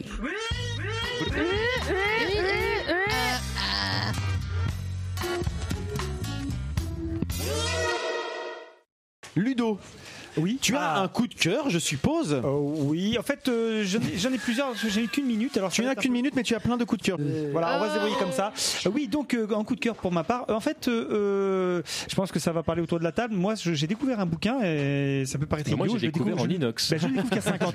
Non, mais je, je, je- je le découvre que maintenant. Et c'est Voyage au bout de la nuit que je n'avais jamais lu de ma vie, que je n'avais jamais lu, vraiment. Donc, euh, Voyage au bout de la nuit de- de, Céline. Et, euh, et, euh, et Pas Dion, hein, j'ai été, euh. j'ai été, car- j'ai- j'ai été carrément, j'ai été carrément, euh, euh, euh, mais Emporté. es- estomaqué par ce bouquin-là. euh, je veux dire, par la modernité de l'écriture. euh, et je comprends mieux maintenant le, le, le, le- le choc littéraire que ça a pu être à l'époque euh, par rapport à une. une- je- alors je suis, je, Christophe, je parle sous ton, sous ton, Oh, non, non, sous ton non, contrôle. mais- Moi, je suis pas, je, je connais pas forcément euh, toute la littérature qu'il peut y avoir à l'époque, etc. Le- 12 minutes. mais euh, il n'empêche que. Il n'empêche que, il n'empêche que euh, euh, par rapport à, C'est une le- claque. à- voilà, c'est une vraie claque. C'est un vrai, il y a une vraie révolution presque littéraire par rapport à ce qui a été fait. J'ai littéralement adoré. Si vous l'avez pas lu, euh, tentez le coup. Franchement, vous vous, vous serez pas, vous serez pas déçus. Voilà, c'est ça que je. Bravo. Parfait, Ludo. T'avais plusieurs coups de cœur, c'est ça? Oui, j'avais aussi Total, Total Tracks en termes de podcast qui est fait une série en ce moment sur James Bond. Je suis mais complètement à fond. Surtout. Total C'est Tracks, en fait. formidable. Allez-y vraiment. Ouais. Parfait. J'espère que vous avez pas Merci, merci beaucoup Ludo. Didouille. Didouille, c'est à toi. Quel est ton coup de cœur? Vas-y, Ah ouais. Didouille. Donc, moi, je vous présente cet artiste qui s'appelle Curtis Harding, qui vient de sortir son troisième album qui s'appelle If Words Were Flowers. Et honnêtement, je ne connaissais pas, à part. euh, alors, si, c'est un cadeau qu'on a eu à Noël avec Ludo de la part de mon beau-frère, et on a été, mais happé parce que c'est du rock soul, mais c'est vraiment magnifique avec une voix magnifique. Et ce mec-là, il a fait la pub. Enfin, il a fait la pub. C'est la pub de Renault Capture en 2020. I need your love. Na, ni, na, na. Bon, Ah ouais, bref. Et donc, il vient de sortir son troisième album. Je vous invite vraiment à découvrir. C'est un périple euh, de soul. C'est euh, excellent. Si vous aimez euh, Ouais, bah, je vais te la bande, la bande originale, vous savez, de Django, où euh, il y a les côtés soul, euh, afro, vous allez adorer. C'est lui? Curtis Voilà. Excellent album.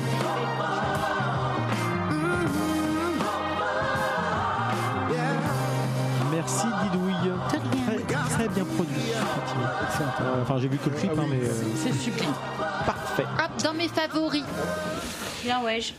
Christelle, Ma belle. es-tu prête, Ce sont Christelle des mots qui vont très bien Ah, elle est ensemble. Très bien ensemble. Prête Prête. C'est parti, Christelle. Eh bien moi, euh, je Dans ton micro, vais... Oui, dans mon micro. Je reste dans mon micro. Euh, je vais vous parler d'un compte Instagram que j'ai découvert euh, par hasard, je ne dirais pas non, enfin par hasard, je ne pense pas, qui s'appelle Macha s'explique. Euh, c'est une blogueuse qui est co-créatrice d'un livre qui s'appelle Mon postpartum et d'un livre qui s'appelle S'explorer, euh, qui est une sorte de petit. euh, Dit-elle en se palpant un peu le tété quand même. Oui, c'est vrai. bah, Elle TTO quand même. hein. Il est un peu pointu. Ah, il fait mal en plus. C'est un tété vax, anti-vax. Euh, non, alors Macha s'explique. C'est c'est une jeune femme qui est euh, incroyable de, de, philosophie sur le sexe, qui vous autorise à être comme vous êtes, qui vous laisse parler de ce que vous êtes, qui vous fait des, des, petits tutos sur les sextoys, qui vous dit bah t'es asexué, bah c'est pas grave, euh, t'es bi, bah c'est pas grave. Enfin, qui, qui, qui ouvre la parole. Elle fait plein de petites vidéos qui sont super. euh, euh, fraîche, il n'y a pas d'autre terme. C'est frais, c'est ouvert, ça, ça laisse la, la parole. Et je pense que si vous allez sur son sur son compte machasexplique.fr, vous allez découvrir comment choisir votre sextoy, comment vivre votre maternité, euh, comment vivre euh, voilà votre sexualité de manière euh, assez safe, c'est-à-dire que euh, euh, peu importe qui vous êtes et comment vous faites l'amour, et si vous faites l'amour, et ben vous êtes autorisé à le faire. Parfait, merci Christelle. Sébastien, Oui. monsieur TMDJC, Eh ben, et toi, tu as un coup de cœur à nous oui, présenter oui, certainement. J'ai un, coup de cœur qui est vieux, mais que j'ai envie de partager parce qu'il Ludo, y a aussi. un remake qui est sorti il y a peu de temps sur Netflix, à savoir euh, le- la version live de Cowboy Bebop. Et en voyant la version live de Cowboy Bebop, je me suis dit qu'il était temps pour les gens qui ne l'avaient pas découvert plutôt de regarder la version animée qui est exceptionnelle et qui va beaucoup plus loin. Alors je veux pas casser du sucre sur le dos de, de- de cette version live euh, gratuitement, mais juste la version animée va beaucoup plus loin. Je trouve qu'il y a beaucoup plus de nuances sur euh, sur les personnages. Alors tout n'est pas forcément acheté dans la version live, mais vraiment euh, en- entre entre le scénario, euh, les les seiyuu qui font un travail exceptionnel. Alors moi j'ai une petite préférence pour la pour la VO, je vous le dis. C'est me, ça marche toujours. Et euh, mais voilà, et puis derrière il y a, il y a la musique de Yoko Kano et des cette belle que enfin c'est c'est ri- rien que pour la musique qu'il faut regarder de toute façon cette euh, ce dessin animé. Voilà. Très bien. Donc Cowboy. Bebop. Je suis d'accord. C'est quoi Seiyu? Parce que moi j'ai Ah, t'es arrivé après. C'est les C'est doubleurs c'est de- un de Ah, comédien ouais, de voilà. doublage en Ok, fait. voilà. merci. Oh putain. Parce que moi c'est la. Arnaud. à ton tour. Es-tu prêt? Yes. C'est parti. Euh, Moi, je voulais parler d'une série que beaucoup de nos auditeurs connaissent certainement et que tout le monde connaît bien au moins de nom. Euh, Moi, j'ai profité de l'arrivée récente sur Netflix de The Office version Ah. US Trop pour drôle. regarder cette série. Excellent. J'en suis à la fin de la saison 3 et sa réputation n'est à mes yeux pas usurpée. Le quotidien de la filiale en Pennsylvanie de la Dunder Mifflin Pepper Company est, est- est drôle, euh, parfois touchante, euh, absurde. Euh, chez nous, elle fait rire de 14 à 49 ans et Steve Carell est un génie. Non, ça- C'est avoir, avoir impérativement VO à mon sens, mais Bien ça je suis un peu ouais, là-dessus. Et pour profiter vraiment pleinement du jeu des acteurs, parce que ça repose aussi sur des mimiques, sur des, des petites intonations, Ouais. des choses comme ça. La réalisation. Franchement, c'est Since the formidable. tone. Formidable, vraiment. Ouais, c'est génial. C'est vrai. Je, je plus sois. Complètement d'accord, Arnaud. Ah oui. Parfait. Merci beaucoup. Marius, c'est à toi. Alors ce morceau me suit, comme nous sommes au mois de décembre, me suit depuis le début de l'année. Je l'ai écouté, euh, conseillé dans une émission, je ne sais plus laquelle. Je l'ai écouté, je l'ai téléchargé, toi je l'écoute euh, constamment. C'est un morceau qui me file vraiment la patate, qui m'aide à travailler quand je suis seul dans mon bâtiment en train de faire des euh, L stagiaires et euh, autres, autres conneries. C'est un morceau qui vraiment moi me suit en fait cette année, cette année complète puisque je l'ai écouté énormément. Je ne me lasse toujours pas, même là, à l'é- à l'écouter euh, tout de suite. Je me, j'aimerais l'écouter entièrement alors qu'il est très très long. Donc je conseille à tout le monde d'écouter ce morceau. Mais c'est euh, Stevie Wonder, mais c'est enfin. quoi Mais j'allais le dire, mais deux minutes. Laissez-moi finir mon truc. Tellement Donc beau, Love is. Need of Love Today, c'est un, un morceau qui est vraiment à écouter, qui moi me fait vraiment beaucoup de bien. Pas que sexuellement, Christelle. Euh, aussi pour les oreilles. Pourquoi, pourquoi toujours Et, sexuel euh, Le bien. Mais Voilà, et, et- écoutez ce morceau, il donne la patate. Il... Son Stevie Wonder, c'est Ah, magique. ouais, c'est Ouais, magique. on est hein. d'accord. Cet album-là, il est formidable. Magique, c'est le mot. Donc c'est vieux, c'est pas récent, mais c'est excellent. Ok. Sinon, c'est quoi Ah, Ah non, mais ça marche. C'est hallucinant. Merci Marius pour ce petit moment de douceur et de délicatesse. C'était très bien. Starlet, toi tu as aussi un son à passer. Tu t'as fait C'est parti. Oh, attends. Donc moi, c'est, euh, j'ai fait une petite découverte euh, il y a quelques semaines euh, d'un artiste via le- les mix de Spotify. Ça s'appelle Cave Town. C'est un gamin de 23 ans euh, qui a commencé en faisant des petites vidéos sur YouTube. Euh, Alors qu'il avait 14 ans, mais c'est trop, j'adore, j'adore. Il fait du ukulélé. En fait, c'est ce qu'on appelle de la bedroom pop. Ah, En fait, il fait des chansons dans sa chambre avec sa petite Avec son guitare, son, petit. Oh là ukulélé. là. Et- Ouais, et, euh, mais non, mais euh, toutes les chansons sont merveilleuses. C'est un artiste à part entière. Il fait des vidéos aussi qui sont superbes. Et je, je j'arrête de pas je ferme ma gueule pour peut que vous niquer écoutiez. là-dessus, hein. Ah, mais clairement. Écoutez, très très joli. Enfin, si je puis me permettre. Cut my hair.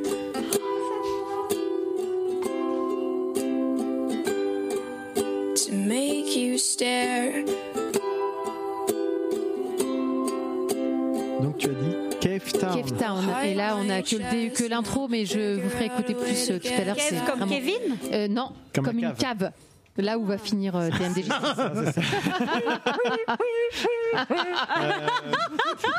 Alors moi j'ai toujours pas de coup de cœur, je sais pas trop ce que je vais. tu parles de moi, sinon. hein. Oui, je pourrais faire ça. non, je sais ce que je vais faire. Scarlett Johnson, ouais, j'aime bien. Ouais. Ah ouais, elle est pas mal. Euh, J'avais un autre sujet. Non, je vais faire ça. Charlie Theron. Euh, Ça marche aussi. Attention, c'est parti. Donc moi je vais vous parler de la série Fondation euh, qui est passée sur Apple TV, euh, qui était adaptation du, de l'œuvre de Asimov. Beaucoup de gens n'ont pas forcément apprécié, mais moi à l'instar de ce qui a été fait pour Dune, j'ai trouvé ça vachement bien parce que le- une adaptation ne doit pas forcément être complètement fidèle et j'ai beaucoup aimé les partis pris qui ont été euh, choisis. D'où le terme adaptation d'ailleurs. Exactement, et c'est ça que j'ai beaucoup aimé dans cette série, c'est-à-dire que ça prend la, la trame initiale, mais ça, ça s'en éloigne de temps en temps, ça s'en rapproche, ça prend effectivement des parties pris, ça revoit l'œuvre d'Asimov au goût du jour aussi sur certains sujets. C'est difficile parce que c'est une œuvre chorale, il n'y a pas vraiment de héros, donc c'est ça aussi qui est un petit peu difficile peut-être à, mettre en place. Donc euh, j'ai vraiment beaucoup aimé ça. Il y a des- de temps en temps c'est un petit peu cheap, de temps en temps il y a des choses qui sont moins bien que d'autres, voilà. Mais mais j'ai passé un très bon un très bon moment. Il y a sept saisons qui sont prévues. C'est la première qui est qui est sortie à ce jour. Et puis bah, dans dans un thème à peu près euh, similaire, il y a la dernière saison de The Expense qui a commencé euh, là cette en décembre. C'est la, dernière de, des six saisons qui étaient qui étaient prévues. Ça se termine donc dans, dans quelques semaines. J'en avais déjà fait un coup de cœur et donc euh, bah, là je suis dedans et j'adore euh, toujours autant. Voilà. Bah, dis donc. Merci. bah, dis donc. Oh là là. Eh ben, merde. Tou- Dis donc. toujours en mode apnée. Mes respects. Eh ben, nous arrivons à la fin de cette émission, euh, Oh. émission Et marathon. Hein, C'est un finalement. anthropode à l'ancienne. Ça faisait longtemps. Ah, Ah, ouais. 2h15, moi j'en Un peux épisode plus. Il y en a Noël. combien qui nous ont quittés là Ah, je sais depuis plus, je Il y a suis plus plus- que 3 personnes. je suis Et plus il est de tout. 10h moins 20, peut-être donner à manger au gamin, non Oh la vache Ouais, disons, Ah oui, peut-être en train déjà. de faire l'amour, nous on a le cas. Et donc bah voilà, on termine notre euh, notre belle année. Hein, finalement, on a réussi à avoir quand même pas mal d'émissions Ouais, par rapport au, contexte. On a quand même réussi à en faire quelques-unes. Notamment quatre depuis va, le, mais- le mois de, de mois de septembre, à chaque fois avec un invité. On n'a pas de suite vrai. pour l'instant pour 2022, mais on espère garder cette cette dynamique. Euh, là, actuellement, la perspective est un petit peu compliquée. Je ne sais pas trop si on peut se retrouver quelque part, messieurs dames, comme d'habitude. Mais c'est vrai qu'on a des concerts de prévus. Certains sont un peu en reporté. suspens. Ah bah là. Ah, y a comment des ça fait partie, meetings, je suis content d'être venu. Je me suis dit, Ouais, est-ce que, est-ce que jusqu'au dernier moment, je me suis dit, eh, ça, ça sent mauvais. Donc il y a hein. toujours le concert Ouais. de Staperlisterette à la fin du mois prochain. Puis d'autres concerts. et d'autres concerts auxquels on peut participer. Mais en tout cas, on espère que vous avez passé un bon moment Ouais. avec sûr, nous. hein. Bien. Un excellent moment. vous êtes- et puis si vous aimez ce qu'on a fait, bah, il y a le Tipeee. Parce que nous a un Tipeee. Ah. S'il vous plaît, donnez, on a faim. Et, et merci de mettre 5 étoiles à l'entrepôt. Il les mérite. C'est Eh ben, merci, c'est c'est vrai qu'on n'y pense jamais. Mais Enfin, ouais. je pense plus moi. Mais c'est c'est pareil, vrai je, que je vends jamais chez C'est moi. ça Je- qu'il faut Je- et j'ai appris que c'était sur Spotify aussi qu'on pouvait mettre des étoiles. Ah, depuis ah bah temps. voilà, bah, moi je Si ne vous le savais écoutez pas, sur donc voilà, Spotify, mettez-nous 5 étoiles. N'hésitez sur pas, Spotify. en tout cas, voilà, c'était un très bon moment. Excellent. Et puis bon, on a passé déjà assez de temps comme ça autour du micro, donc on va pas aller beaucoup plus loin. On va aller boire un coup. C'est on va Eh, aller on manger- souhaite une on va aller bonne manger, année. voilà. Et bonne année. Bonne année. Bonne fête de fin d'année si vous nous Ouais. écoutez Meilleurs avant et puis vœux. meilleurs vœux pour Ouais. 2022. Pardon. Bonne année. Hop. Pour une année. fait. Et en, en général, on finit par. Allez, Allez, bisous.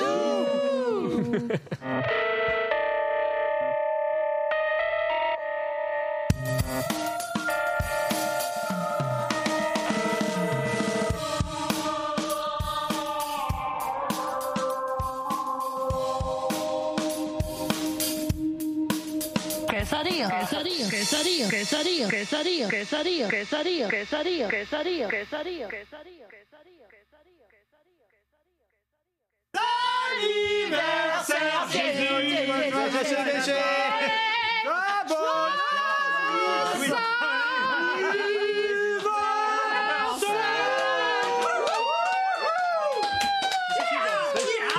Me meilleure, meilleure chanson ever. Oh là, la Allô qualité, elle est pourrie. On hein. va aller, on va aller, il faut aller sur le Ouais, mais ça va être comme ça. Ah, ça, c'est parce qu'il y a Marius dedans. Ça, tu regardes ça Tu veux faire, Si mais tu peux dire qu'on va partir en live, Ça va quoi. en C'est fait, parfait. tu vois. Et je l'ai branché tout à l'heure. On va ça- partir en live. Il y a Dans tous les quatre- sens du terme. Pas mal, elle est tellement, elle est tellement belle cette phrase. Il y a un problème de son encore une fois, donc désolé pour euh, les gens qui nous écoutent, vous aurez que le son du micro. Je Ah, sais pas pourquoi. Bon bah désolé. Alors, désolé Faudra pour, écouter alors, après. désolé pour en plus les gens qui regardent, parce qu'en plus de ça, comme je vois plus rien, que je deviens bigleux avec l'âge, je, vais me Mon rapprocher- Dieu. je vais me rapprocher très fortement de mon paplard. Puis après, Ça on va être bien. très intéressant. Ça. Donc ça Et, ça va et être on est désolé pour les, les gens qui ont le son du micro de Ludo. hein.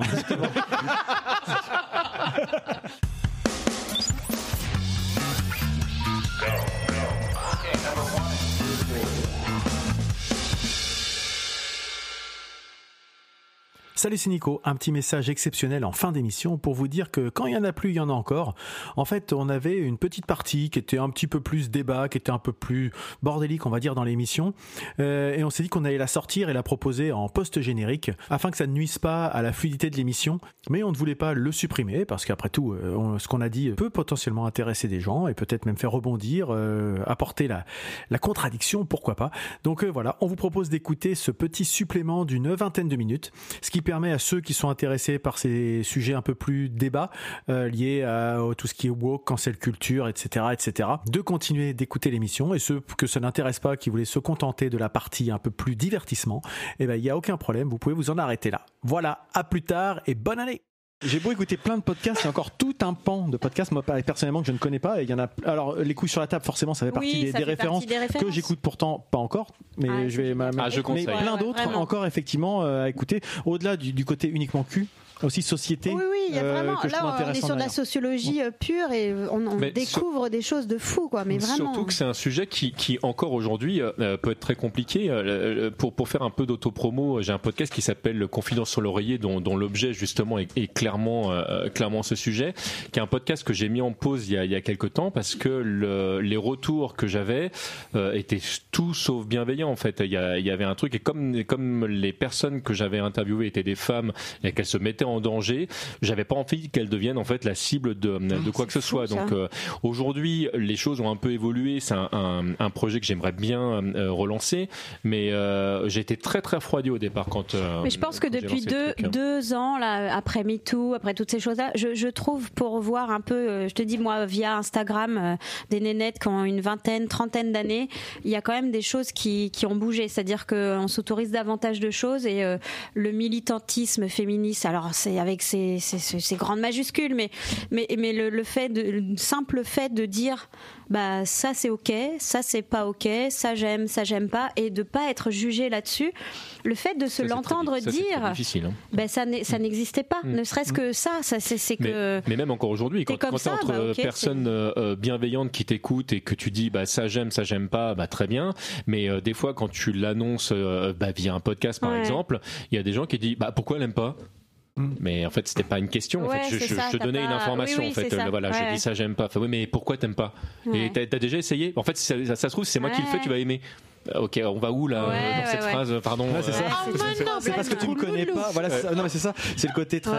euh, stock et c'est machin. C'est parce que tu me connais pas. C'est cette espèce ça. de fantasme un Puis peu. on, ouais, on en vient avec l'homophobie derrière, où c'est ah mais t'as jamais essayé avec un mec, mais parce qu'en fait tu m'as jamais rencontré. Et puis voilà. Donc c'est on en vient à, à l'éducation. Là, on est sur Ouais, ouais. un- on est sur une génération une de transition, je pense, et, toi. ouais. et, euh, on est en train de, de rééduquer euh, notre notre propre façon d'éduquer nos enfants et, et surtout, je pense, notre façon d'éduquer et les petits garçons et les petites filles. C'est-à-dire que ça, ça ne se fera pas euh, d'un des côté milieux, ou hein, de l'autre. Oui, hein, je j'allais que- dire. D'accord. J'allais dire parce que t'as pas forcément besoin d'attendre cette révolution-là pour des l'avoir fait déjà avec à- enfants. Non, non, non, c'est sûr, mais, mais c'est vrai que, mais, mais, mais pour aller dans, dans, dans ce sens, En tout c'est cas, la parole que est plus libérée. le- Ouais, le- la, Plus accessible. La, partie éducation, euh, elle est, elle est quand même pour moi au centre de la problématique. C'est-à-dire que euh, euh, j'adore ma mère, moi, mais elle m'a vraiment élevé comme un petit garçon. C'est-à-dire que le, le- à la maison, euh, le- mon frère et moi, on était, on pleurer. était les rois. C'est pas que on n'était pas dans, dans la problématique de faut pas pleurer, mais c'est vrai que euh, Non, bon, de temps en temps, elle gueulait parce qu'on on, on mettait pas le couvert gars, ou etc. Ouais. Mais, mais en fait, il y avait, euh, voilà, on n'avait rien à foutre en fait à la maison. On arrivait, on mettait les pieds sous la table. Mm. On a été élevé comme ça. Non, mais là, que- avait Je vois exactement ce que je dis, mais je veux dire, il n'a pas fallu attendre non plus euh, qu'il y ait des, des langues qui se délient ou des choses comme ça, qu'il y ait des mouvements pour qu'il y ait une conviction profonde dans certains milieux. Enfin, Ludo, Mais dans tu peux le certains dire. milieux. Non, Dans mais je veux ça dire, veut dire que vous êtes Oui, des milieux blancs, euh, plutôt valable évolués. euh. Non, que non, mais il y je- a aussi non, des non. milieux noirs très évolués. Ce que je veux dire, c'est que, non, non, mais, non, mais plus sérieusement, euh, ça rejoint la conversation qu'on avait l'autre jour. C'est-à-dire que c'est avant tout une question C'est d'humani- exactement, d'humanisme, de bon d'humanité. sens, Donc je pense que tu pouvais déjà il y a Je 40 ans. pense aussi, ce qui est formidable, que c'est que, cette parole-là se répand et que ça. on peut et que oblige des gens entre guillemets À qui dire, pas bon, qui ouais. n'étaient pas habitués à l'entendre à l'entendre. Mais je pense qu'on peut être né il y a 40 ans ou 50 ans et savoir respecter l'autre. Finalement, je crois que ça se joue Et tu, beaucoup là. tu cites l'exemple de ma mère, mais d'ailleurs, je ne me serais pas donné un exemple, mais puisque tu le fais, voilà, j'ai l'impression que ma mère, c'est ce qu'elle a justement fait comme, comme euh, mes parents. Je, enfin, ma mère, en tout cas, a eu ce, a eu ce boulot-là. Ah ouais. Euh, Elle t'a éduqué Non, comme puis- un, Ah comme bah, il un humain. repasse, il fait la vaisselle et c'était pas à moi de le faire. euh, j'ai fait à manger spontanément, c'est connu. J'étais même scotché parce que là, pour le coup, moi, je viens d'un milieu C'est où l'inverse. j'ai, c'est le patriarcat je- italien en Ouais. plus, donc c'est le macho, un seul garçon. Euh, Je m'appelle. Bautista, je Ma peux savoir ce qui que me ça dit, c'est pas mon fils qui va se lever alors qu'il Ouais, a trois bonnes sûr. femmes autour Ouais, de la table. sûr.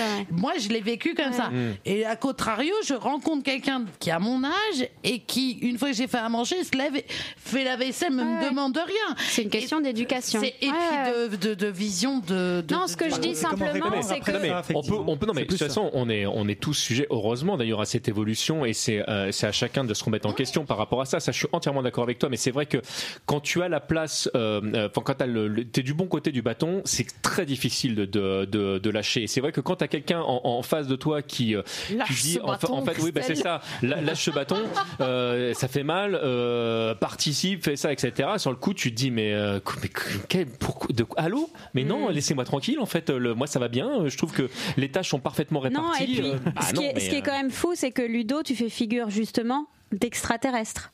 Alors que. Oui, on voulait t'en parler d'ailleurs de ça. hein. Alors Euh, que. Alors, je vais avoir l'absence totale d'humilité de considérer que non. Euh, parce que je pense qu'on est assez nombreux à avoir ce respect-là tout en étant de notre génération.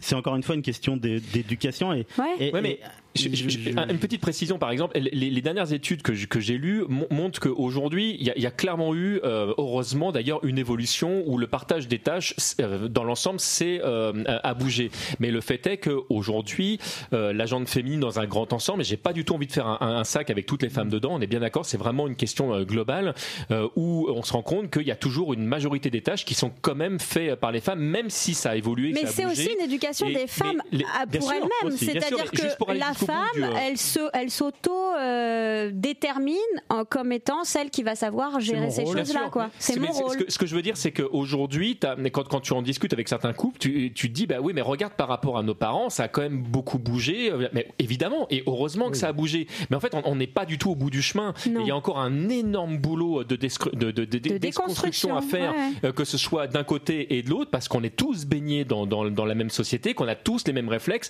et que comme en plus on voit qu'en ce moment ça bouge, le risque c'est de se dire, bah on est arrivé au bout du truc, parce Non. que, euh, mais non, pas du tout. Et c'est c'est ça que je voulais mettre en et qui ne lumière. se répond pas et qui ne se répand pas non plus à la même vitesse dans toute la Non, société. partout, oui, Non, non, clairement, assez ouais. vain de Ouais, croire ouais, aussi clairement, que- ouais. Déjà, et parce que oui. très bien. Enfin, ces, ces podcasts, euh, enfin, ce que tu cites euh, pour le coup. Je, je suis, après, je suis pas que certain dire, que ce c'est soit une que- question de, de, de couche sociale. Je Pas forcément. Non, non, c'est exactement ce que je disais. C'est pas une question de couche sociale, c'est dans toute la société. Je pense qu'il est assez vain de penser que- tout le monde Ah, c'est aujourd'hui. Déjà, par rapport- Là, on parle le de la femme, on peut parler de la la femme et- religion, comment se détacher fait de, de- de des étiquettes qu'on colle podcasts. quand tu nais. Hein. Combien de gens ont accès au podcast Ouais, et connaissent voilà. les podcasts Mais autour oui. de la table? On, Ouais, on en rigole souvent, mais Oui, oui. je suis euh, le seul auditeur de podcasts vraiment. Donc, est-ce que c'est représentatif de dire parce qu'il y a plus de podcasts qui en parlent ouais. que ça touche plus de population? J'en suis Non. pas convaincu. Par contre, potentiellement, la, la parole est plus accessible qu'à une époque où il y avait effectivement la parole était euh, dirigée par le RTF, Alors, etc. ouais, effectivement, il y avait une certaine vision. Avec le danger des réseaux sociaux actuels aussi. Oui, Parce que moi, il y a des choses qui me choquent. Les woke, les woke, par exemple, ça me choque. Mais woke, ça veut rien dire. Ça veut fait. rien dire, c'est ça en Mais fait. oui. Mais ça veut rien dire, mais le problème c'est que tu es jeune, tu regardes parce que oh, il y a ça aussi, c'est que le moyen de de Qu'est-ce que de- t'appelles woke en fait, d'information- c'est ça? Bah, les woke, euh, ceux qui disent que bah, bah, euh, la polémique qu'il y a eu sur ce fameux baiser de Blanche Neige qui était non consenti, où ça a créé une polémique de dingue, de ouf. euh, Alors, Alors, c'est pas est-ce- tout à fait la que- même est-ce que- chose. Est-ce que peut est-ce que je peux me permettre Est-ce que je peux me permettre de, de- de répondre à, la problématique? Le- le- euh, en deux Ça temps devient chaud, tout Le- La problématique de, de, de woke, c'est que euh, déjà c'est c'est un nom qui, qui aujourd'hui est devenu une sorte d'insulte qui, qui veut tout et rien dire parce que de base en fait c'est ça vient de la communauté noire qui, euh, qui, qui- c'était pour awake donc le fait d'être d'être- oui, réveiller, éveillé, Le, réveille-toi, le ouais. fait c'est c'est de dire euh, bah, il y a un problème, ce serait bien qu'on en Ouais, parle. on en parle. Et, et- et par extension, c'est devenu une sorte d'insulte pour euh, euh, plutôt les gens qui sont d'obédience de, de droite ou d'extrême droite, de dire tiens, tous ceux qui pensent pas pareil, euh, grosso modo, c'est ça va être les woke. Et c'est pour ça que je, je- je- fais très attention avec ce terme qui, je, je trouve aujourd'hui, est devenu une sorte de, de, de, de fourre-tout qui veut Alors, tout et rien dire. Et- et, ouais. et juste pour, pour terminer Moi, je par te, rapport je à, te à- tué le truc Oui, le- au moment Je- où euh, le truc est sorti mais- en mais disant c'est le wokisme. hein, Mais je, mais j'en reviens, reviens à la, à la problématique du, euh, du baiser. La, la, ques- la question euh, qui est posée par certaines personnes, c'est qu'une vraie question, qui est une question du consentement. Et en fait, elle n'est pas anodine cette question,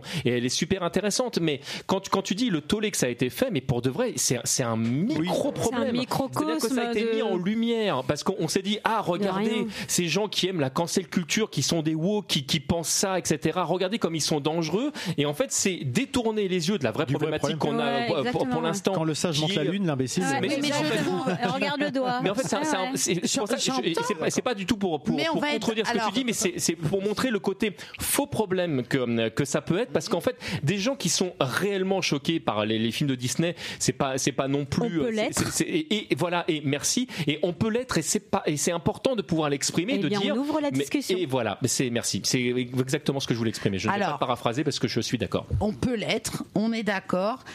Et tu. D'autant qu'il je avait une sacrée mauvaise haleine, Ouais, cet enculé. Je te, rejoins, je te rejoins sur l'idée que le problème, le vrai problème, mais pour alors là où je serais peut-être plus euh, Nuancé. euh, nuancée, Ou c'est chaloupé, se servir- la chaloupe, là.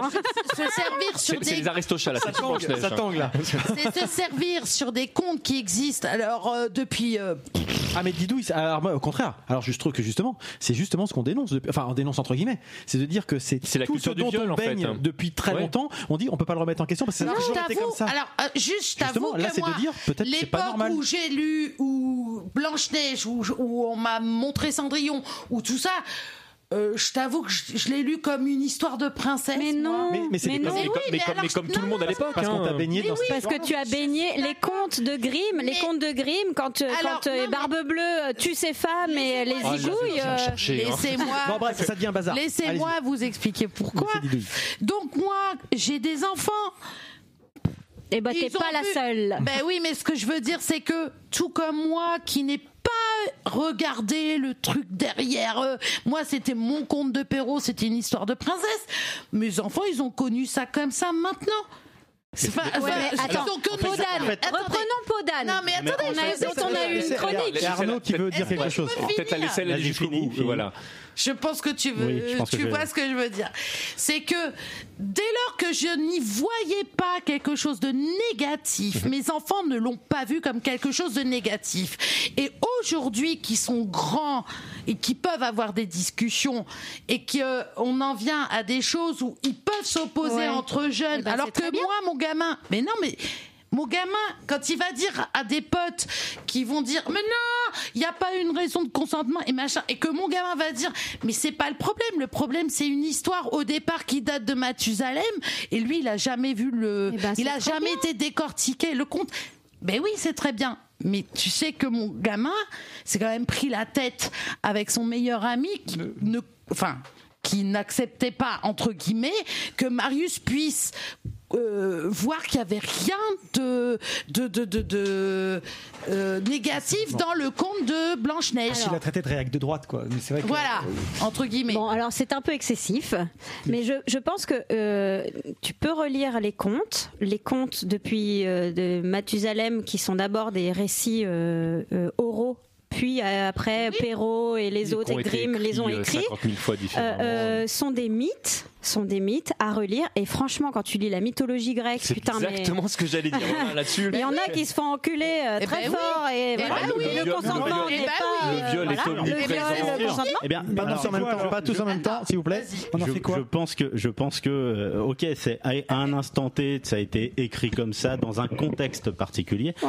et je pense que au- je- les, les- les- enfin, moi je, ce que je, ce que ce que traduisait Didouille à mon sens c'est tu peux et tu peux le rapporter aussi à la mythologie tu peux apprécier ces histoires de mythologie Ah en tant que des histoires de J'adore, mythologie mais bien tu sûr. peux Petite apprécier un dédicace à Disney Zeus, hein, qui était le Ah violeur en chef. oui, mais oui, mais Bah tu oui. peux apprécier un Disney en Je tant qu'un. Disney. Oui. Si à côté la je suis personne là, qui hein. le regarde a une forme d'éducation, Oui. il saura faire la différence entre ce qui est de la mythologie, Ouais, ouais. ce Oui. qui est un conte, etc., Oui. et ce à quoi on l'a éduqué. Je En tout cas, ça. regarder ça ne le condamne pas à être Bah, c'est ça, voilà. un violeur. Je pense que c'est ça que vous Ouais. voulez dire. C'est ça que je voulais Et, dire. et c'est toujours la question de l'éducation, de la contextualisation, et, euh, et voilà, et d'éviter dans les deux sens exactement ça. la diabolisation. Ouais, Mais- ouais, mais bien je me- sûr. je me- je me Et permets- le- la- la- surtout la censure, en fait, c'était Mais ça.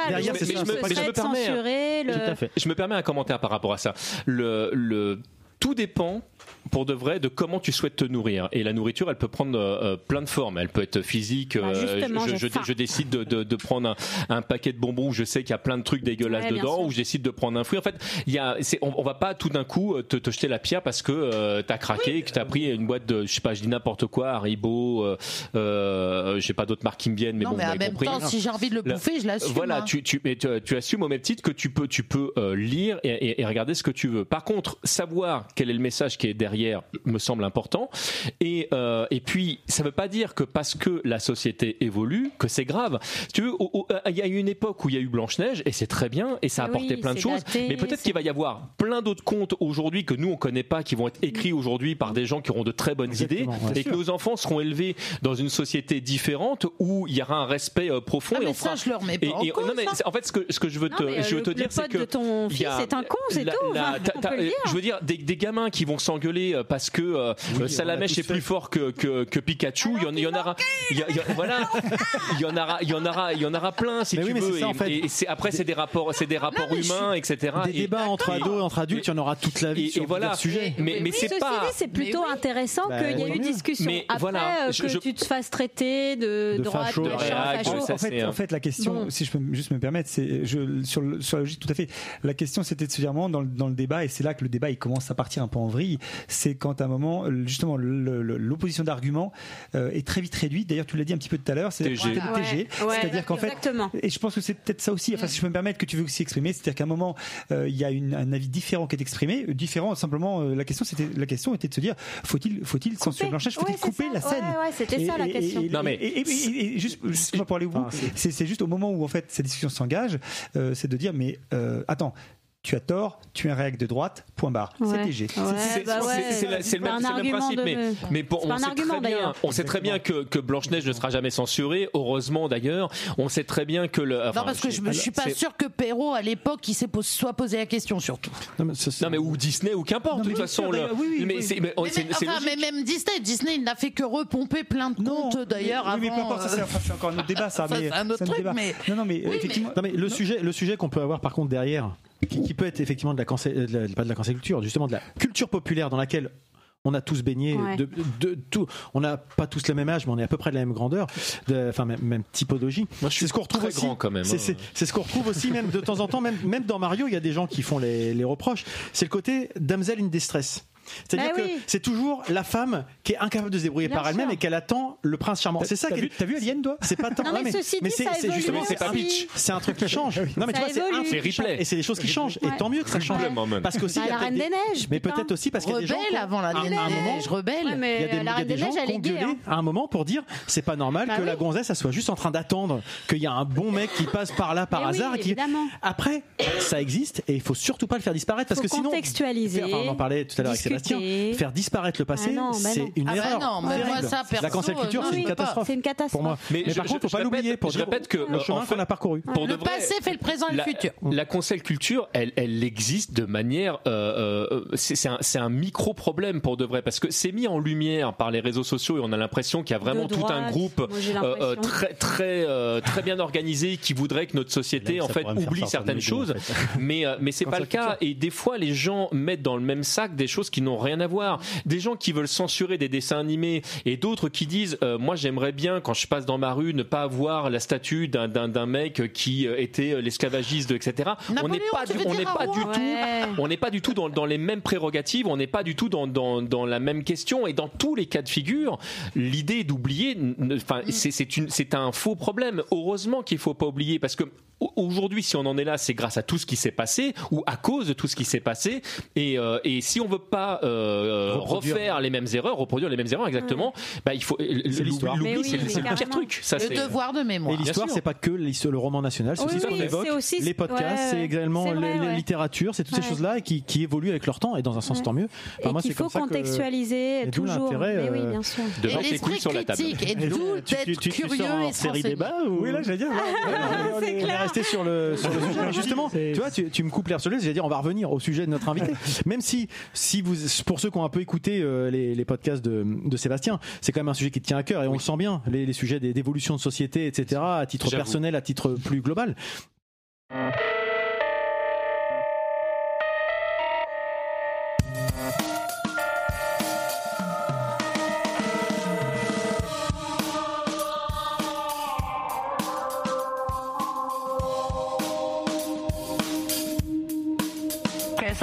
Quesadilla, quesadilla, quesadilla, quesadilla, quesadilla, quesadilla, quesadilla, quesadilla, quesadilla.